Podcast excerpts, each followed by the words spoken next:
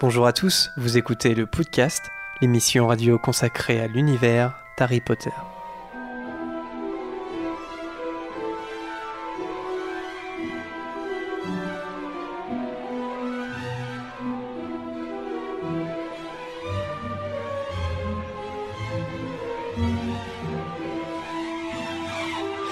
Bonjour à tous et bienvenue dans ce 54e épisode du podcast. Je suis ouh ouais motivation ambiance. Je suis Jérémy et aujourd'hui l'équipe du podcast est composée de Camille, Salut d'Adrien, Salut de Best Comeback of the Podcast. Au fait on avait on l'avait pas fait parce qu'on a eu les doubleurs mais euh, j'aurais pu prévoir une petite musique. Lucas. Bonjour Euh, bah yo. Ouais, c'est clair. Yo C'est un autre Lucas, on ne le reconnaît plus. C'est un Lucas 2.0. Du soir, c'est le Lucas du soir. Laura Salut. et Vanessa. Euh, Aujourd'hui, eh bien, évidemment, c'est une émission euh, consacrée tout spécialement au crime de Grindelwald. On a fait un précédent podcast euh, au cinéma UGC pour célébrer la sortie du film en interviewant des, des doubleurs et puis des marathoniens. Mais on n'a pas donné notre avis sur le film et donc là, voilà, on va, ça va être une émission copieuse quoique digeste sur tout ce qu'on a pensé ou presque de, ce film. Mais avant de passer au film, il va y avoir un, un courrier des auditeurs, puisque ça fait euh, bientôt un mois qu'on n'a pas cité vos messages. On pourra pas tous les citer, on- parce qu'on en a reçu pas mal. Donc on a fait une petite sélection. Il y aura pas de Gazette des sorciers parce que, euh, bon déjà parce que ça tourne principalement autour de la sortie du film, et puis, euh, et puis on n'a pas forcément le temps de la faire. Donc euh, ça, ça sera de retour euh, après. Et Ensuite, après le thème, euh, après notre avis sur le film, il y aura un quiz de Bertie Crochu, comme d'habitude, sur les crimes de Grindelwald. Le film vient à peine de sortir que ça y est, c'est podcast euh, inscrit, tu vois, c'est voilà, c'est dans la Bible. Il va y avoir de la dégringolade dans les, dans les classements, là, je pense. Ouais. c'est vrai que ça fait très longtemps qu'on n'a pas joué le classement du coup. Et ouais, et ouais, ouais, ouais. Eh bien, on va pas perdre de temps, on va citer tout de suite vos messages parce que je crois qu'il y a beaucoup de gens qui sont impatients d'écouter notre avis sur le film. Mais on va quand même citer vos messages. Euh, si Erol euh, parvient jusqu'à nous, c'est parti. Voilà, Erol avec le courrier. Alors juste avant le, courrier des auditeurs, normalement on a la question Play to Magic. Malheureusement là on n'a pas pu euh, se contacter pour, euh, pour le faire. Donc on fait l'impasse sur le tournoi Play to Magic. Ça va très certainement revenir euh, dans, dans la prochaine émission, comme la Gazette des Sorciers, vous inquiétez pas. Donc on passe tout de suite à la première lettre, et je dis bien lettre. Puisqu'on va en avoir quatre, voilà, on a vraiment, on a reçu quatre lettres depuis le dernier courrier des auditeurs, et donc forcément, on va commencer par Alizé. Alizé. Et Alizé, en plus, euh, c'était son anniversaire hier. Un bon anniversaire. Ouais. Gros bisous. Ouais. Euh, alors j'ai sélectionné une, une partie de ta lettre, Alizé. Elle nous demande. Je me demandais, est-ce que vous faites des cosplays ou fabriquez-vous des choses en rapport avec Harry Potter? Vanessa, tu, as- tu as déjà prouvé au podcast que oui. euh, oui, après oui, des petits DIY comme ça que je ne, enfin c'est pas moi qui les, comment dire, qui les invente. Je les chope sur des vidéos YouTube et j'aime bien les, les refaire. Mais après, euh, en cosplay, bah oui, on a le cosplay un peu euh, élève, mais pas forcément. euh, Bah, de vrai cosplay euh, acheté. de quoi. personnage. Mm. quoi, voilà, c'est plus un élève lambda, euh, serre d'aigle. Ouais, Et encore, j'ai même pas de cap officiel. T'as Mimi Géniard aussi. Oui, vite fait. Oui, Mimi vite fait, Géniard, mais euh, bon. Je me fais, enfin, j'ai juste ma tenue d'aigle, je me fais des couettes et je me mets une frange avec les lunettes d'Harry Potter. Quoi. Oui, c'est bah juste oui, ça. bah, c'est- un bon début, c'est comme ça que ça commence cosplays, vrai. hein, tu sais. Les deux petites à Dijon d'ailleurs, euh, qui étaient trop mignonnes. La maman qui est venue me voir à Dijon parce que j'étais en Mimi Géniard, Ouais. fait Est-ce que vous voulez bien prendre une photo avec mes deux petites filles? Elles sont fans de Mimi Géniard. et du coup, j'étais juste en voilà en tenue. Je remets ma cape, je remets mes baguettes et j'arrive. euh, je reprends ma baguette. et J'arrive auprès des petites et elles m'ont regardé en mode. euh, elles étaient en mode flip total, en fait, je leur faisais peur, quoi, je pense. Du coup, on a fait la photo, elles étaient crispées comme ça. Voilà, c'était drôle. Ok. Et les autres, non, pas, pas particulièrement. Adrien Je crois que plus jeune, je faisais des cartes de Choco Grenouille, euh, mais c'est moi qui ai inventé les personnages. Trop bien. Obi-Wan Kenobi. Ouais, c'était ça, c'était des personnages Star Wars. Ça existe encore ces reliques là Ah, je ou- ne sais pas du tout. euh, Ce serait des reliques de la mort, là, vraiment, pour le coup. Et sinon, Alizé nous demande aussi J'aimerais bien euh, trouver une question sur les livres à laquelle Lucas ne saurait pas répondre. Ah. Et donc, elle en a pris une. Donc elle te, elle te pose la question quelle est la confiture préférée de Dumbledore? Il sait. Il va Euh, savoir ou pas? Ah si, je l'ai su. Dites pas dans le chat. Enfin, si, je, je le vois pas, je, le- je le lis pas le chat. Je- ce que vous pensez, j'en ai un petit peu. Je suis au-dessus de tout ça. Pardon. Pardon. Euh, non, je dirais myrtille. Alors non, c'est pas myrtille. Non, bah non, je sais La plus. marmelade C'est pas marmelade non plus. Non. Quelqu'un là? Non. C'est framboise. Voilà. Framboise. Donc euh, bon, bah écoute, t'auras, t'auras essayé. J'aurais Donc, essayé. ouais. Alizé, euh, good game. J'allais demander sinon euh, le nom du lac. Ah oui, le lac.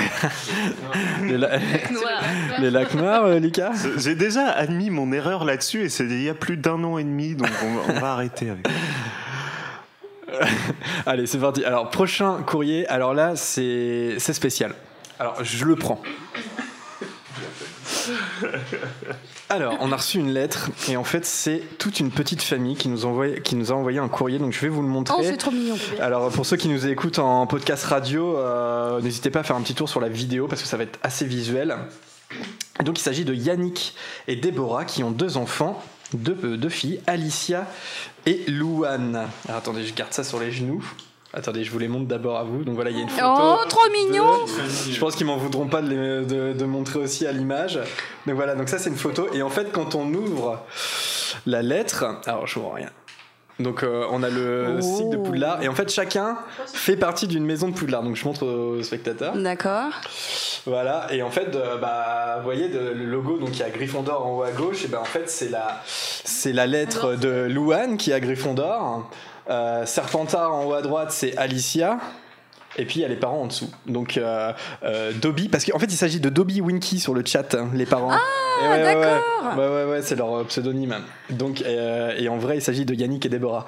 Donc voilà, donc euh, vraiment c'est trop super cool. joli. Je sais pas si je le montre bien bien. à l'image. Voilà, ça c'est la, ça c'est quand c'est déplié. Et euh, bah, je sais pas, je vous propose peut-être de lire les deux petites lettres euh, des, des filles. Trop mignon. Voilà. Donc à Gryffondor, il y a Louane. Donc je vous le lis. Bonjour le podcast, je m'appelle Louane, j'ai 11 ans. Je suis en sixième. Ça- ça- c'est trop drôle. Je suis dans la- Non, non, mais moi c'était hier la sixième, c'était hier. Je suis dans la maison de Gryffondor car je suis courageuse et courtoise. Mes personnages préférés sont Ginny, Luna, Hermione et Harry. Euh, être sorcière, ça serait trop cool. Déjà, je lancerais des sorts, je ferais de vraies potions. Comme métier, je voudrais être boulangère magique. Ah, trop cool. Mon monde Harry Potter euh, se situe dans ma chambre, car telle est la déco, les étendards des quatre maisons, un grand tableau du château, des dragons, Edwige dans sa cage. J'aime votre émission car c'est sur Harry Potter, on découvre des choses, et j'aime aussi beaucoup les quiz de Bertie Crochu. Donc voilà, Louane, et puis donc Alicia qui a Serpentard. Donc Alicia, elle est encore plus jeune. Je m'appelle Alicia, j'ai 8 ans. Donc là, on a peut-être notre auditrice la plus jeune. Je suis en CE2, et oui, je suis dans la maison de Serpentard parce que je suis rusée rusée et ambitieuse. Mes personnages préférés sont Luna et Hermione. J'aimerais habiter au terrier. Je crois que nous aussi. Oui. Être sorcière, ça me faciliterait la vie. J'aimerais pouvoir jeter des sorts pour faire des farces à mes copines et à ma sœur. Comme métier, je voudrais être inventrice de nouveaux sorts. J'aime votre émission parce que j'apprends plein de choses. Bisous au podcast. Donc voilà, ils nous écoutent vraiment en famille. Je sais pas s'ils sont là en direct ce soir. Euh, Dobby, Winky, j'ai pas l'impression de les avoir vus. En tout cas, voilà, merci pour euh, cette belle lettre. Je vous la, je vous la donne, tiens, si vous voulez. Oh. Hop. C'est trop bien fait. Et, euh, et- Ouais, c'est trop beau. C'est super. et donc il y a la photo de la, il y a la photo de la chambre aussi. euh, là, on Ah, a il des, on a des petites images. Avec les derrière. Ouais, donc euh, la chambre a l'air vraiment top. Tiens, Vanessa, si tu veux regarder. Ouais. Et c'est pas tout. C'est pas tout puisque Je. Yannick, alias Dobby, je pense qu'il maîtrise plutôt pas mal euh, tout ce qui est design et imprimante 3D, puisqu'il a conçu de lui-même des marque-pages ah, Oh Oh, ils sont trop beaux aux couleurs de chaque maison. Alors je les montre à l'image. Ils sont super. Oh, c'est super Ah, mais ils sont trop. Voilà, donc et là je- je- il y en a vraiment beaucoup, je crois qu'il y en a 4 par maison. Et donc il faut que je fasse la distribution, c'était marqué dans sa petite lettre. Donc Vanessa, Serdaigle. Merci. Laura, je sais plus, Gryffondor, non? Ah, ils sont super beaux. Tiens, Merci. Yannick. Euh, Lucas, je te pose pas, Ah, ils sont souffle. magnifiques. hein. Voilà. Merci. Adrien Serpentard, non? Allez, vas-y. C'est vrai Et voilà, un serpentard au podcast. Enfin, un serpentard. Et Camille Gryffondor, il me semble. hein. Et voilà. Et il me reste Serdaigle, donc voilà, j'ai bien calculé. Donc voilà, ils sont super bien faits et ils sont faits euh, vraiment euh, maison quoi. Alors, euh, je vois aussi que Yannick a fait une lampe, là, une lampe Harry Potter avec les reliques de la mort en socle. Ouais, C'est super beau. Franchement, ouais c'est super aussi. classe. Il a l'air assez, assez doué, Bravo, ce, ce bravo Dobby. papa, bravo. Bravo papa. C'est génial. Donc euh, La chambre, elle est géniale. C'est une famille trop top. J'aurais, regarde. ouais. c'est un window pour accéder à son dressing. Elle passe par le mur. C'est fou dingue. C'est génial. C'est génial.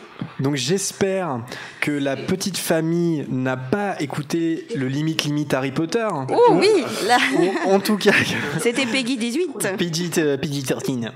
Euh, en tout cas, voilà, enfin, je- quand il y a deux ans, enfin un peu plus de deux ans, quand on a créé le podcast, on se- on s'y attendait vraiment pas un jour à recevoir des courriers comme ça. Donc c'est vraiment, euh, ça, ça nous remplit de joie. Donc merci beaucoup à toute la petite famille. Merci beaucoup. Ça nous fait vraiment trop plaisir. Ouais. Euh, une autre lettre, cette fois de Noël. Déborah. Oui, c'est Noël. C'est Noël avant l'heure. Alors attendez. Euh, Déborah. Déborah, j'ai ta lettre aussi. Donc une petite lettre euh, Harry, Harry Potter. Potter. Voilà, une enveloppe Harry Potter aussi. Et donc euh, bah voilà, je vais, je vais en lire un extrait, mais je peux vous la passer aussi. Hop. Donc Déborah, j'ai sélectionné une, une partie de ta lettre qui est assez copieuse aussi.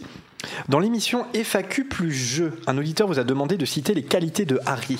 Vanessa m'a beaucoup fait rire en disant ado à problème, mais je trouve dommage que Harry soit toujours jugé sur le comportement qu'il a dans l'ordre du phénix.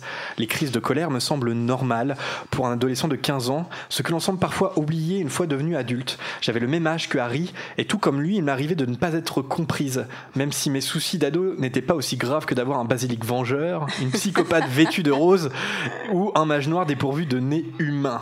Je la cite parce que euh, il y en a plusieurs qui défendent Harry dans les commentaires qu'on reçoit.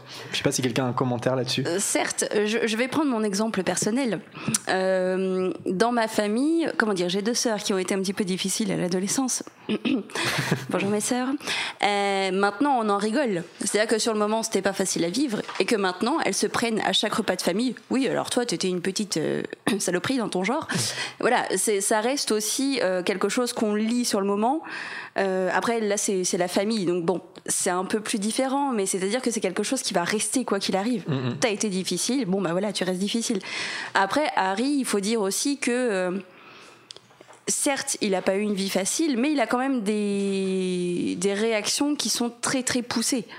Et je pense que c'est ça aussi qu'on garde. On garde pas le côté un peu euh, gauche romantique euh, qu'il a avec Génie. Enfin voilà, on garde plutôt ses accès de colère parce que sur le moment il nous énerve et c'est ça qui va nous marquer. Après, certes, oui, il est loyal, euh, il a du courage, etc. Il a plein de qualités. Mais quand on parle de Harry Potter, le premier truc qui me vient à l'esprit, c'est que c'était un petit con. Voilà.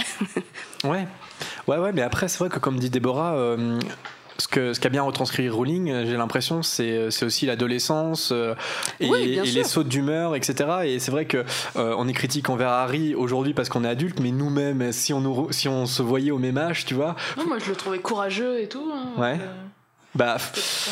C'est, mais de toute façon, euh, on fera, un- on fera forcément un podcast sur lui à un moment donné parce qu'il y a, même si je crois que t'étais pas fan de l'idée, Vanessa, toi, mais je, je- je pense qu'on peut faire un podcast sur Harry en tant que personnage Ouais. euh, en évacuant. euh, p- forcément, on va pas raconter toute son histoire parce que c'est toute l'histoire de la saga, mais euh, en se concentrant sur comment euh, Rowling esquisse le personnage, euh, quel, quel- caractère il a dans, dans les livres. Bah, Et- Oui, je, pe- je pense qu'une émission euh, comme ça peut être faite, mais ça va être un peu redondant vu qu'on en parle quand même beaucoup de Harry Ah, Potter. je sais pas. Oui, c'est vrai qu'on en parle, mais que on... on parlerait que de ça là, pour le coup. Ouais. Mm, mm, mm. Bah pourquoi pas On Ouais. verra.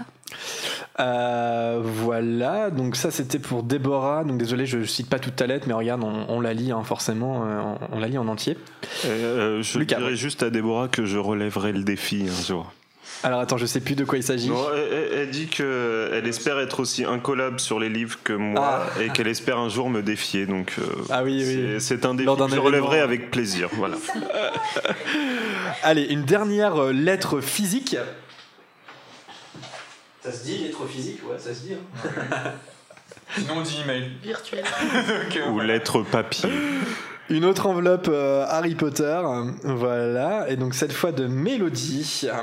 Mélodie, Mélodie. Hop, bah Camille, pareil, donc c'est une, une lettre assez, euh, assez copieuse aussi. Et donc j'ai sélectionné une petite partie. Mélodie nous dit notamment Je vous entends souvent faire des rapprochements avec Harry Potter et l'enfant maudit. Vous le considérez vraiment comme la suite Je sais que c'est supposé être canon. petit smiley qui, qui wink. Ça, je pense que c'est pour moi. Mais pour moi, c'est juste un écrit, voire une, fact, voire une fanfiction. Mais ça ne fait absolument pas office de suite. Pour moi, ce n'est pas la réalité. Qu'en pensez-vous?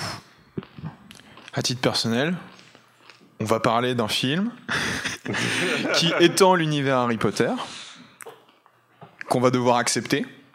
Comme Harry Potter et l'enfant maudit, on doit l'accepter d'une certaine façon à l'intérieur du canon. C'est moins gênant pour Harry Potter et l'enfant maudit, pour la simple et bonne raison que c'est quelqu'un d'autre qui l'a écrit. Il y a l'aval de J.K. Rowling, mais c'est quelqu'un d'autre qui l'a fait. Ouais. C'est beaucoup plus embêtant pour les Animaux Fantastiques 2. Mais on y reviendra. Mais toujours est-il que euh, Harry Potter, qui était jusqu'ici une saga il y a encore quelques années, cohérente, dans lequel on- finalement il n'y avait rien acheté et sur lequel on pouvait avoir euh, voilà euh, quasiment tout qui nous plaisait rentre dans ce qu'ont pu avoir comme univers Star Wars ou le Seigneur des Anneaux avant, à savoir qu'il y a aussi des choses qu'on va pas accepter, mais qui vont faire partie du canon. Et aimer une saga, je pense, et aimer une franchise ou, ou une œuvre culturelle, c'est accepter les qualités, les choses qu'on aime et les défauts. Mhm. Et ça fait partie de l'acceptation que d'accepter Harry Potter à l'enfant maudit. Mais encore une fois, c'est une suite, et euh, à la rigueur, pour l'instant, euh, l'univers d'Harry Potter s'est pas suffisamment plongé dans le futur de la saga pour qu'on se dise, euh, bon, on peut se dire, bon, ça, ça existe, mais c'est pas trop grave. Euh, ce qui se passe avant et qu'on nous a déjà raconté par d'autres films, c'est un petit peu plus problématique. Ouais, Laura Euh, bah, pour moi, les Harry Potter, ça s'arrête un peu au tome 7. Et euh, j'aime bien quand euh, on ne sait pas forcément ce qui se passe après. Et c'est plutôt. euh, euh, bah voilà, par exemple, Luna, elle se marie avec. euh, Enfin, elle va faire sa vie et découvrir plein de choses avec. euh, c'est le descendant de euh, Skylander, je crois, je sais plus. Mais en tout cas, enfin, c'est Luna, pas. oui, oui, euh, c'est bah, ça. y a un lien. Et du coup, c'est. Et voilà, et euh, à toi de choisir ce qui va se passer ensuite. Et ça, je trouve ça cool qu'il y a des choses qui soient pas forcément dites. Et enfin, c'est là aussi l'intérêt de, laisser l'imaginaire parler. Bah complètement. euh, moi, je suis euh, pareil avec ce nouveau volet des animaux fantastiques dont on va parler. J'ai vraiment euh, pas arrêté de penser à l'enfant maudit parce que c'est comme l'enfant maudit, c'est une extension de l'univers. Euh, qui fait officiellement partie du canon, même si euh, la définition même de canon va être, est problématique puisque euh, on va parler notamment de certaines incohérences. Mais quelque part, euh, c'est aussi les animaux fantastiques. On peut on peut l'évacuer comme on évacue l'enfant maudit, Ouais. c'est-à-dire qu'à chacun son canon quelque part. C'est-à-dire que si tu considères les livres comme euh, le seul truc crédible d'Harry Potter, eh ben pourquoi pas J'ai envie de dire à chacun de choisir et à chacun de de, de, de- voilà de, de vivre avec son propre canon quelque part. Et les Animaux Fantastiques 2, on va en reparler notamment euh, là-dessus. C'est assez euh, passionnant. Oui, Lucas.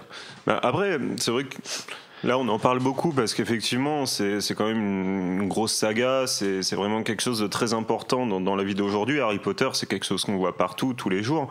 Mais si on pense à, à des, soit à des sagas un peu moins connues, euh, ça nous est tous arrivé de lire un livre et de pas aimer la fin. Et d'imaginer une nouvelle fin, de se dire tiens ça aurait été mieux comme ça, et moi je vais partir du principe que cette fin là, ça va s'être passé comme ça parce que je préfère. Donc euh, ouais, s'il y a des gens qui veulent euh, dire que l'enfant maudit n'est jamais arrivé parce qu'ils l'ont pas aimé, et euh, pour notre avis, je vais pas repartir dessus, je dirais juste saison 1 épisode 2 si je ne me trompe pas du podcast. Voilà. C'est ça, hein, c'était le deuxième épisode l'enfant maudit. hein. L'enfant maudit Ah ouais. Comment tu peux te rappeler de ça, toi Bah parce que c'est simple. On a enregistré les deux. ça, Le ouais. premier. Bah oui. Ouais, bah les animaux fantastiques c'était le premier épisode. L'enfant maudit c'était le deuxième. Ah ouais, Voilà. j'étais auditrice et je l'écoutais dans le train, Ah. celui-là. Et euh, oui, Oh, trop mignon. Donc voilà, on a, on, on a déjà, euh, bah, sauf les gens qui nous ont rejoints plus tard, mais on, on est déjà un certain nombre à avoir donné notre avis là-dessus. Et pareil pour les animaux fantastiques. Si, euh, si euh, ce qui s'est passé entre Grindelwald et Dumbledore, vous l'avez imaginé autrement que ce qui se passe dans les films, Alors attention, on, Libre va à pas, vous, hein. on, on spoil pas parce que je crois que dans Non, le mais- chat, il y a non, des non. gens qui veulent pas écouter la suite de l'émission. Mais oui, non oui, mais bien sûr, oui. non mais non mais je dis ça juste, on sait très bien qu'il y a Ouais. un passé entre Grindelwald Ah et oui, oui, Dumbledore oui, et on oui, sait très bien que c'est c'est c'est euh, on en parle dans les dans les films. Je vais pas forcément, on va faire une émission dessus, donc je vais pas en parler tout de suite. Mais si vous avez vu les films et que vous voulez imaginer que ça s'est passé autrement, libre à vous parce Bah que oui, libre à vous, complètement. ouais. Et n'oublions pas qu'en son temps, euh, moi je me souviens que j'ai lu Les Reliques de la Mort après des amis, et que l'épilogue des reliques de la mort euh, mettait largement pas tout le monde d'accord. hein. Oui, Euh, Il y avait vrai. beaucoup de gens qui rejetaient complètement l'épilogue, euh, dont, dont Camille, voilà. Euh, mais euh, dans notre clique de copains, euh, il y avait plus de gens à rejeter les reliques de la mort que à, que à accepter l'épilogue donné par euh, J.K. Rowling. Alors que Encore plus au cinéma. Alors que paradoxalement, l'intérêt de l'épilogue, c'est justement de quelque part mettre euh, un terme à une potentielle suite en fait. C'est moi- moi, c'est pour ça que j'ai toujours accepté l'épilogue. C'était, je, je l'ai bien pris dans le sens où c'est Rowling qui dit euh, il y aura pas la suite. Voilà, c'est parce qu'il y a l'épilogue, donc il y aura pas la suite. Et finalement, je me trompais parce qu'il y a la suite. Euh, on Mais- passe, oui, vas-y Laura, et puis on Juste, passera. C'était pour savoir, euh, bah, peut-être, euh, Camille, pourquoi tu avais pas accepté l'épilogue? Bah parce que j'avais T'avais pas envie de savoir, tout Oui, simplement. Voilà, j'avais Ouais. envie de, de finir l'histoire sur mon imaginaire et puis euh, en fait là on me donnait quelque chose, euh, un petit bout de chose qui imposait euh, tout un tas de d'autres choses. Il y a trop de fois le mot de choses dans mes phrases, mais Hmm. et ça m'empêchait de me projeter euh, vraiment en me donnant sans m'en donner assez. Enfin, Eh ben, Rowling t'a entendu, c'est pour ça et qu'elle a fait l'enfant maudit. et ben, Elle a rajouté une couche. encore. Exactement. Moi, j'ai souvenir que ça tenait surtout à un truc que le fils s'appelle Albus Severus. Euh, Et ça, on va parler, euh. ça, ça, ça a beaucoup. Enfin, je sais que c'était le truc sur lequel tout le monde était en mode. Mais c'est complètement nanar de faire ça. Alors que je trouvais ça magnifique, moi. Mais bon. On a euh, fait, euh, on a fait couler beaucoup d'encre. Enfin, on a Oh, fait oh. vibrer beaucoup d'ondes euh, radio euh, On sur va ce pas sujet. rouvrir ce vieux Ouais. débat, Adrien. On s'est déjà suffisamment battu comme ça. Ah, juste, Et alors, Rogue, méchant ou gentil? alors, juste pour, euh, C'est exactement ce que je voulais éviter, Adrien. juste pour finir sur la lettre de Mélodie, elle pose une question assez rigolote, je trouve. Je viens de relire le tome 6 et dans le chapitre Le Prince de Sang Mêlé, euh, enfin le chapitre qui s'appelle comme ça, euh, Slogan dit qu'il a fait du Félix Félicis à 24 et à 57 ans. Qu'a-t-il fait avec ça, à votre avis Là, on est dans, le- là, on est dans la théorie. Est-ce que quelqu'un a une idée? Non À 24 ans, j'en ai une petite, mais bon, on va rester À 24 tout public. hein. Est-ce qu'à 24 ans, c'était déjà un fétichiste des fauteuils euh Est-ce qu'il s- est-ce a passé la journée en fauteuil à se faire asseoir dessus et voilà. Oh, Non. pour avoir un boulot ou je, je ne sais pas, restons soft. Euh, non, je, aucune idée. Dans le chat, dites-nous euh, à votre avis euh, comment Slughorn a utilisé le Félix Félicis. Ça, ça serait rigolo.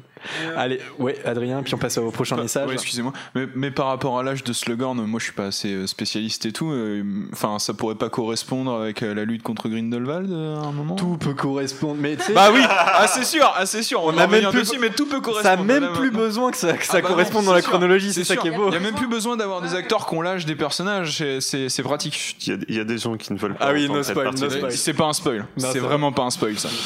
Euh, allez, Slytherin Proud sur le site internet cette fois, donc en email et non pas en lettres physiques, qui nous dit dans, dans le prisonnier d'Azkaban pourquoi Harry voit Pettigrew sur les cartes du maraudeur et pas Sirius? Le fait que ce soit des animagus ne tient pas. Après, effectivement, Sirius n'est peut-être pas H24 à Poudlard et Harry n'est pas toujours rivé sur la carte, mais dans le livre, on le voit se promener dans le parc avec Patenron. J'ai envie de dire. Mais cette question n'a pas été posée déjà Hmm, non, c'était plus sur Pettigrew. Pourquoi Harry il voit jamais euh, Je veux dire, c'est encore plus gros avec Pettigrew. C'est-à-dire que comme Pettigrew, il est toujours avec Ron. Pour le coup, euh, je pense que c'est c'est encore moins cohérent que. Mais non, quelque- justement, parce que dans, dans le prisonnier d'Azkaban, euh, Ron, il, il- il perd Petit Gros, euh, il accuse Patenron de l'avoir bouffé. Donc c'est pour ça, il est, il est disparu à un moment. Mais c'était plus pour les frères. Euh, la question qui avait été posée, c'est pour, enfin, c'est pourquoi les frères n'ont jamais vu euh, écrit Petit Gros à côté de leurs frères? Oui, parce qu'il y a un moment, Il s'échappe, leur mais, mais il s'échappe à un moment, tu vois. Et je crois que c'est comme la, la plupart de- du temps. Il... Enfin, ouais, tu, Harry il récupère la carte du maraudeur à Noël. Ouais, ça. Mm. Pendant quel, je pense qu'en pendant 3-4 mois, je sais plus exactement quand Croutard euh, disparaît. Il y a, il y a bien 3-4 mois, non Je pense où, où Harry utilise la carte et il y a un petit gros qui qui, qui Je- dort dans je- le même je- lit Je ne sais plus. Je ne sais plus. Ouais, faudra regarder. Arwena qui nous dit sur le site internet J'arrive carrément après la bataille, mais j'aimerais revenir sur un truc qui a été dit dans l'émission numéro 50. Euh, J'ai vérifié dans le livre et Ron et Hermione. Ah oui, ça, ça nous a été beaucoup dit. Ron et Hermione remontent bien des crochets de basilic dans la chambre de, de la chambre des secrets dans euh, les reliques de la mort. C'est d'ailleurs ça qu'Hermione laisse tomber par terre pour embrasser Ron. Voilà, vrai, oui, voilà c'est on, a fait, on a fait une petite erreur là-dessus et euh, on a reçu 3-4 commentaires. après coup pour nous dire mais non ils remontent les basiliques les crochets de basilic c'est juste qu'ils en remontent mais ils, ils les utilisent pas voilà on, on- a dit qu'ils les remontaient pas du tout c'est ça le tu me regardes t'as compris Ah oui, oui, moi j'attends la suite. Ah, Non, non, mais oui, j'étais en train. A Pardon, j'étais qui dans mes qu'il pensées. aurait- si on revient sur la carte du maraudeur, qu'il y aurait une théorie qui dit que les créateurs ont fait en sorte qu'ils n'apparaissent pas eux-mêmes. Euh, non, faux parce que faux parce que Rogue- non, attends, euh, parce que Lupin Oui, on voit euh, Petit Gros sur voit Petit. Gros. Ouais, ouais. Et oui. Euh, allez, un dernier message, un dernier message de Maple, je sais pas trop comment prononcer ton nom, euh, sur le site internet qui nous dit en train de me faire un petit marathon Harry Potter au calme. Des questions surgissent, notamment comment Fred et George ont su que c'était ce que ce qu'étaient pardon les formules pour activer la carte du maraudeur et la désactiver. Et là, pour le coup, c'est encore une question sur la carte. Alors, ça, je l'ai lu sur Pottermore, je crois, euh, où ils avaient donc piqué euh, ce bout de parchemin dans le bureau de Rusard et un jour où ils s'amusaient à inventer des trucs, ils ont dit une phrase qui était euh, proche de. Je jure solennellement que mes intentions sont mauvaises. Et le bout de parchemin s'est mis à frétiller un petit peu, en couinant, je crois, un truc comme ça. Et du coup, ils se sont dit, ouh, il y a un truc, euh, ça active. Donc, ils ont fait plein de formules euh, jusqu'à trouver la bonne, et voilà. D'accord, ok, donc Pottermore, euh, l'info. Je savais même pas, tu vois, ça, ça, me- ça me rappelle rien. Ok, merci pour l'information, euh, Vanessa. Euh, voilà, donc on, ah oui, j'ai juste oublié de dire un truc, euh, un petit big up à euh, comment dire Mélodie, non ou Déborah, non c'est Mélodie. Euh, sa, sa dernière lettre, euh, elle vient de, elle habite en Angleterre et elle vient de Leeds. Et je voulais juste lui dire, lui faire un big up parce que j'ai habité un an là-bas, donc big up au Yorkshire. voilà, c'est tout. Euh, J'espère ne pas me tromper de, de prénom, hein, c'est bien Mélodie, il me semble. Euh, des big up à tous les messages qu'on n'a pas cités, donc c'est des gens qui nous ont envoyé des messages, mais voilà, on, on est obligé de faire un tri. À Patou Black, Anna, Kiwi, Lucas, Bérénice qui nous écoute de Suisse, une nouvelle auditrice de Suisse, euh, Clem, Nico, Pauline qui découvre l'émission, Benjamin, euh, Mathieu qui fait aussi euh, découvrir Harry Potter à ses enfants de 7 et 12 ans. La petite famille. Molixiu, Prunel, John Jackson et Galou, et peut-être d'autres, désolé si j'oublie des gens. Et big up enfin à nos tipeurs euh, Marcus, professeur Livingstone, Arlex, Elise, Mini Girafon, Maël B, Matane et Julia. Merci à vous. Merci. Merci beaucoup. Tipeee.com slash podcast, YouTube Monnaie. Euh, voilà, comme d'habitude quoi.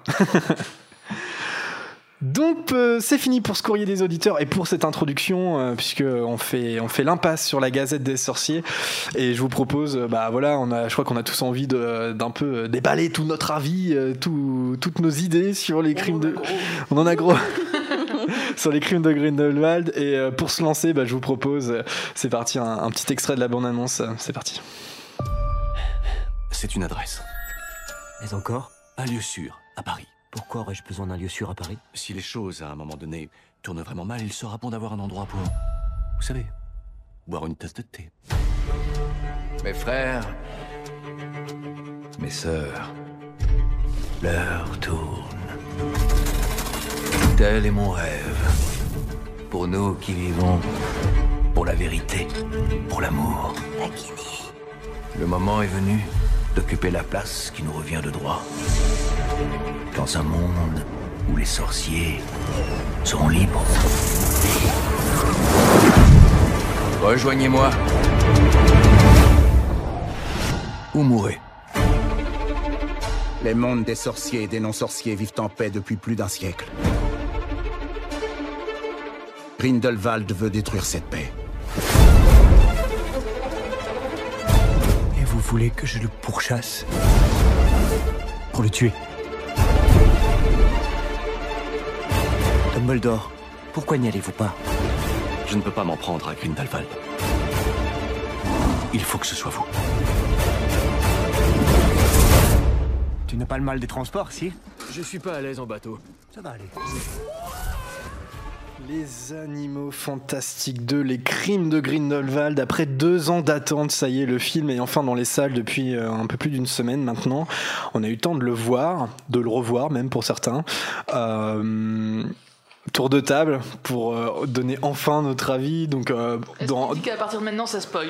Ah, ça spoil de ouf. Euh, on va pas faire de, de volet euh, zone non spoiler et tout. On va rentrer direct dans le vif du sujet. Donc, si vous n'avez pas vu le film, bye bye Bonne Je pense qu'on on s'adresse quand même à un cercle d'initiés qui va de toute façon aller voir le film ou qui de toute façon l'a déjà vu. Donc euh, Après, il y en a qui l'ont pas encore vu. euh, mais euh, voilà, donc. euh, on, va, on va- on va faire du spoiler à pause et fond. vous revenez après avoir vu. Ouais. Pardon, j'ai pas entendu euh, le- Laura. Restez et n'allez pas le voir. Allez, tour de table dans les grandes lignes. Qu'est-ce que vous avez pensé Laura a déjà donné son avis. Ouais, mais je crois que tout le monde l'a un peu déjà donné. Mais... Indigeste. Alors vas-y, Laura, oui. C'était Euh, copieux. J'ai vomi. C'était copieux et indigeste, j'ai vomi. À toi, Lucas. Ah, question. Moi, j'ai j'ai été énormément déçu. Voilà, c'est pour un film que j'attendais depuis deux ans. J'avais adoré le premier. Euh, je dois avouer que pour ceux qui sont venus voir le film avec moi, c'est-à-dire que euh, à part Laura, vous tous vous étiez là. Vous m'avez vu. Ah Bah non, bah désolé, tu viens plus au soir. Et on avait demandé, hein. T'étais juste à côté de moi d'ailleurs.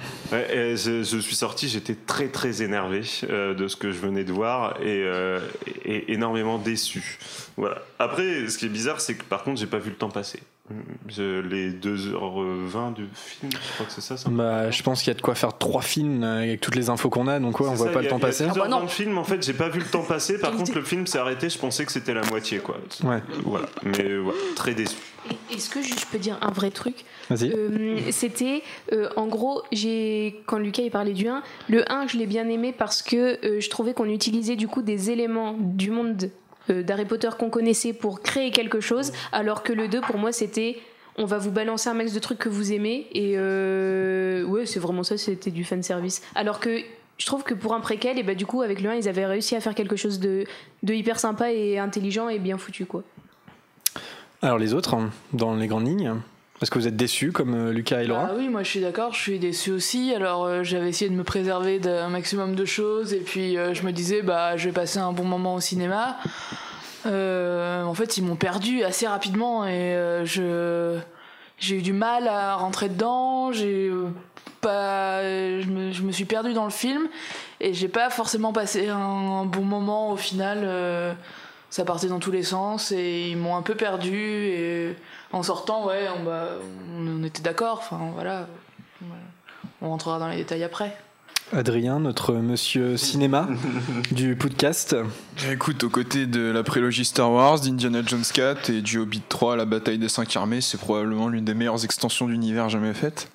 non, c'est. euh, après, euh, pour être tout à fait honnête, j'ai vu le film deux fois. J'ai euh, détesté la première visi- euh, le premier visionnage hein, euh, parce que tu te prends tout le film, euh, effectivement indigeste, comme l'a dit Laura et tout, avec tous les problèmes qu'il y a à toutes les échelles, c'est-à-dire réalisation, production, écriture, interprétation. Euh, Il y a bien que la musique qui reste euh, tout du long, euh, tout du long cohérente et correcte. Euh, donc euh, tu digères tout ça. Plus, pour moi, le, plus gros problème me reviendra dessus, c'est le fait que J.K. Rowling est à la barre de ça. Euh, ça c'est le, plus gros souci parce que si ça avait été fait par un tâcheron euh, et, par, des gens qui ne connaissent pas ce qu'ils font, alors que là c'est David Yates, David Eman et J.K. Rowling à la barre, c'est chaud.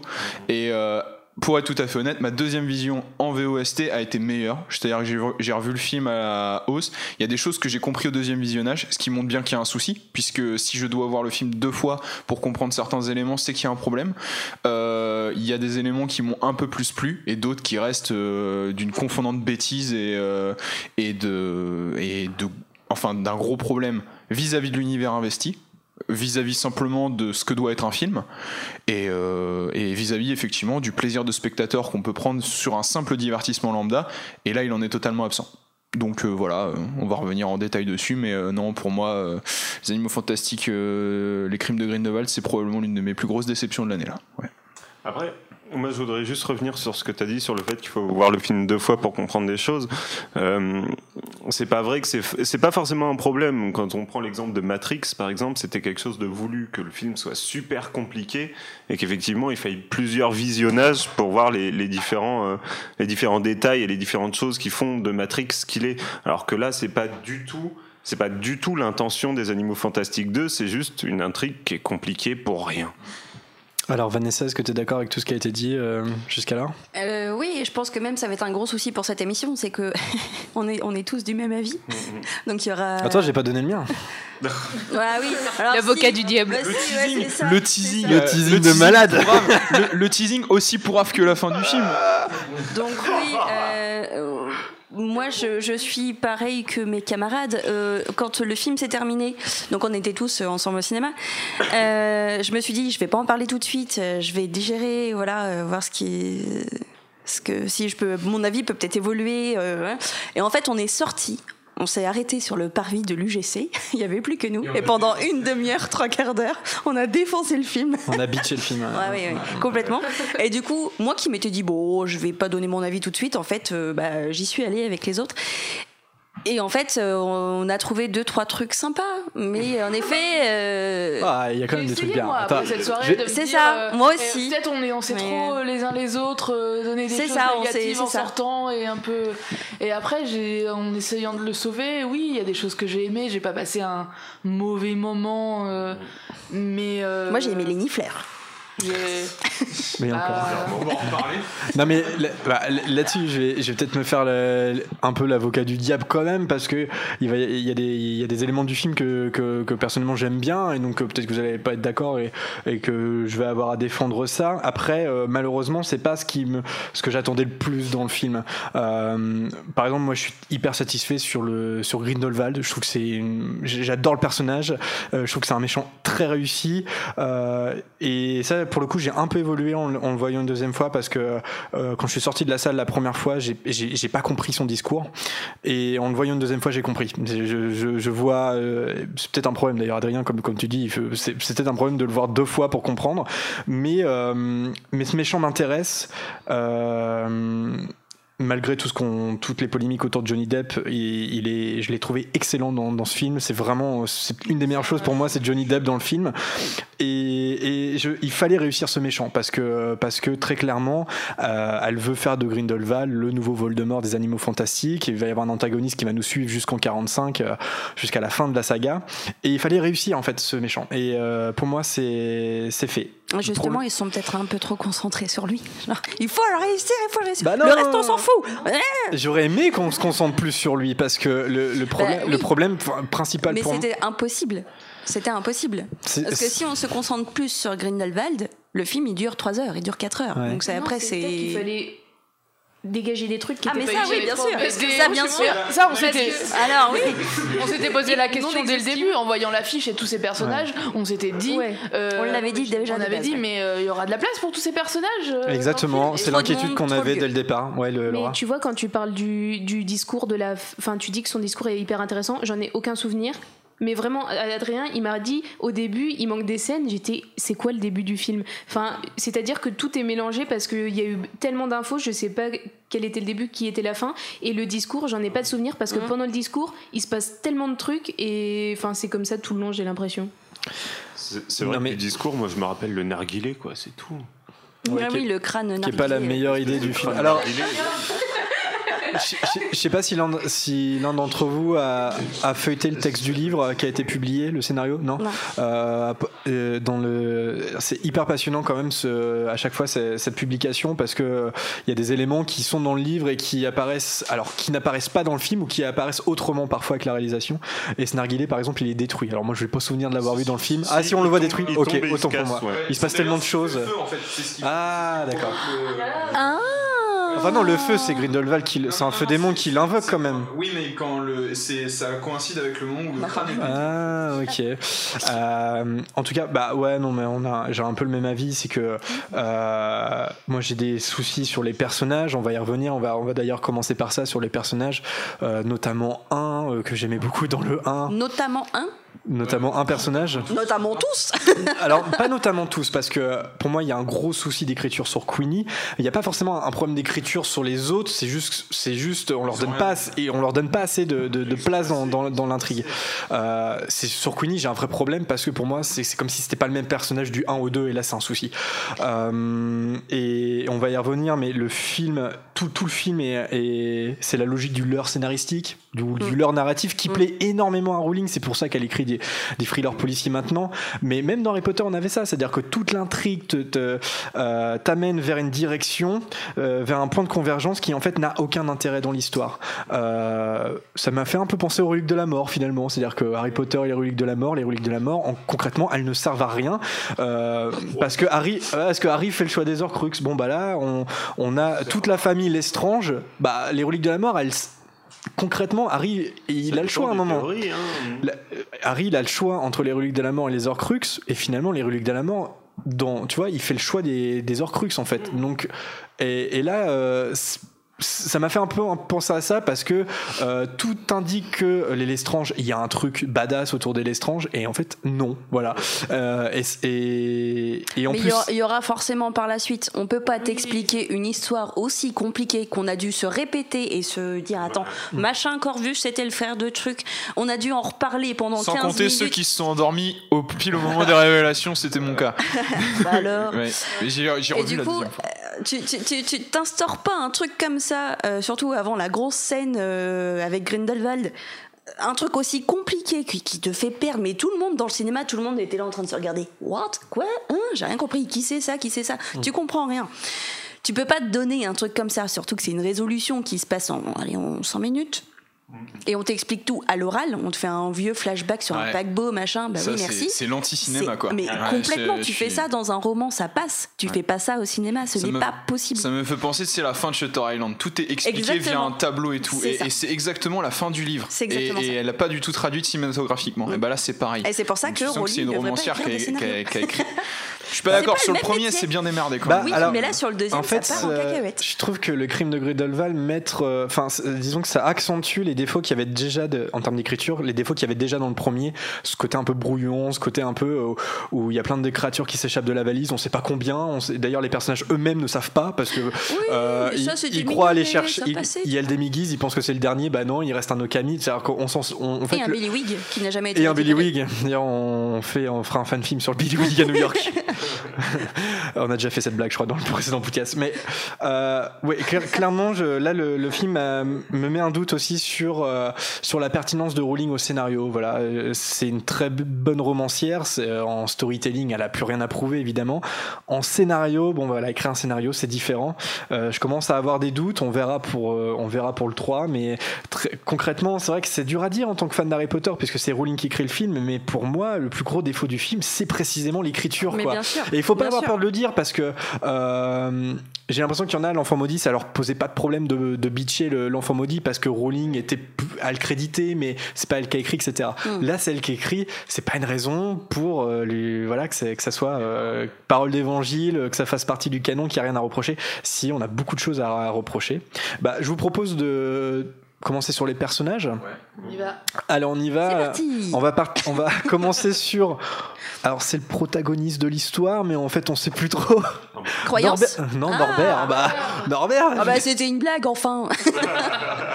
Alors, croyance, on va pas en parler maintenant, je pense. On va, en- on va, en, on va en parler dans, plutôt dans un volet débat théorie. Mais Norbert, qu'est-ce que vous Qui est pensez Norbert Dragono? Non, euh, Qu'est-ce que vous pensez de, de, de, de l'évolution de Norbert dans, dans ce deuxième volet?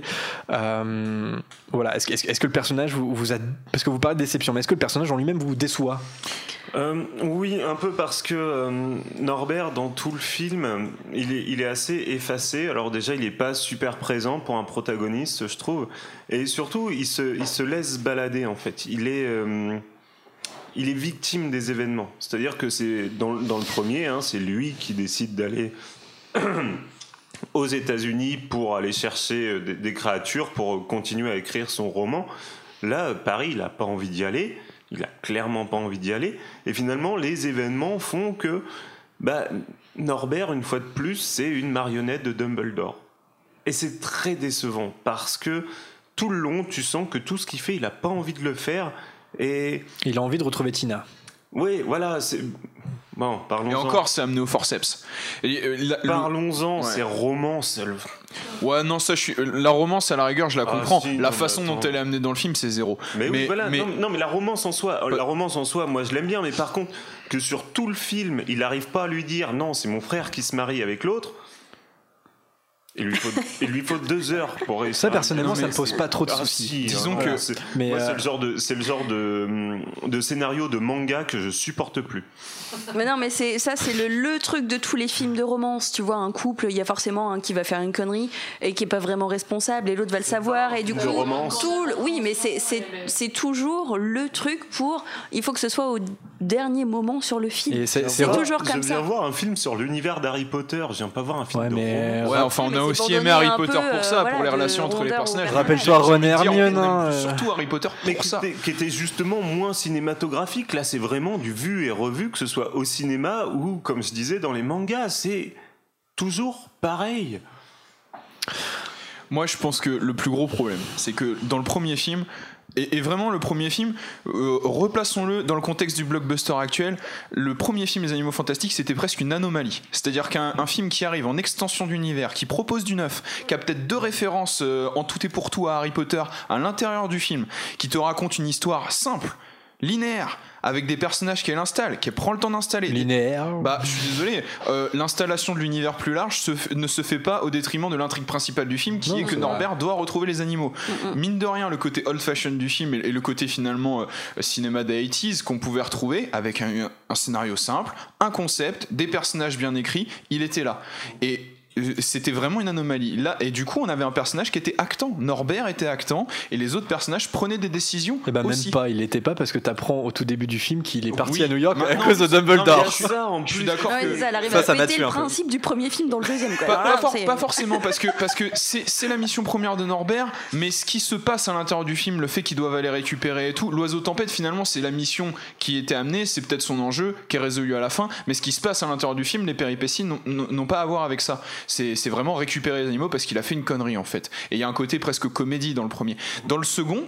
euh, on passe d'un personnage actant à un personnage qui est le même que dans tous les putains de blockbusters, à savoir que les événements arrivent, il lui glisse dessus, les relations avec les personnages ne peuvent pas arriver parce que tout glisse sur lui, c'est-à-dire que tout ce qui se passe avec l'État n'est pas construit, tout ce qui se passe avec Tina n'est pas construit aussi, euh, et il y a même des aberrations, on en reparlera, mais la scène au ministère de la, mani- de la magie, il y a une aberration na- narrative mais incroyable, et du coup on se retrouve avec des personnages qui ne nous intéressent pas, puisque quelle est ta place dans cette histoire? Sauf que c'est Norbert et c'est tous les autres. Hmm. Et c'est ça le souci. Et euh, en fait, les, les- les personnages sont, sont doublement ma- manipulés dans ce film. Ils sont enfin, Norbert, par exemple, est manipulé par Dumbledore. Et en fait, toutes les ficelles de l'intrigue, euh, t'apprends à la fin que c'est Grindelwald, en fait, euh, qui, qui est le véritable scénariste du film, puisque c'est lui qui réunit tout le monde au Père Lachaise. C'est lui qui crée ce leurre de la boîte Lestrange euh, dans, dans le caveau, etc. Et, et ça, c'est une redite d'Harry Potter, mais dans un film. Là, vraiment, là, là, là, ça n'a pas fonctionné. Oui, Laura, tu voulais dire quoi? Euh, quand tu demandais. Ta question c'était Ah, ouais. Norbert.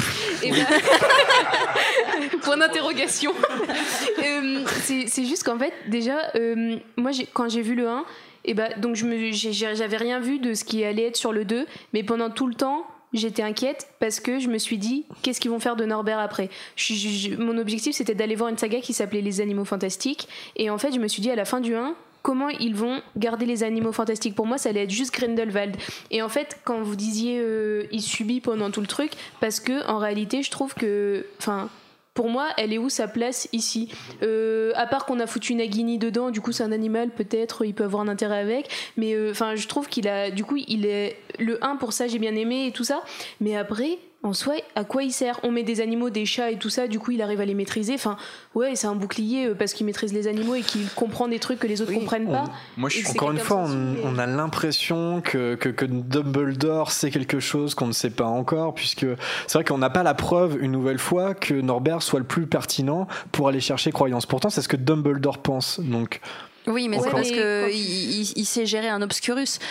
Euh, il a Notamment, réussi vrai, voilà, vrai. à séparer un obscurial de son obscurus.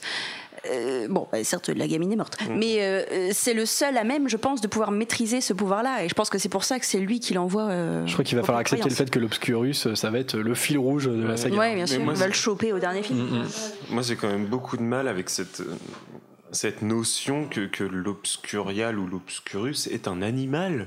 Enfin, je sais pas si c'est présenté comme un C'est c'est animal. une entité Bah, en non, fait, ouais, c'est ça. Une créature, je dirais, mais une- C'est plus ouais. imposé à Norbert. hein. Enfin, c'est dans son histoire, là où il était, il y a eu quelqu'un avec un Obscurus, d'où l'histoire euh, qui, qui lui est proche. C'est- Je trouve pas que c'est traité comme un animal, c'est plus que ça pour le coup. Norbert a été confronté à un Obscurus, peut-être que c'est ça qui fait que Dumbledore le considère à même de pouvoir gérer le truc. Maintenant, j'irai j'irai plus loin que Laura. Je pense que les films, euh, là, euh, tels qu'ils ont été abordés, on n'aurait pas dû lancer une franchise Les Animaux Fantastiques. On aurait dû lancer des films spin-off à la, à la manière de ce que de ce qu'a voulu faire Star Wars, avec là un film Les Crimes de Grindelwald concentré sur les aurores. Et tu pouvais faire revenir Tina, tu pouvais tu pouvais faire une espèce d'interpol du monde des sorciers, tu vois. Et tu ne fais pas revenir Norbert, tout ça et tout, parce qu'effectivement dans cette histoire, comment est-ce qu'on utilise un biologiste dans, euh, enfin un naturaliste dans euh, dans si tu veux le contexte euh, zoologiste, Dans une chasse à l'homme, quoi. excusez-moi, Dans une chasse à dans l'homme. une chasse à l'homme qui, qui le met en danger et dont on attend encore de savoir quelles sont ses vraies compétences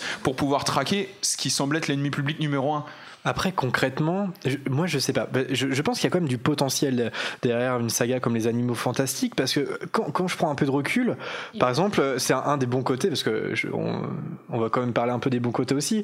Mais les créatures, je les trouve très réussies. Par exemple, c'est-à-dire que l'un, l'un- moi j'avais J'avais très peur que qu'il qu'il y ait assez peu de créatures, euh, qu'on perde cet aspect-là. Et pourtant, c'est un aspect qui est réussi dans le film, tu vois. Donc, euh, c'est- c'est- c'est- moi, je trouve hein, personnellement. Donc, euh, euh, je sais pas si c'est incompatible le fait de faire un fil rouge thématique qui s'appelle les animaux fantastiques, où pendant cinq films, les, créatures vont avoir une importance dans l'histoire, et avec un personnage principal qui n'est pas cité comme Harry Potter comme le personnage principal, mais qui en est un, puisque c'est celui-là qui est à même de pouvoir euh, de pouvoir les apprivoiser. Moi, ça me dérange pas. C'est juste qu'il faut que la grosse intrigue à côté, qui est clairement, là on le sait maintenant, ça va être Dumbledore Grindelwald, il faut juste que ça se marie avec ça. Et c'est ça qu'elle a pas réussi à faire. C'est que la grosse histoire prend beaucoup trop d'importance.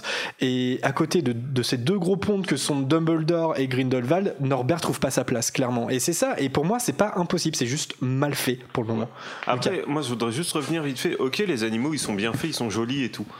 Qu'est-ce qu'ils foutent là? Hum. Que- fran- Franchement, d'accord avec le là, c'est juste parce que le film s'appelle Les Animaux Fantastiques. On va foutre une séquence avec des créatures. Mais ça, ça me déplaît pas, tu vois. C'est une thématique. Je suis d'accord, mais c'est juste que ça n'a aucun impact dans le film. Franchement, ça ne sert à rien. Le seul pas- animal qui a-. Le seul animal qui a de l'intérêt, là où je suis d'accord avec Lucas, c'est le nifleur parce qu'à un moment il a un intérêt narratif puisque c'est grâce à lui, c'est une sorte de limier en fait. On va l'utiliser comme une sorte de limier. Là, du coup, je me dis, ok, le côté enquêteur de Norbert, pourquoi pas à ce moment-là Mais c'est vrai que les autres personnages, là, euh, le zoo et tout. En plus, le film se passe à Paris. Personnellement, moi, ça me fait chier qu'un film qui se passe à Paris utilise des créatures du folklore chinois. Je préférerais que je préférerais qu'on utilise les créatures du folklore chinois dans un épisode des Animaux Fantastiques qui se passerait là-bas, tu vois. Euh, Les là- Chinois en Chine. non, c'est pas ça, mais C'est pas ça, mais en France, en, en- en France, on a, on a, on a, on a de- un- un- une tradition d'un d'un folklore aussi de créatures. Euh, on a la bête du Gévaudan, on a l'encou, on a, on a tout ça, qui sont aussi des créatures euh, fantastiques euh, et qu'on pourrait utiliser. Et c'est un petit peu dommage que ce soit pas le cas. C'est- Après, euh, voilà, je suis pas du tout sur sur ces Tu sais, je- je le pense- camembert garou. et- Pour moi, le, le zoo, c'est un peu l'éruptif hein, du premier volet. L'éruptif est une super scène. Je pense que dans des années plus tard, on s'en souviendra. Et dis-moi, raconte-moi à quoi sert l'éruptif dans l'histoire. À rien. Mais, c'est si, bien. un animal qu'on doit récupérer, c'est une Mais oui, mais voilà, on doit les récupérer. D'accord, mais comme, comme euh, ceux du cirque, bah, le zoo. Ouais, mais l'intérêt, c'est pas de s'occuper des animaux dans les. Non, mais- bah, Norbert, il s'occupe de tous les animaux. C'est-à-dire que Oui, peu importe mais la- dans, la- dans le deuxième film, il n'y aurait pas d'animaux fantastiques, ça serait la même chose. À part deux, trois scènes, C'est genre ça. Piquette, En fait- euh, il, aide à ouvrir la porte, le Oui, c'est il fait le limier, puis voilà, terminé quoi. Parce qu'en fait, il y a le zoo là qui le fait sauter euh, à la fin quand il s'échappe Oui. dans le ministère, mais terminé quoi. Mais parce que, le, parce que dans, dans, dans Les Animaux Fantastiques 1, c'est un des gros enjeux du film. Mhm. Norbert, euh, sa valise s'ouvre, il faut qu'il récupère ces animaux-là. Là, les enjeux du film, c'est récupérer Croyance, arrêter Grindelwald. Mais non, on va foutre un moment avec des animaux fantastiques parce que le film s'appelle Les Animaux Fantastiques. Et moi, je suis d'accord avec Adrien, quand il aurait peut-être été plus pertinent, justement, de mettre Norbert au second plan et de là se dire, bah là, le film. Bah, il est. le- hein, voilà. Non, mais. De Non, mais nous expliquer quel non, peut mais- être euh, son lien. c'est ça, non mais même au second plan, mais je dis vraiment au second plan, c'est-à-dire que c'est pas lui le personnage principal entre guillemets, c'est Tina. C'est Tina qui est une aurore et qui est donc euh, mince comment on dit? Qui, qui voilà c'est à elle de chasser un mage noir et pas à Norbert Dragono qui est zoologiste. Ouais, mais c'est justement moi, c'est cette originalité-là que, que, que j'aime bien en fait. C'est-à-dire que il a, il a il a pas du tout la carrure d'un héros et pourtant il va l'être. Mais tu vois, c'est c'est pour ça que Grindelwald, c'est pour attachant, il ça pourrait f- trouver une place euh, sympa dans l'histoire et apporter euh, quelque chose de différent, un personnage justement plus doux, plus euh, et, et ça ne le fait pas parce que je trouve il trouve pas sa place au milieu de la grande histoire. Non, ça, c'est vrai. la- Par contre, c'est là, où, tu vois, moi, je trouve que Norbert, il a, il- il- je, je comprends où, où elle veut en venir et c'est intéressant. C'est euh, quelque part la- la- à la conclusion, ça m'a fait penser aussi à la fin du 1, quand avec le Nifleur, il arrive à choper le, pacte de sang. Bah, c'est exactement la même chose que dans le 1, où il arrive en fait à capturer Grindelwald, parce que Grindelwald, il, pour lui, une créature comme le démon émerveillé, il peut pas euh, l'empêcher de fuir en fait. Et, et c'est ce qu'il dit d'ailleurs à la fin du 2. Il dit euh, Grindelwald euh, ne voit pas, les- il considère pas les choses les plus simples. Et c'est ça précisément pour moi la pertinence de Norbert, c'est qu'il- c'est que euh, il, il- il a une attention particulière pour les créatures que l'ensemble des sorciers, on a l'impression, euh, ne font pas attention en fait. Et, et c'est sa force en fait. Et je pense que les, les créatures, sa valise, c'est son arme. C'est peut-être c'est peut-être un des sorciers les plus puissants en fait de, c'était l'amour ou comme Ouais. enfin tu vois. Sa- Sauf que là, dans ce que tu me dis là, du coup, le héros de, des Animaux Fantastiques 2, c'est pas Norbert, c'est le Nifleur. Parce que c'est Mais pas non, pas Norbert. que le Nifleur. Non, mais non, mais parce que c'est pas Norbert qui dit à Nifleur d'aller chercher le pacte de sang. C'est Ouais, une décision prise par le Nifleur. c'est un peu Nifleur pour moi. C'est Norbert qui le, jette, enfin, qui le lâche de sa poche. Moi je sais Mais pas, là là-dessus cas, c'est un peu. se- mais- il se, il se barre le Nifleur. Il, il se barre et il y va tout seul. C'est- euh, c'est Bon. vrai. Mais mais mais ah, non mais il y, a- il y a pas il y a pas d'autre chose à dire que c'est vrai. Maintenant je comprends ce que tu dis euh, Jérémy. Euh, L'optique dans laquelle est parti J.K. Rowling là, c'est de faire des personnages des animaux fantastiques ceux qui reviendront de façon récurrente dans cette franchise. OK, d'accord. Mais à ce moment-là, utilise les éléments à ta portée. Tina Goldstein est une Le film s'appelle Les crimes de Grindelwald. On est après Grindelwald. Pourquoi on n'applique pas la logique des films Pixar, dont les suites sont toujours penchées sur, le, sur un second rôle C'est jamais le premier rôle qui revient au premier plan, c'est toujours le second rôle qui est utilisé. Pourquoi c'est pas Tina finalement qui peut être au centre de l'histoire et Norbert à côté et dont ses compétences peuvent être mises à profit sur ça? Bah, Là, là, on est en train de le faire entrer au chausse-pied. au ch- Voilà, on est en train de le faire entrer au chausse-pied dans une intrigue qui est pas taillée pour lui et qui d'ailleurs n'est taillée pour personne parce que malheureusement il y a trop de choses à raconter. Trop d'intrigues qui partent en sucette, trop d'intrigues mal écrites. Enfin, encore une fois, hein, euh, je, je, je le sortirai plusieurs fois, mais c'est une telenovela à 200 millions de do- dollars. hein, euh, faut se le dire, parce que vu les ressorts scénaristiques qui sont usés, euh, très honnêtement, euh, t'as quand même l'impression parfois de regarder euh, une mauvaise série de network. Donc c'est c'est quand même assez gravos quand on parle d'une saga euh, qui a fait des milliards de dollars et qui fait fantasmer et qui a même fait des, des podcasts français, tu vois. Donc, euh, Ouais, justement, on va, on, va, on va parler un petit peu de Tina maintenant.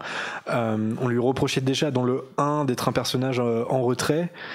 Est-ce que pour vous c'est encore le cas dans, dans le 2 ou pas Euh, Laura moi, je- Bah oui, je trouve. Enfin, en plus, je l'aimais pas. Enfin, je l'aime. Pff, franchement, je la porte pas particulièrement. Enfin, dans le 1, elle, m'intéresse- elle me saoulait et je la trouvais. euh, Mais en plus, même, j'arrive pas à comprendre son. Ouais, elle est... elle- le personnage, j'arrive même pas à comprendre pourquoi elle est... Enfin, avec Norbert, ils ont un- une alchimie comme ça, euh, alors que. Enfin, je sais pas, Norbert est 3 milliards de fois. Enfin, il est tellement. C'est un personnage que je trouve très touchant, un peu canard boiteux et euh, un peu bah, comme finalement ces petits animaux. Et euh, t'as euh, Tina que je trouve hyper mal pensée. elle a, elle, a, elle a- elle a son aspect maternel. Enfin, rappelle-toi, dans le début du 1, c'est une horreur déchue. Enfin, tu vois, c'est canard Ouais, boiteux, on pourtant, y est quand même. hein. Mais j'ai ouais mais c'est plus enfin je trouve qu'elle est mal ils l'ont vachement mal développée et là dans le 2 Mmh, mmh. Dans elle, le deux, euh, euh, enfin, pour moi c'est un personnage qui est hyper frustré et euh, Le bah, problème, du coup, on ressent que ça dans les, les films C'est que sa mission de chercher croyance, il y a 10 millions de personnages qui ont la même mission dans ouais, le film. elle sert à rien dans le 2 en fait. Ouais, euh, Elle ça. serait pas là, ça serait la même chose. Si- Elle ne n'apporte rien, elle n'enlève rien. Alors Norbert va pas à Paris. du motif, temps, c'est du juste- temps pour les autres. euh, Je, je vais pas, je vais pas lâcher le morceau, mais s'il y a pas Tina, Norbert va pas à Paris, tu vois. Oui, non, mais bien sûr, mais euh, après, moi, je reviens un peu. je reviens un peu sur ce qu'a dit Laura. Je trouve que dans le premier, effectivement, elle commence comme ça, très énervante, très antipathique, parce qu'effectivement, elle a qu'une idée en tête, c'est redevenir Aurore parce qu'elle a été déchue. Elle s'adoucit au fil du film jusqu'à devenir attachante, surtout dans la scène de fin où justement on voit un peu de douceur dans Tina. Et là, début du 2, Tina boude. Voilà. Ah, c'est vrai que télénovela, télénovela, euh, long là on y est deux, quand même. Tina, En- en-.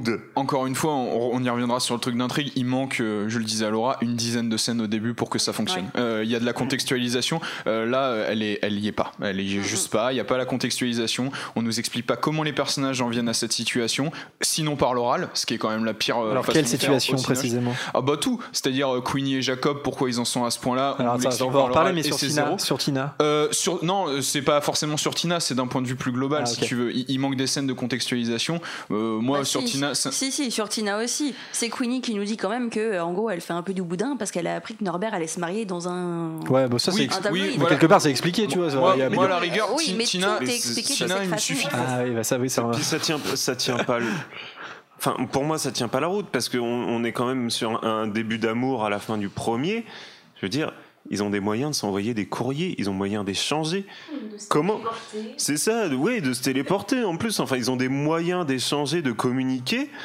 Dans quel monde Tina apprend par un vieux journal dégueulasse que Norbert va se marier Alors les sorciers, ils apprennent beaucoup de choses avec le journal. Hein. Dans Harry Potter, c'est la même chose. Non, hein. Et pourtant, dire, ça se passe dans les années 90, Non, c'est encore Il y a pire. hein. Des choses sur Facebook. Non, mais en plus, non, mais en plus, Il y a dans ce WhatsApp, quoi. Je veux dire, enfin, tu lui envoies, tu lui envoies une lettre à Norbert en mode c'est quoi ces conneries? T'aurais pu me prévenir quand même.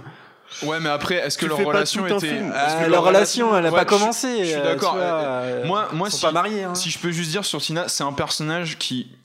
C'est peut-être le personnage qui m'intéresse le moins des animaux fantastiques. Mm. Dans le premier film, je trouvais que le personnage était pas, pas- pas vilain. En plus, je, trou- je trouvais le truc intéressant. Mais l'interprétation de Waterston, je la trouvais pas bonne. Par contre, là, je trouve que Waterston est bien meilleur, sauf que son personnage Mm. est- a encore moins de trucs à faire. Et, euh, et du coup, euh, c'est un problème que j'ai avec Tina, mais ça, à la rigueur, c'est purement personnel. Et juste, on n'a pas dit sur Norbert, mais je trouve qu'Eddie Redmayne tient encore très très bien euh, la rampe, par- euh, surtout par rapport à ce qu'on lui donne à manger. Ouais. Euh, le mec euh, qui est. Donc euh, Dieu sait, je l'ai pas défendu euh, souvent. Sinon sur les animaux fantastiques, je trouve que pour le coup Norbert il le tient vachement Ouais. bien. Mais qu'il lâche cette putain de valise Encore, parce que ça le bouffe, ça le bouffe pour jouer. Ouais, mais je suis pas sûr. Mais encore une fois, euh, Moi, on, va, on va. Attends, juste- oui, vas-y Camille, vas-y, vas-y. Non, ça m'a pas dérangé qu'on voit pas plus Tina que ça parce que je me dis si on la voit plus, ça veut dire qu'il faut qu'on donne de la place à cette histoire entre eux deux et il y avait déjà tellement de choses que qu'elle soit juste en, entre guillemets en fil de, de fond. euh, je moi c'est pas un point euh, Mais encore- que ça gênant je trouve dans l'histoire. Enfin, Hmm. Ça aurait pu se régler en deux. en- en toi un- tu sens que c'est une Ça motivation aurait pu se régler en deux pour, répliques. euh, Tu vas te marier? Non. Ouais, mais eh, Lucas, euh, voilà. Non, mais enfin. Mais euh, juste. Euh, il y avait tellement de choses à dire que rajouter ça, c'était débile pour moi. Ce que je voulais dire, c'est euh, encore une fois là, on, on va bitcher un peu sur tous les personnages, mais je sais pas si globalement vous êtes d'accord. Enfin, je trouve les acteurs vraiment très très bons quoi. C'est-à-dire que euh, j'ai- rien à reprocher aux acteurs. Alors j'ai juste un gros problème sur Queenie, mais encore une fois, je je je, je dis pas que c'est la faute d'Alison Sudol. Et d'ailleurs, j'ai appris des trucs sur euh, sur euh, sur elle, enfin des discussions qu'elle a eues avec David Yates notamment. Et je suis pas du tout surpris par rapport à, par rapport à ça. Je pense que la première à avoir des doutes sur Queenie, c'est elle. Ouais. Et et voilà, enfin globalement, je sais pas, vous êtes d'accord avec moi? Les acteurs sont quand même très très bons, non? Je sais pas. Par rapport à ce qu'on leur donne à jouer, ça vous a dérangé? Est-ce qu'il y a une interprétation d'acteur où vous vous êtes dit bah, C'est vrai que c'est peut- peut-être pas forcément le truc qu'on voit parce qu'on est noyé dans plein de personnages, dans plein d'intrigues. Un acteur pas bon, je sais pas, t'en as vu un toi? Brondis Jodorowsky en Nicolas Flamel. Alors il est très Ah, très, très- Eh ben, moi je suis pas d'accord. Là-dessus, je vais me faire l'avocat du diable. le père Fouras. Mais, mais version Sur le ouais, alors ah, vous parlez quoi Vous parlez de son interprétation ou du maquillage? parce que c'est pas pareil quand même. l'interprétation. Alors moi j'aime bien ce Nicolas Flamel, voilà, je, je veux pas. Mais non, mais c'est vrai, genre, je veux dire, j'ai l'impression que euh, que là-dessus on c'est des. Mais moi j'ai pas trouvé Ezra Miller très bon non plus hein, en croyant ça. euh, J'ai l'impression juste sur Nicolas Flamel que c'est euh, les fans qui ont, tu vois, genre Nicolas Flamel, c'est un co- comme un, dieu, tu vois, qui qui- faut pas toucher. Et là j'aime bien quand on désacralise un peu. Et, et tu vois, pour moi, c'est euh, désacraliser Nicolas Flamel, c'est un petit vieux, tu le tu le C'est touches, tu le casses. Sacralisé, c'est la.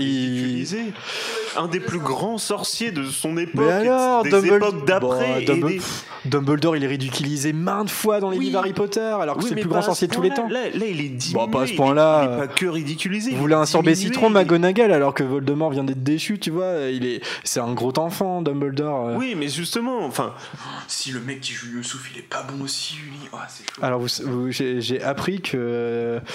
Que. Mince. euh, Ah, j'ai oublié son nom. Cad- euh, Non, pas Kadef. Oh là là La, la personne qui joue euh, Y- Youssouf Fred et. Le service après-vente. Ah, euh, Oma- euh. Omar, Omar Sy euh, Aurait été- dû jouer Youssouf. aurait dû jouer Youssouf, il a refusé. Voilà. Il a lu,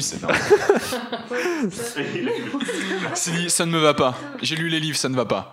L'étrange. Non, ça ne va pas. non, voilà, non, c'était juste un petit mot euh, sur. Bah, eh, globalement, Alors, bien dans le micro, Camille Ah ouais, La VF met peut-être pas hyper en valeur euh, le, le jeu des acteurs. euh, Je pense que c'est ça aussi qui nous a fait un coup sur les personnages, c'est Bah. la VF. La VF est Un petit peu, Ouais, ouais. La VF est vraiment pas belle. Non, mais je sais pas, pour quand tu dis Nicolas Flamel, euh, c'est- je trouve pas que c'est une désacralisation, c'est plutôt euh, le personnage il matche pas avec le- l'univers que on propose derrière.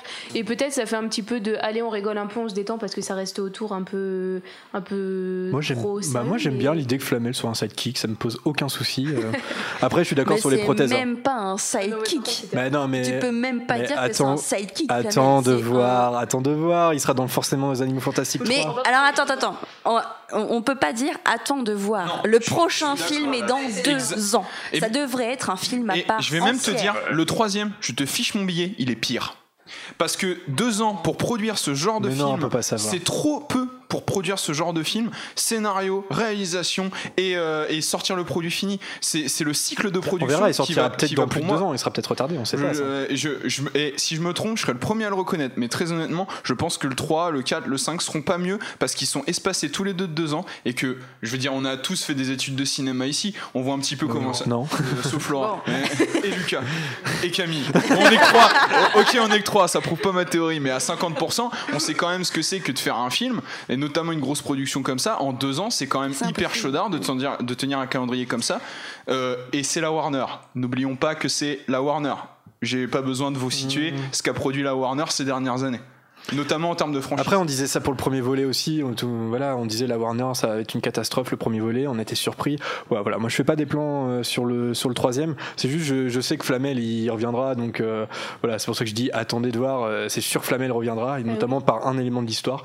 Oui, Non, mais juste, je suis d'accord avec Vanessa dans le sens où, enfin, on peut pas trop dire, euh, on va attendre, ah ben on verra dans le Ah non, mais prochain. ça, je suis mais non, je suis d'accord avec vous là-dessus. Oui, oui, c'est sûr, c'est sûr. Mais c'est c'est le gros problème du film, c'est que il, Mais oui, il- il alors- ne fait que teaser le troisième en fait. C'est ça le Justement, en fait, on a eu les, on a eu euh, pas mal de commentaires dans le chat depuis tout à l'heure que j'ai pas cité parce que je savais que ça viendrait sur le sur le tapis. C'est qu'en effet, c'est oui, mais c'est normal, on peut pas vous donner toutes les réponses Ah ouais, euh, sur ce film-là. Alors. Certes, on est d'accord. On avait beaucoup de questions ce qui sont posées au premier. On s'est dit on va avoir quelques réponses et puis bon voilà, on va continuer l'histoire tranquillou. Sauf qu'on est arrivé au deuxième film, on n'avait pas les réponses à nos questions du premier et on nous a bombardé 100 fois plus de questions sur ce deuxième film sans répondre aux premières.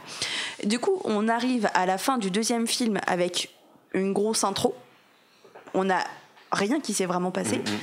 On a euh, des, des- des nœuds dramatiques un peu partout euh, sans, sans résolution. Et les résolutions qu'on nous propose sont nuls. sont nulles, sont incohérentes et sont très certainement des mensonges. Donc on Oui, a deux films plus, de 2h20 avec deux ans d'attente entre deux films où on n'a rien. On n'a que Ah, dalle. il y a que Voilà, dalle. d'où notre grosse déception aussi, je pense, en général pour ça. Des questions, on avait des milliers, il suffisait d'en répondre à 4 ou 5 Voilà, pour qu'on on- soit on content. Voilà, ça nous aurait fait patienter. Et là, non, on n'a questions rien. toutes les deux semaines pendant des heures. Donc euh, oui, Ah en effet. euh, Si on sait que Queenie veut se marier, Mais c'est ça, bien. ça, C'est bien, ça en dit long sur le personnage parce que ça, veut dire que aussi que là-haut, nous ça va pas bien. choses, Ça nous abreuve de l'univers. On, on est content d'avoir euh, d'avoir toutes ces infos, tout ça. Sauf que on n'a pas le temps de Même les de les digérer, de les. content, et puis ça. si Non, ça nous, ça nous apprend qu'il n'y a pas de descendant lestrange. Ah bah si, on a un. On va. Alors, euh, le. non, forcément. hein. Jacob. Forcément. Oui. Pour Alors bah justement, on va, on continuer sur les personnages et on va, voilà, Jacob. Il y a Laura qui suit le fil du Voilà. Jacob, t'inquiète.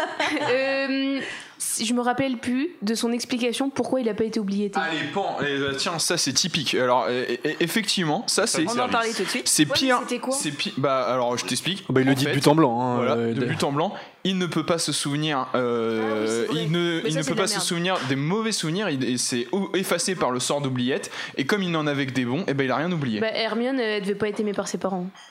Alors Hermione n'a pas oublié ses parents. euh, Ça c'est, euh, elle a- non, elle a modifié la mémoire de ses parents, elle les a pas oubliés. C'est- Puis c'était pas un sort d'oubliette dans les animaux fantastiques 1, c'était du Alors, venin je suis- de je sais plus quoi là. Excusez-moi, de sur, le sur le chat, il y a quelqu'un qui dit non, Jacob, on le savait ça. Ce n'est pas parce qu'on a vu la dernière scène et que maintenant on la connecte aux deux qu'on peut se dire ah bah la première scène en fait c'est ça qu'elle disait. En fait, Je suis truc- désolé, on peut Alors- pas faire de la du révisionnisme du premier film qui laissait une ambiguïté sur la fin, c'est-à-dire est-ce qu'il s'en souvient, est-ce qu'il se souvient pas? C'était très beau d'ailleurs. Euh, c'était une super scène. Et La meilleure fin que- de Yates. non mais et puis même sans ça, même sans ça, je veux dire Ouais. pourquoi ça ça c'est typiquement le genre de scène qui manque. Moi je veux bien qu'on m'explique que Queenie elle a mis un sort sur Jacob, il a pas oublié tes machins et tout. Pourquoi ça tu me l'as pas montré? Pourquoi tu t'intéresses pas à ces deux personnages là Ton film il dure C'était super 2h20. bien. Tu vas me raconter mais des milliards de conneries pendant le reste du truc. Pourquoi il y a pas cette scène pour nous montrer ce qui se passe, pas euh, nous expliquer Mm. ensuite et puis créer en plus un conflit qui est hyper brouillon et hyper confus pour la pour la suite et tout parce que je lis sur le chat hein, euh, faut pas croire hein, je, je vois les trucs. Tout ce qui est dit par rapport à Queenie on est d'accord que l'idée du renversement de Queenie dans l'intrigue est très bien mais elle est alors très très mal amenée et très très mal construite donc euh, Alors, on juste peut, pour on rester peut être sur- content avec la chose. Excuse-moi je suis Ouais, juste la phrase. On peut être content avec la chose. Moi-même je trouve que c'est une bonne idée que Queenie passe euh, passe euh, de l'autre côté. C'est d'ailleurs beaucoup de beaucoup de trilogies où dans le deuxième épisode il y a des personnages qui vont devoir choisir un camp et parfois on a des surprises à ce moment-là. C'est donc très logique que ça se passe ainsi. Par contre la façon dont c'est amené la façon dont c'est fait paraît incohérente par rapport à ce qu'on a vu des personnages dans le film. C'est juste que sur, sur, euh, c'est vrai que sur Jacob, c'est une déception. Le- quand, il- quand il annonce en fait le truc que mais si ça a effacé les mauvais souvenirs et, et c'est pour ça que je m'en souviens hein, parce que j'ai des bons souvenirs. Parce et le problème théorie qu'on a tous eu. le problème et je pense que c'est ça c'est ça que l'auditeur disait dans, dans le chat je crois que c'est Jay Hugh c'est que on l'avait tous grugé en fait. C'est ça le truc. c'est qu'on l'a comme Ariana Obscurial on l'a tous grugé c'est à un moment ça va venir mais c'est le- et, et du coup quelque chose que t'as anticipé qu'un personnage le, le- le dise comme ça euh, ah bah en fait euh, voilà ça a pas fonctionné bah c'est genre C'est- nul C'est un peu, c'est un peu Rowling qui s'est dit tiens les fans ont déjà fait le taf à ma place donc ça j'ai pas besoin de l'écrire.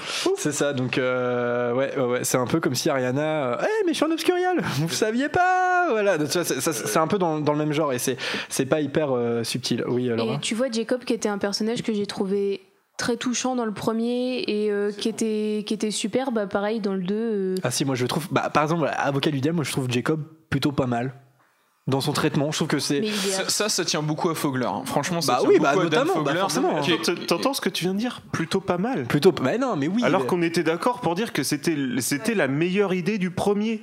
Oui, mais un non-mas dans une équipe de sorciers. Et là, il est Mm. plutôt pas mal. Bah c'est déjà pas mal, oui, dans les crimes de Grindelwald, il est Oui, pas bah, mal. au reste, À vrai dire, il, il subit le même sort que les autres personnages, c'est-à-dire que les événements glissent sur lui. Oui, mais à ça, ça fait partie de son, de son À personnage la depuis le rigueur, sur départ. Jacob, ça me dérange moins. Par Bah contre, oui. le gros problème, et, et, euh, c'est que Jacob, maintenant, il ne peut pas être extrait de Queenie. C'est-à-dire que c'est un couple, et d'ailleurs, la- leur, euh, leur dilemme et leurs enjeux vont être des enjeux de couple. Mm. Le problème, c'est que si c'est pas bien construit pour Queenie, malheureusement, Jacob, par effet miroir, ça va, le ça va être mal construit aussi. Et c'est d'ailleurs ce qui arrive. Euh, Après, euh, Dan Fogler reste rigolo. euh, Il y a peut-être même, euh, je trouve, dans l'humour une, une certaine répétition par rapport au premier. Il y a presque du fan service par rapport au premier film. Euh, donc, Ouais, mais- sur les mais petits, sur les petits par rapport à- Jacob, c'est pas dérangeant. Mais Par rapport à d'autres il est, euh, il est rigolo et puis Ouais. voilà c'est pas, un gros pour le coup Jacob c'est peut-être pas le plus gros problème euh, au niveau des Mais personnages pour moi, c'est même pas un problème. Voilà, c'est pour moi, c'est. Non, heureusement qu'il est là aussi pour donner un peu euh, d'aération à tout ça. Oui, Genre- pour Jacob, Ouais. je te contente Ouais, là. Alors, Ouais. pour dire pour dire à Emma Pond vous auriez pas voulu voir Jacob dans le film eh bien effectivement moi je n'aurais pas voulu voir Jacob dans le film j'aurais préféré que Jacob revienne dans le troisième film pour une véritable raison que peut-être j'expliciterai tout à l'heure Non, mais oui, oui, sur, euh, ouais, c'est sûr. Enfin, je vois où tu veux en venir parce qu'on en, on en a parlé. On, on est d'accord. On, on va parler de Queenie parce que pour moi, c'est- et je pense que pour vous aussi, c'est vraiment un problème. Je suis assez d'accord. euh, Je, je crois que c'est Adrien, c'est toi qui disais ça tout à l'heure. J'aime beaucoup le fait aussi que Queenie rejoigne euh, Grindelwald. Euh, là, vraiment, la façon dont c'est fait. C'est vraiment très très léger. C'est-à-dire, je comprends pas, euh, je comprends pas que le mariage pui- puisse être une raison euh, suffisamment euh, su- suffisante, tout simplement, pour qu'elle pète complètement un câble et qu'elle soit vulnérable au Non. point. au- C'est pas ça, c'est pas ça. Oui, mais d'accord, c'est le Makusa, c'est parce qu'elle peut pas se marier avec Jacob. Non, non, il n'y a pas que ça. Il y a aussi son, il y a aussi, il y a aussi son pouvoir qui la rend cinglée. Oui. Bon, Puis franchement, aussi- ça, ça, ça surtout- transparaît pas vraiment dans Ah bah, film. ça transparaît pas. La première scène où tu la vois avec Jacob, elle l'a ensorcelé. Mais oui, mais pour moi, là, aurait faire ça et il lui dit, il lui dit, tu sais, pff, il, enfin le Jacob, il nous, il nous le donne l'indice. Ouais. Il, il va lui dire t'es folle. Ouais, il, ouais. il va lui dire c'est pour ça qu'elle se barre. Et c'est qu'il se rend compte qu'elle a pété un boulon là-haut. Elle Oui, arrive mais- à Paris, elle pète un câble Eh, en pleine rue, elle se met pas fait en- du à tout. pleurer, elle s'assoit sur le Français, trottoir et tout le monde pense en français, elle arrive à Ouais. rien lire et pense mal du coup très certainement. Ouais, mais- Bande de petits cochons. Après, Encore les blocages, franchement. après moi j'ai pas. Et du coup, elle pète un câble, il y a trop de gilets jaunes, et elle pète un câble, et la seule personne qui vient la voir et, et qui, euh, qui est gentille avec elle, j'imagine, c'est le bras droit de Grindelwald. Mais ça se voit qu'elle pète total un câble. Euh, quelle personne va s'asseoir en plein milieu de la rue en train de pleurer quoi Alors, Non, Cl- puis, euh, puis il y a surtout, il y a surtout cette promesse de Grindelwald qui justement est l'enjeu euh, du mariage et de cet amour qu'elle a pour Jacob qu'elle est obligée de cacher. Il y a cette promesse de Grindelwald qui, elle ne sera plus obligée de le cacher. Et ils n'ont pas, ils ont pas assez accentué là-dessus. Parce qu'il lui dit à un moment à Connie, il dit, moi je vais faire en sorte que tu aies le droit de te marier avec Jacob. Bon, par contre, il sera asservi et puis Ouais, euh, c'est ça. c'est dommage. Alors attends, attends, je vais juste revenir sur un truc que tu as dit Vanessa. Je- là vraiment, j'ai pas du tout euh, saisi dans le film que, euh, que le, le pouvoir de légitimancy de Queenie, ça soit une souffrance par rapport à son couple. C'est-à-dire que quand Jacob Ah, lui dit non, tu par es rapport à son Non, couple, par pas- rapport à, elle-même. Et, d'ailleurs, rapport à elle. Oui, mais d'accord, mais moi j'ai pas du tout fait l'arrange. lien entre le fait qu'elle ait ensorcelé Jacob parce que c'est penser la parce que le fait d'entendre les pensées de Jacob ça la rend folle. Moi, Non, je- c'est pas ça.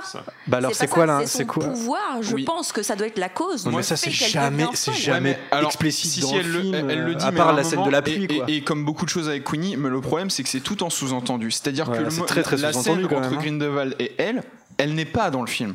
C'est-à-dire que la discussion entre Grindelwald et elle, qui pourrait nous faire euh, euh, faire que la- le, le sort à la fin soit déchirant parce qu'on l'a vu et on l'aurait peut-être pas vu d'accord, tu vois. Et, à ce moment-là, bum et bascule. Euh, elle n'est pas là cette scène. Il y a plein de trucs qui manquent par rapport à Queenie. Et moi, je pense que là, euh, ça, me permet d'arriver à ça. Il y a un relais à la fin du film avec euh, le contexte historique de l'époque et ce qui va arriver dans le monde notamment des, des Moldus. Et là, c'est un truc où je me dis, le film a, a loupé mais une occasion mais mortelle, qui est qu'est-ce que ça fait à Queenie d'entendre les pensées de gens dans une époque euh, euh, qui qui où il y a l'antisémitisme, où il y a le, ra- où il y a le racisme, où il y a la xénophobie, et, et- et d'entendre tout ça, toutes ces mauvaises pensées dans le contexte de l'Europe qui va connaître un conflit mondial, tu vois. Et on un est second- aussi au sortir de la guerre. Donc euh, En les plus. gens, ils sont, ils sont, euh, ils sont malheureux. Enfin, les gens, ils sont pas malheureux. Les gens sont complètement atterrés. Euh, dans leur vie, c'est de la merde. Tu vois, Ouais. Tout le monde est en, en train d'essayer de se reconstruire, mais personne n'y arrive vraiment. Surtout ceux qui ont fait Mm. la guerre, notamment Jacob qui a dû morfler.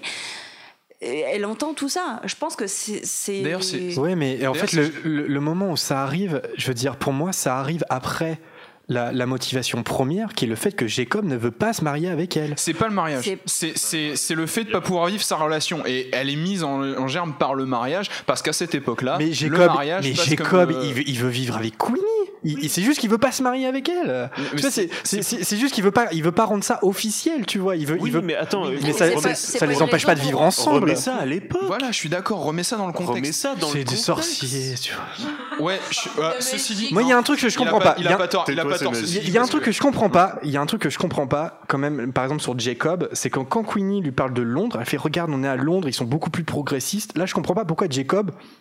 Il refuse quelque part. Enfin, et c'est même pas qu'il refuse, c'est encore une fois, c'est pas dit. c'est- Il, il, il, il- il réagit pas par rapport à ça. Mais pourquoi Jacob veut pas, par exemple? C'est-à-dire que Bah parce que c'est pas un sorcier, il y connaît rien au monde des sorciers, Non, et mais- qu'il dit que peut-être aussi à Londres les, les si, sorciers il a conscience qu'au euh, Makusa, ils peuvent pas. Il a conscience de tout ça, que c'est un problème et que, et que leur couple est en danger aux États-Unis. Oui, et attendez. qu'est-ce qu'il en sait qu'à Londres c'est pas la même Bah parce que Queenie lui dit, ils sont plus progressistes, donc je Oui, pense- mais elle est déjà à moitié tarée. Non, euh, mais franchement. à- quelque part, elle a raison. Elle a on raison. cherche bien loin, on cherche bien loin dans un film qui ne se, qui ne cherche même pas à justifier ça. C'est-à-dire que le conflit est complètement artificiel. Moi, je, je trouve l'idée que, que Queenie, si tu veux, veuille vivre en son amour avec Jacob, ça se personnalise par le mariage, c'est, c'est peut-être pas une bonne idée, mais toujours est-il que, en tout cas, ça, ça fait un nœud dramatique fort.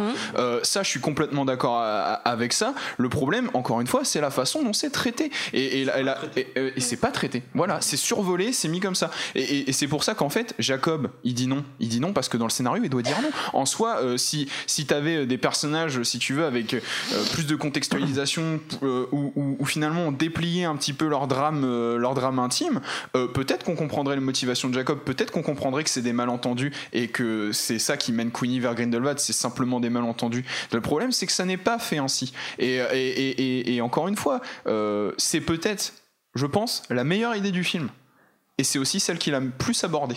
Et, c'est vraiment un problème parce que on a tous aimé dans les animaux fantastiques, je pense, Queenie, Jacob, les deux personnages, le couple, l'idée d'un, l'idée de voir enfin un couple euh, moldu, euh, moldu mage dans la saga euh, et euh, en, en tant que euh, voilà actant principal et tout.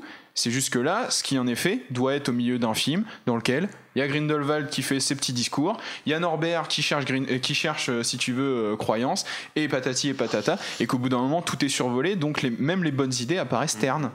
Et hum, quand Ouais, tout à l'heure Adrien euh, parlait de hum, justement euh, des scènes essentielles qui y sont pas, bah c'est vraiment ça, c'est-à-dire que t'as au dé... enfin moi il y a un truc que j'ai pas compris et du coup je l'ai compris après parce que il manquait la scène, mais euh, en gros t'as Queenie qui a peur qui dit, euh, enfin l'autre elle lui dit euh, tu vas rencontrer le tu, tu- vous allez pas partir sans rencontrer le maître de maison Ouais. qui est Grindelwald.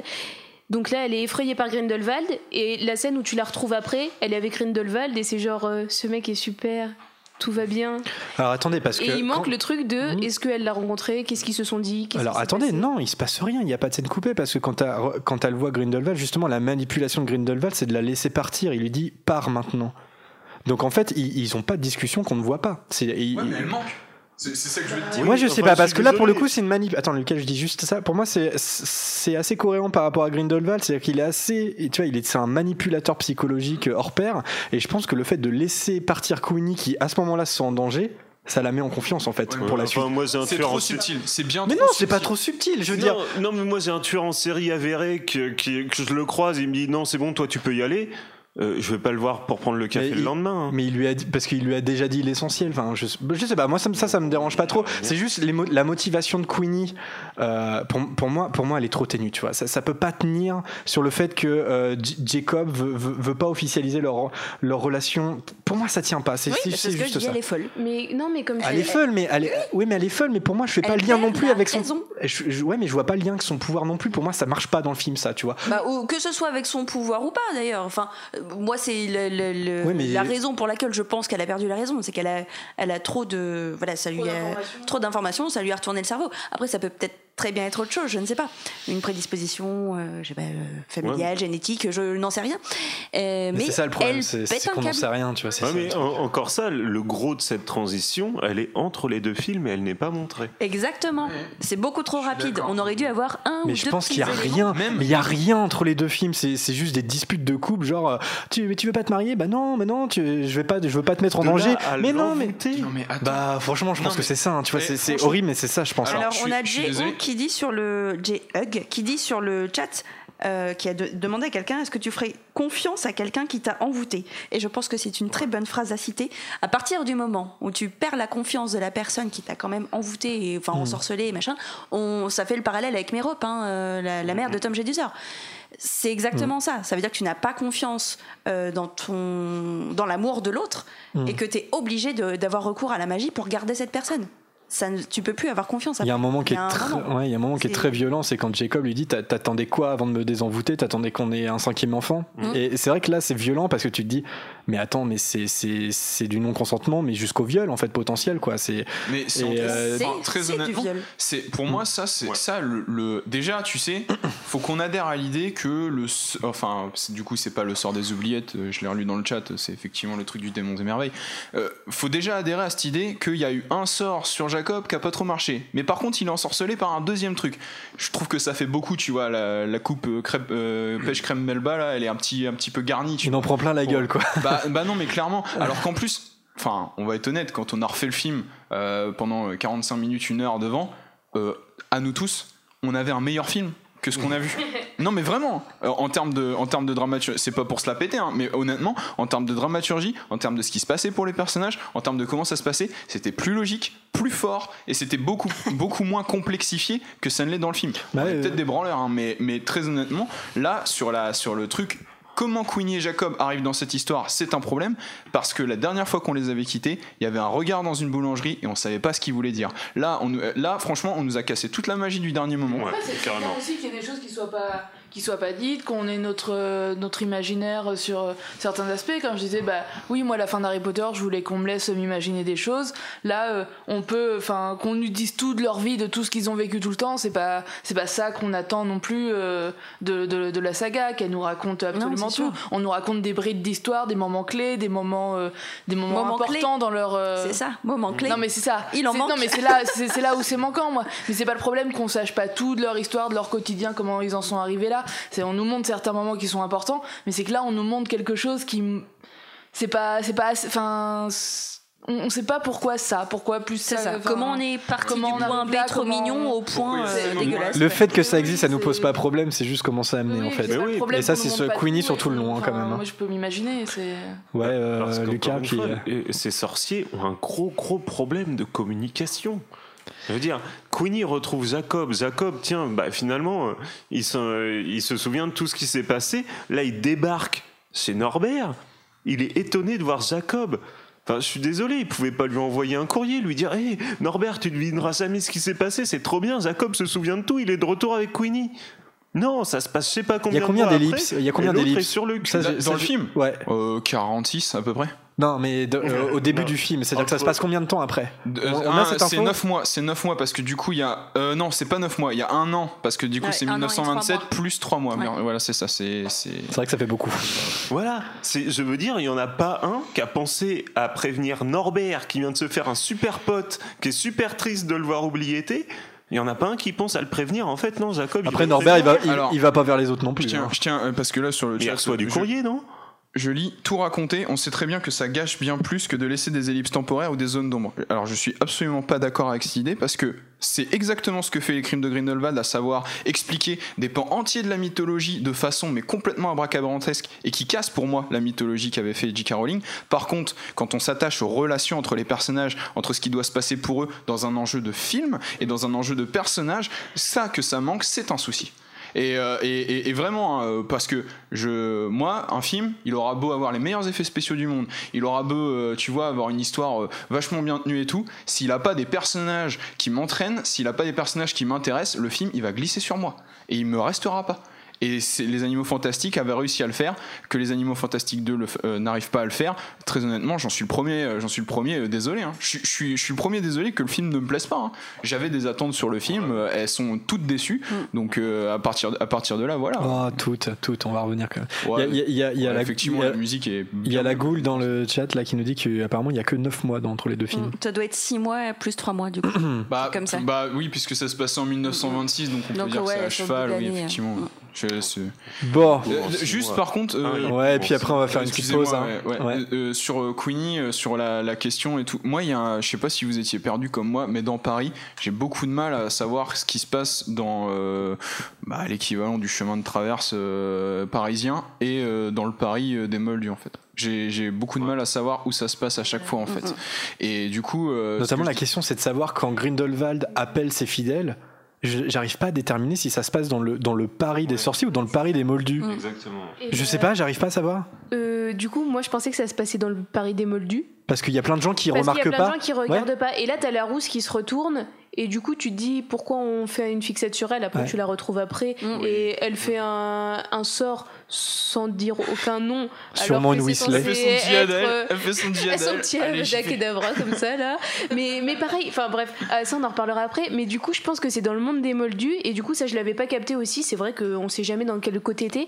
Mais pour moi, c'est dans le monde des moldus parce que justement, t'en as plein qui. Ouais, ouais. Mais pourquoi là ils sont dans le monde des moldus En fait, le problème c'est qu'on les voit rentrer mais jamais sortir de, Bah, de fait, ce Paris-là. j'ai- j'ai l'impression qu'il y y, a un genre d'effet miroir. C'est des, c'est des mondes qui sont superposés. Ouais, c'est un Paris moldu visible que par les sorciers. euh, Exactement.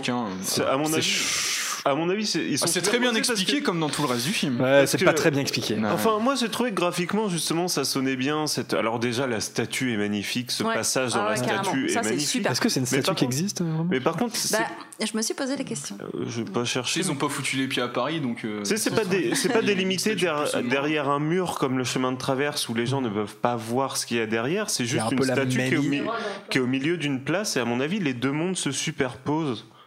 Sans se toucher forcément.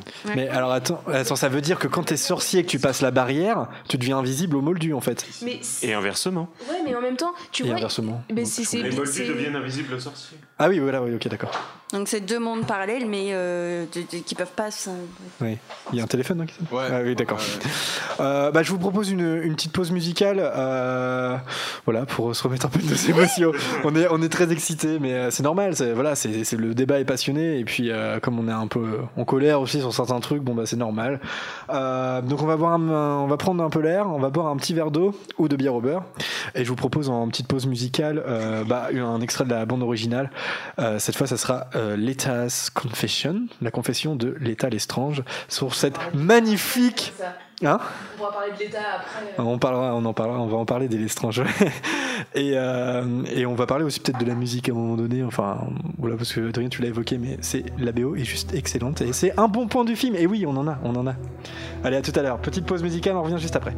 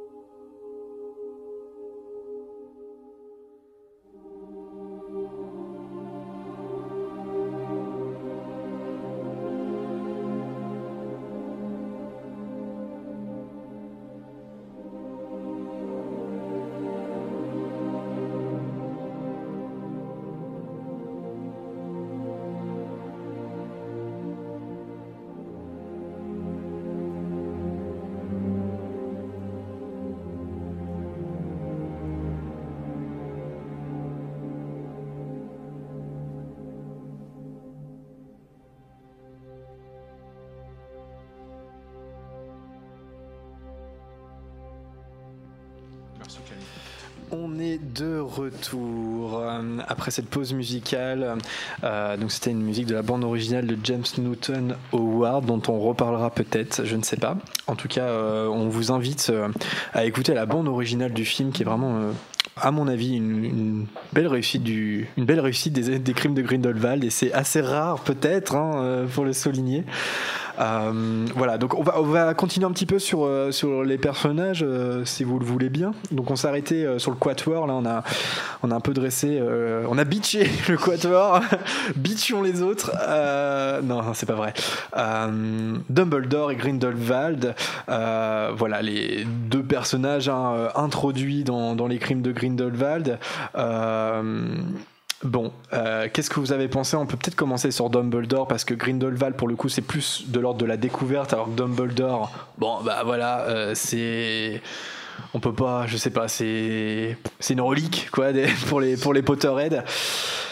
Qu'est-ce que vous avez pensé du traitement de ce personnage, de l'interprétation de, de Jude Law? Euh, quand, quand, le casting a été annoncé, il y avait, il y avait des pour, il y avait des contre. maintenant, il y a le film, on peut, on peut tirer les conclusions, chacun donne son résultat. Dumbledore, pour vous, bonne ou mauvaise incursion dans les animaux fantastiques? Vanessa. Je dirais que Dumbledore, à y réfléchir avec du recul, est plutôt bien traité parce qu'on a une cohérence sur le fond et sur la forme du personnage. C'est-à-dire que Dumbledore est toujours en retrait et c'est lui qui tire un peu les ficelles. On le voit que quand il y a besoin de lui. Et c'est ce qui se passe dans le film. C'est-à-dire qu'il n'est pas là pour dire euh, je suis là. Enfin, euh, si, un peu quand même. Mais euh, en gros, on sent que c'est lui qui manipule un peu Norbert et qui le donne des missions, etc. Et il n'a pas une place trop importante. Ce, que je, regrettais un peu à la sortie du film. Et en fait, en y réfléchissant, bah, c'est logique. Parce qu'au final, c'est quel un personnage qui est très important certes, mais qui est secondaire pour le moment. Et euh, je trouve que voilà, c'est assez bien traité sur ce point-là. Après, sur l'interprétation de Jude Law, hmm, moi j'ai toujours un problème avec ce Dumbledore sexy. Moi, ça me perturbe. tu n'es pas la seule. T'es pas la seule. Il y, a, beaucoup de commentaires-là. J'ai du mal hein, parce que Jude Law, clairement. Euh, Beau petit cul. Bah ouais, euh, il dormirait pas dans la baignoire. oui, c'est clair. Oui, non, il dormirait pas dans la baignoire. mais a raison, moi, je, enfin, ah, j'ai bah. trouvé, Jude Law très bien et, c'est la première chose que j'ai dit, je crois, en sortant. ça fait longtemps que j'avais pas trouvé Johnny Depp Jude Law aussi sexy dans un film, donc. Euh, on a envie, de, on a envie de les voir tous les deux. Hein. notamment, il y a un plan qui me dérange, c'est quand il est euh, dans, dans, la salle de, de, cours là et qu'il a les mains dans les poches et qu'il est à moitié assis ah sur son bureau et que la caméra est juste derrière. Eh ben, dès la bande annonce, j'avais fait What C'est quoi ce plan sur le cul de Jude Law dans son petit pantalon bien moulé là, bien rebondi sur le bureau? Dumbledore dont tu parles. Non mais justement, c'est ça, c'est ça qui est très hein, C'est un plan très sexy, même si, enfin, c'est. Il n'y a pas encore de vergeture. Non, mais c'est clair, c'est clair bah, que franchement, tu comprendrais que les élèves de Poudlard fantasment sur le ah bah professeur Dumbledore, clairement. Enfin, c'est le crush. Tu t'attends à une scène à Indiana Jones, tu sais, genre. C'est le crush de McLagan. Exactement, c'est trop ça. C'est pas ça choquant du tout parce que Dumbledore, c'est euh, un mec qui a de la classe. Enfin, euh, tu vois, c'est euh, Kingsley qui le dit. Il fait Vous ne l'aimez pas, mais admettez qu'il a que c'est un homme. Enfin, je sais plus quoi. Mais du coup, c'est ça. Il, est, vieux. C'est parce que tu le vois, il a 192 ans, mais là. Ouais, mais justement, c'est ça justement sur son âge. il fait beaucoup plus jeune que ce qu'il devrait faire. Hein. Ça. Chronologiquement, ça tient pas trop. Chronologie, surtout, on peut tout foutre à la poubelle. Hein. on, va reparler, on va reparler. Ouais, ouais. On fout à la poubelle. le physique des acteurs, c'est pas le pire. Le petit cul de Jude Law euh, en Dumbledore, euh, moi, ça me perturbe. Donc le petit cul de Jude Law joue bien. C'est ça qu'on est en train de bah, dire. le, plan petit cul, ouais, joue bien, ouais. Moi, Adrien, vas-y. Si je peux me permettre, dans l'océan de, fan, l'océan de fanservice qu'est le film, je trouve que la place de Dumbledore est peut-être l'une des plus mm. équilibrées. C'est-à-dire que euh, là où on nous avait. Euh, pour le coup. Euh, on sait pas vraiment qui est le personnage principal, mais en tout cas, ça n'est pas devenu un film sur Dumbledore et Grindelwald ils sont intégrés à l'univers mmh. plus, on les développe et tout. Ça n'est pas pour autant que ce sont eux les personnages principaux. Et je trouve que la place de Dumbledore est plutôt pas mal, notamment parce qu'il est retenu. Mmh. Euh, voilà, moi, ce qui me fait peur, c'est sur la suite. C'est-à-dire que pour que ça raccorde avec les précédents films, bon, ça, c'est mon souci de cohérence, mais à la rigueur, ils ne regardent que moi et surtout parce qu'il y a trois autres films qui vont arriver, que je vois pas euh, d'autres issues, si tu veux, au cinquième film que le combat entre Dumbledore et Grindelwald. Ça veut dire qu'on a encore trois épisodes, enfin deux épisodes de décompression Ouais. avant qu'ils se décident à se, à se battre euh, l'un contre l'autre. Euh, ou en tout cas euh, avant que l'issue du combat soit faite. Il y aura probablement un combat avant ça. Et c'est ça qui me fait peur, moi. C'est que je trouve que là, Dumbledore peut-être aurait dû être intégré encore après pour que pour qu'on n'ait pas le sentiment que ça tire à la corde parce que euh, comme je l'ai dit moi j'ai des sérieux doutes sur les prochaines suites. Je vends pas encore euh, si tu veux Bah, c'est surtout qu'après- surtout- j'ai j'ai très très peur de, de la décantation de tout ça en fait. C'est surtout qu'a priori, il, y a, il reste encore 18 ans Ouais. d'intrigue. Parce que ce qui a été annoncé, c'est que le, le- le cinquième film s'arrêtera à la bataille entre Dumbledore et Grindelwald, qui a lieu en 45 à la fin de la Seconde Guerre mondiale. Nous sommes qu'en 1927. Il y a, vous voyez pas, il y a 18 ans d'ellipse là. Alors qu'on a deux films qui se suivent euh, près- quasiment coup sur coup. C'est étonnant quand même. Je me demande s'il va pas y avoir une grosse ellipse euh, Hmm. Pour le 3. Possible. Lucas. Ouais, alors moi, en fait, Dumbledore, j'ai bien aimé, euh, pareil, ce côté un petit peu, euh, un petit peu en retrait. Euh, un truc que j'ai bien aimé, c'est son côté prestidigitateur au début avec le gant. Ah ouais, trouvé- ça c'était génial. J'ai trouvé que ça, ouais, ça, ça, au, au cinéma, ça passait vraiment très bien. Euh, par contre, euh, un truc moi que au début j'ai trouvé comme une faiblesse scénaristique, mais que finalement euh, ça tient la route, c'est cette histoire de pacte du sang. Au début, je me suis dit c'est un peu facile le pacte du sang, mais après ça explique pourquoi euh, dans Harry Potter, on, on dit juste que Dumbledore dit euh, bah j'ai attendu que euh, voilà j'ai plus le choix de me confronter à lui pour aller l'attaquer. Et c'est vrai que tu te dis quand même Dumbledore, t'as attendu qu'il y ait beaucoup de morts Ouais. avant de combattre Grindelwald et ce pacte du sang peut l'expliquer. Par contre sur la forme, moi j'ai un souci. C'est Dumbledore en chemise gilet cravate. Oui, alors, ça, ça, fait aussi ouais, mais alors ça beaucoup pour le coup c'est toute la direction artistique Oui, qu'a amené euh, David Yates. Dans Et 10-15 effectivement- ans, selon le prince de sang mêlé, il porte, de- il porte des robes comme on connaît Dumbledore. Bah oui, voilà, il va ça. changer Mais de David style très Yates- très rapidement. Mais, mais David Yates déjà. Enfin, c'est Oui. con à dire, mais la direction artistique, elle a, elle a Oui. bougé quand même. Bah oui, dans, Le prisonnier d'Azkaban, ils sont en jean suite.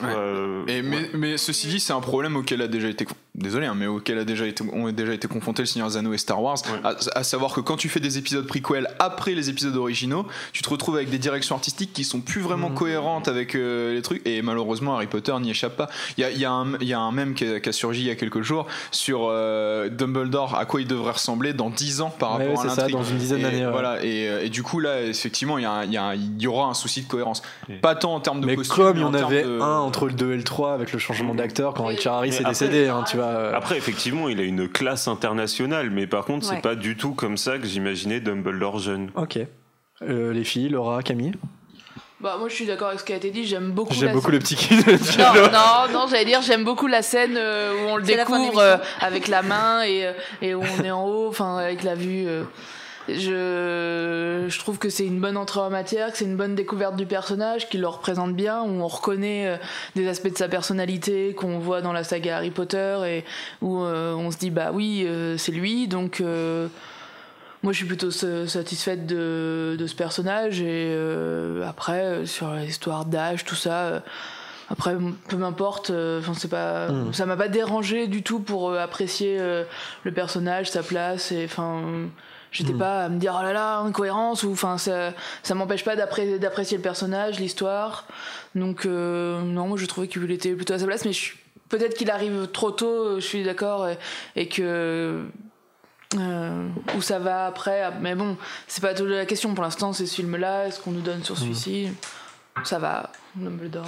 Laura, t'es t'es globalement d'accord avec ce qui a été dit? Ouais, tout pareil. Et, euh, et justement, bah, c'est le truc du, du pacte de sang euh, qui arrive à la fin. Du coup, on capte que ça va être sûrement détruit. Et du coup, ça veut dire qu'il va pouvoir affronter euh, Grindelwald maintenant. Et c'est ça. enfin, Bah maintenant, dans 18 ans. ça arrive- ouais, non, mais voilà. Maintenant, dans 18 ans. Attention. Moi, je trouve que c'est une bonne idée, le pacte de sang. Je trouve que ça, ça ressemble à ce que, ce que- des choses qu'il y a dans la saga Harry Potter aussi. Enfin, c'est, euh, on- là, on reconnaît la patte de Oui, J.K. Rowling d'avoir mis des, ce, ce genre de choses euh, en, en ligne de fond de l'histoire, en- qui peut lier les personnages, euh, comment lier des personnages, c'est pas mal. Hmm. Moi, quand je parlais quand même des, de la réussite euh, du casting, encore une fois, je trouve que ça tient du petit miracle quand même qu'on dise ça de Dumbledore euh, par rapport à, à Jude Law. Vraiment, c'était hyper casse-gueule, je trouve. Mais Jude Law ou un autre, c'est juste de, remettre Dumbledore au cinéma. Et le simple fait qu'on trouve ça plutôt pas mal. Et bah pour moi c'est une grosse réussite, tellement que le pari est risqué en fait. Et, euh, Jude Law a fait un travail formidable de, dans, les mimiques, dans le petit sourire, dans, le côté un petit peu, je te, j'en sais un petit peu plus que toi et en même temps je te méprise pas, mais tu vois je. Hyper taquin et enfin Taquin, malicieux voilà. comme un enfant. Roublard, enfin. il- Ouais, mais ça, il y a- il y a- ça c'est le, le jeu euh, habituel de Jude Law. C'est vrai, mais c'est pour ça qu'il est casté au Ouais, mais du naturel. coup, il va vachement bien avec Roublard, Il a, il a absolument il a rien plusieurs changé coups à son jeu habituel. Ça fonctionne. Non, mais en- il a absolument rien changé à son jeu Tu habituel. lui mets une petite beubare et. Non, en plus j'ai lu qu'il avait, il avait calqué beaucoup de son jeu sur celui de Richard Harris en fait. Ouais, c'est ce qu'il a donc, dit. euh, c'est ce qu'il a dit. Du coup, ça lui correspond bien parce joue comme ça. mais complètement. Moi, je trouve que pour le coup, enfin, parce que c'est finalement le seul personnage qu'on retrouvera, euh, qu'on retrouvera à l'avenir dans la saga Harry Potter. Dans les animaux fantastiques, là pour l'instant, c'est le seul personnage, il me semble. Non, Nanagini Nagini. aussi. Ah, lol. Non mais Non, non, j'en ai un qui est encore plus lol, hein. McGonagall, hein, j'ai envie de te Ah, dire. non, ouais. ouais, on va y arriver. Euh, t- bah, juste pour en finir sur Dumbledore, en tout cas, c'est cohérent avec le Dumbledore qu'on a vu dans Harry Potter euh, en termes d'interprétation et de comment le personnage est traduit. Donc, euh, pour le coup, c'est un personnage que J.K. Rowling maîtrise. Moi, je, je trouve que finalement, le, le fait qu'il donne euh, finalement encore une mission à Norbert et tout, c'est peut-être pas super nécessaire et pas très bien très bien foutu euh, à, à l'échelle de, de- de l'histoire par contre le personnage en lui-même il est, il est il est bien fait quoi On a envie d'en d'en savoir donc plus. McGonagall Non, non, non, tout à l'heure, tout à l'heure. On va, euh, on va peut-être parler de Grindelwald maintenant parce que euh, on peut- difficile de parler de l'un sans l'autre. Il y a un effet miroir qui est euh, son, son jeu de mots avec le miroir du Rizad, mais qui est, qui est, qui est, qui est très incarné dans le film. Euh, Grindelwald, euh, c'était un, ça a été un souci là pour le coup de casting. hein. Euh, Le, film a eu une très mauvaise pub en, choisissant Johnny Depp, qui a eu des, gros des soucis, notamment médiatiques. Au final, voilà, qu'est- qu'est- qu'est-ce que vous pensez de, de, ce Grindelwald? Moi, j'ai dit un petit peu ce que je pensais au début de l'émission. Je trouve que c'est vraiment quelque chose de réussi, mais est-ce que vous êtes d'accord? Je sais qu'il y en a, par exemple, qui, qui sont vraiment anti Johnny Depp et du coup, peu importe qu'ils jouent plus sobrement ou pas, ça passe pas. Est-ce que c'est votre cas ou pas? Moi, j'a- j'aurais bien aimé euh, que Grindelwald soit moins euh, marqué au début. On, voit un moment dans le film, quand il est jeune, où il ressemble beaucoup à ce qu'on peut voir dans, les films Harry Potter, où d'ailleurs, dans- dans Harry Potter, c'est dit qu'il est très séduisant, Grindelwald. Et euh, j'aurais bien aimé le voir très séduisant. Et justement, puisque non mais justement puisqu'il y a 18 Ah, Dans ans, son costume. euh, non, mais non, il est classe. Mais par contre, il est marqué, tu vois, de visage, il est marqué et il Ah, n'a pas un Johnny, visage oui. qu'on peut appeler, Ouais. peut appeler séduisant. Euh, alors que Je sais pas, je sais pas. Franchement, ils sont que- sexy. Hein. Non, il est classe, il est classe. Mais justement, moi, j'aurais bien aimé qu'en 18 ans, justement, on voit ce visage se marquer, qu'on qu'on ait un peu le Grindelwald qu'on voit euh, blondiné avec les cheveux mi-longs, encore, encore très beau. Et T'aurais que- préféré que ce soit Colin Farrell un peu, tu vois aussi. Peut-être un peu. Et que justement, euh, après, j'ai rien contre Johnny Depp, moi, personnellement. Mais euh, voilà, qui, qui deviennent marqués comme, euh, comme euh, voilà, Voldemort a, a- a été transformé au fur et à mesure. Là, on a 18 ans quand même. Alors, soit ils vont continuer à le marquer parce qu'il va encore aller dans, un- dans la magie noire, mais je trouve que là, il est déjà très euh, gothique, quoi. Il fait vraiment méchant. Mhm. J'aurais bien aimé le voir évoluer un peu, Grindelwald. Ça, les méchants qui font méchants, c'est. Enfin. Ouais, c'est dommage. Il a une coupe de cheveux de méchant. D'autant plus dans, son style. hein. d'autant plus dans une Le saga costume est Latine. incroyable. D'autant plus dans une saga qui a souvent remis en cause le manichéisme, donc euh, c'est c'est vrai que d'avoir un personnage qui a vraiment un look de méchant. euh, moi, si j'avais une préférence, je trouve que comme on l'a vu dans le- en pseudo Bowie euh, dans le dans le des Animaux Fantastiques 1, j'aurais pas forcément repris ce look-là. Je trouve que le look qu'il a en sortant de l'évasion et tout, le mec qui a été bagnard et tout, euh, je trouve ça beaucoup plus cool, euh, si tu veux, à l'image. Maintenant, Ouais. bon, c'est qu'un pur point de vue esthétique. Maintenant, Johnny Depp. Dieu sait que j'ai bitché sur Johnny Depp ces dernières années et tout, mais je l'avais dit euh, à, Bruno Schell, le, le doubleur de, de Johnny Depp en français. Je trouve vraiment que là, il y a un super taf de la part de Johnny Depp, soutenu par son doubleur en plus en, en- en VF, euh, dans une partition beaucoup plus sobre, euh, dans un personnage qu'il a l'air de vraiment bien comprendre euh, sur les intentions. Il y a un côté que je trouve intéressant au niveau du personnage, c'est qu'autant Voldemort était une espèce d'Hitler parce qu'il était pour l'éradication pure et simple des Moldus. Là, il y a un côté chez. euh, il y a un côté Trump forcément chez, euh, chez parce que C'est un politique déjà. c'est un politique et c'est surtout euh, moi je le situerais plus ce mec comme une espèce d'esclavagiste en fait et, et c'est à dire que lui il est pour que les Moldus vivent mais un petit peu de façon inférieure, tu vois. Mm. Et, et- et- et du coup, il y a cette, euh, cette dichotomie entre les deux méchants qui les rend intéressants, parce que du coup, c'est un méchant beaucoup plus pernicieux. Euh, on- n'aura pas, avec Grindelwald, forcément euh, l'idée d'une dictature. Euh, on aura l'idée d'une hiérarchie entre les gens. Et, euh, et du coup, ça rend les choses beaucoup plus intéressantes et beaucoup plus...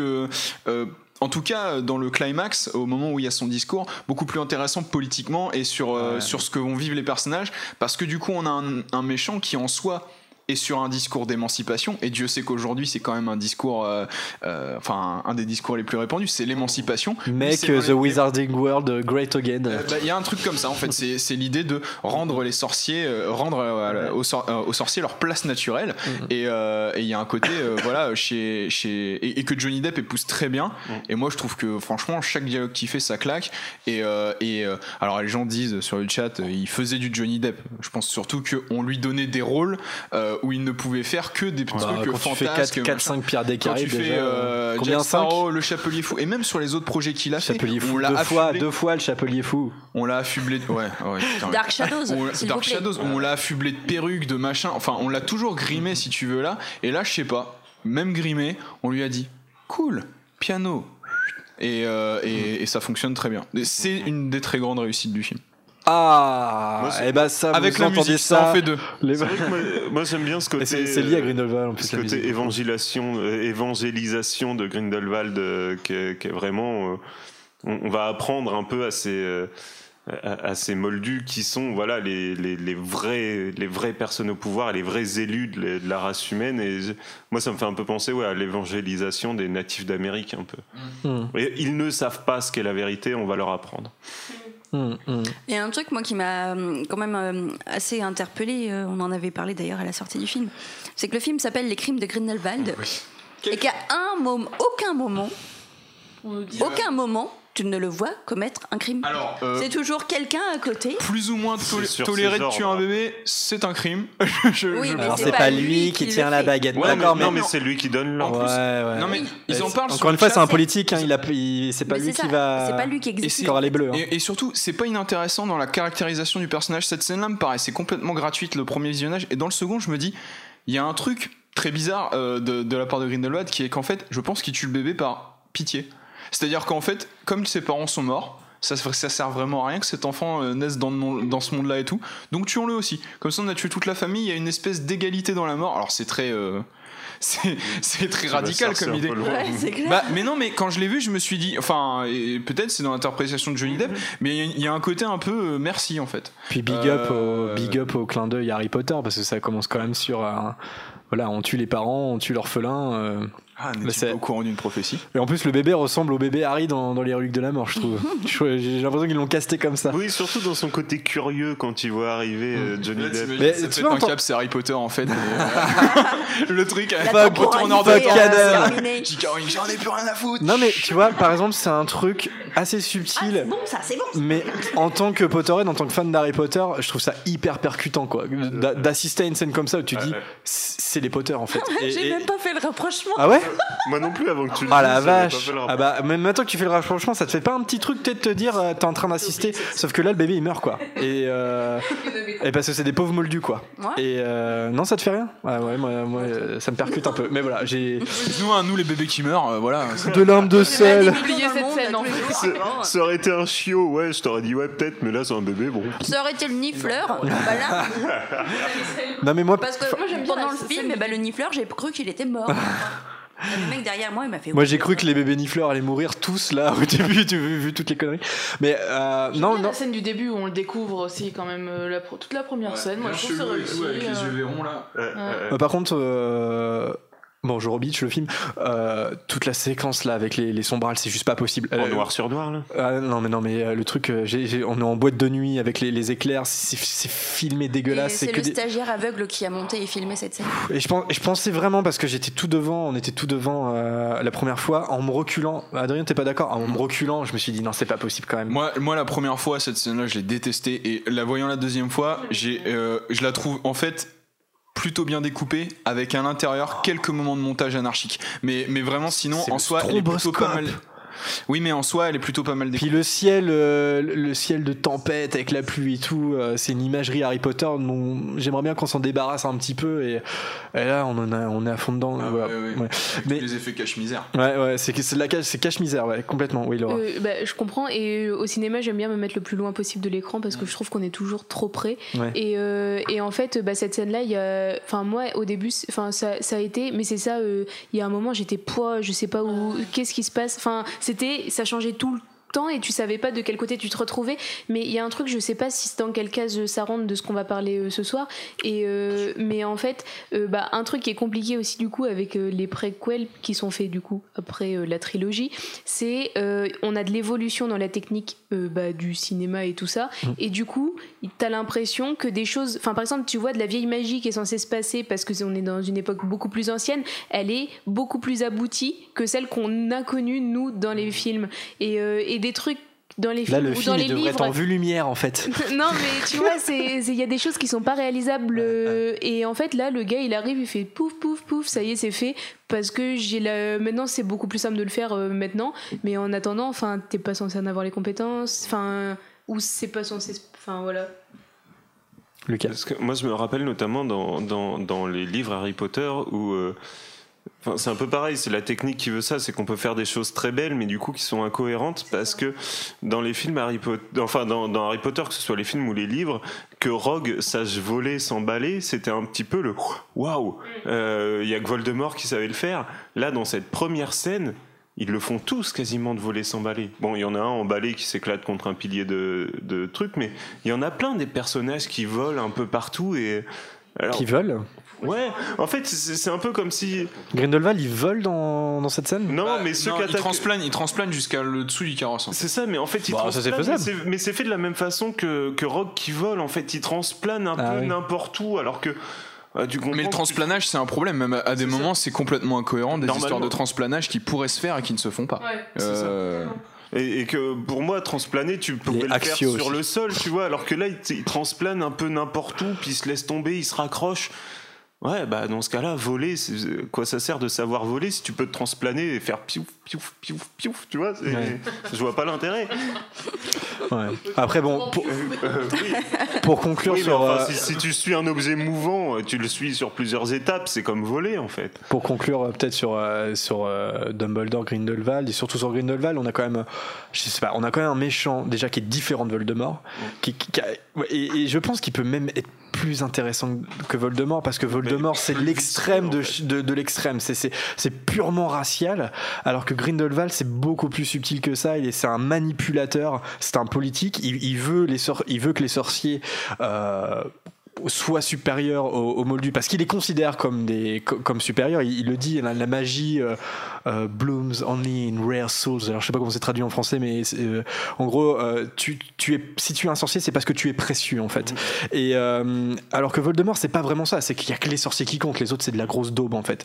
Et, euh, et là je pense qu'on je pense qu'on tient un méchant. Je pense qu'on que l'acteur a croqué son, son personnage et ça va donner de belles choses. Moi, j'y crois, messieurs, dames. Laura. mais je suis désolée tu voulais conclure mais après je suis pas Oui, on a conclu. On a euh, conclu. Non, c'est trop tard. Laura.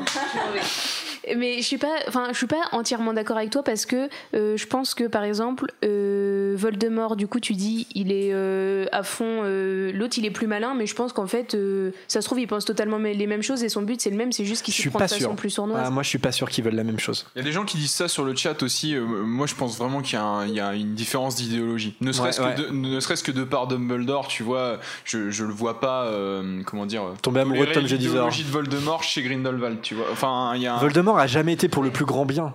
Enfin.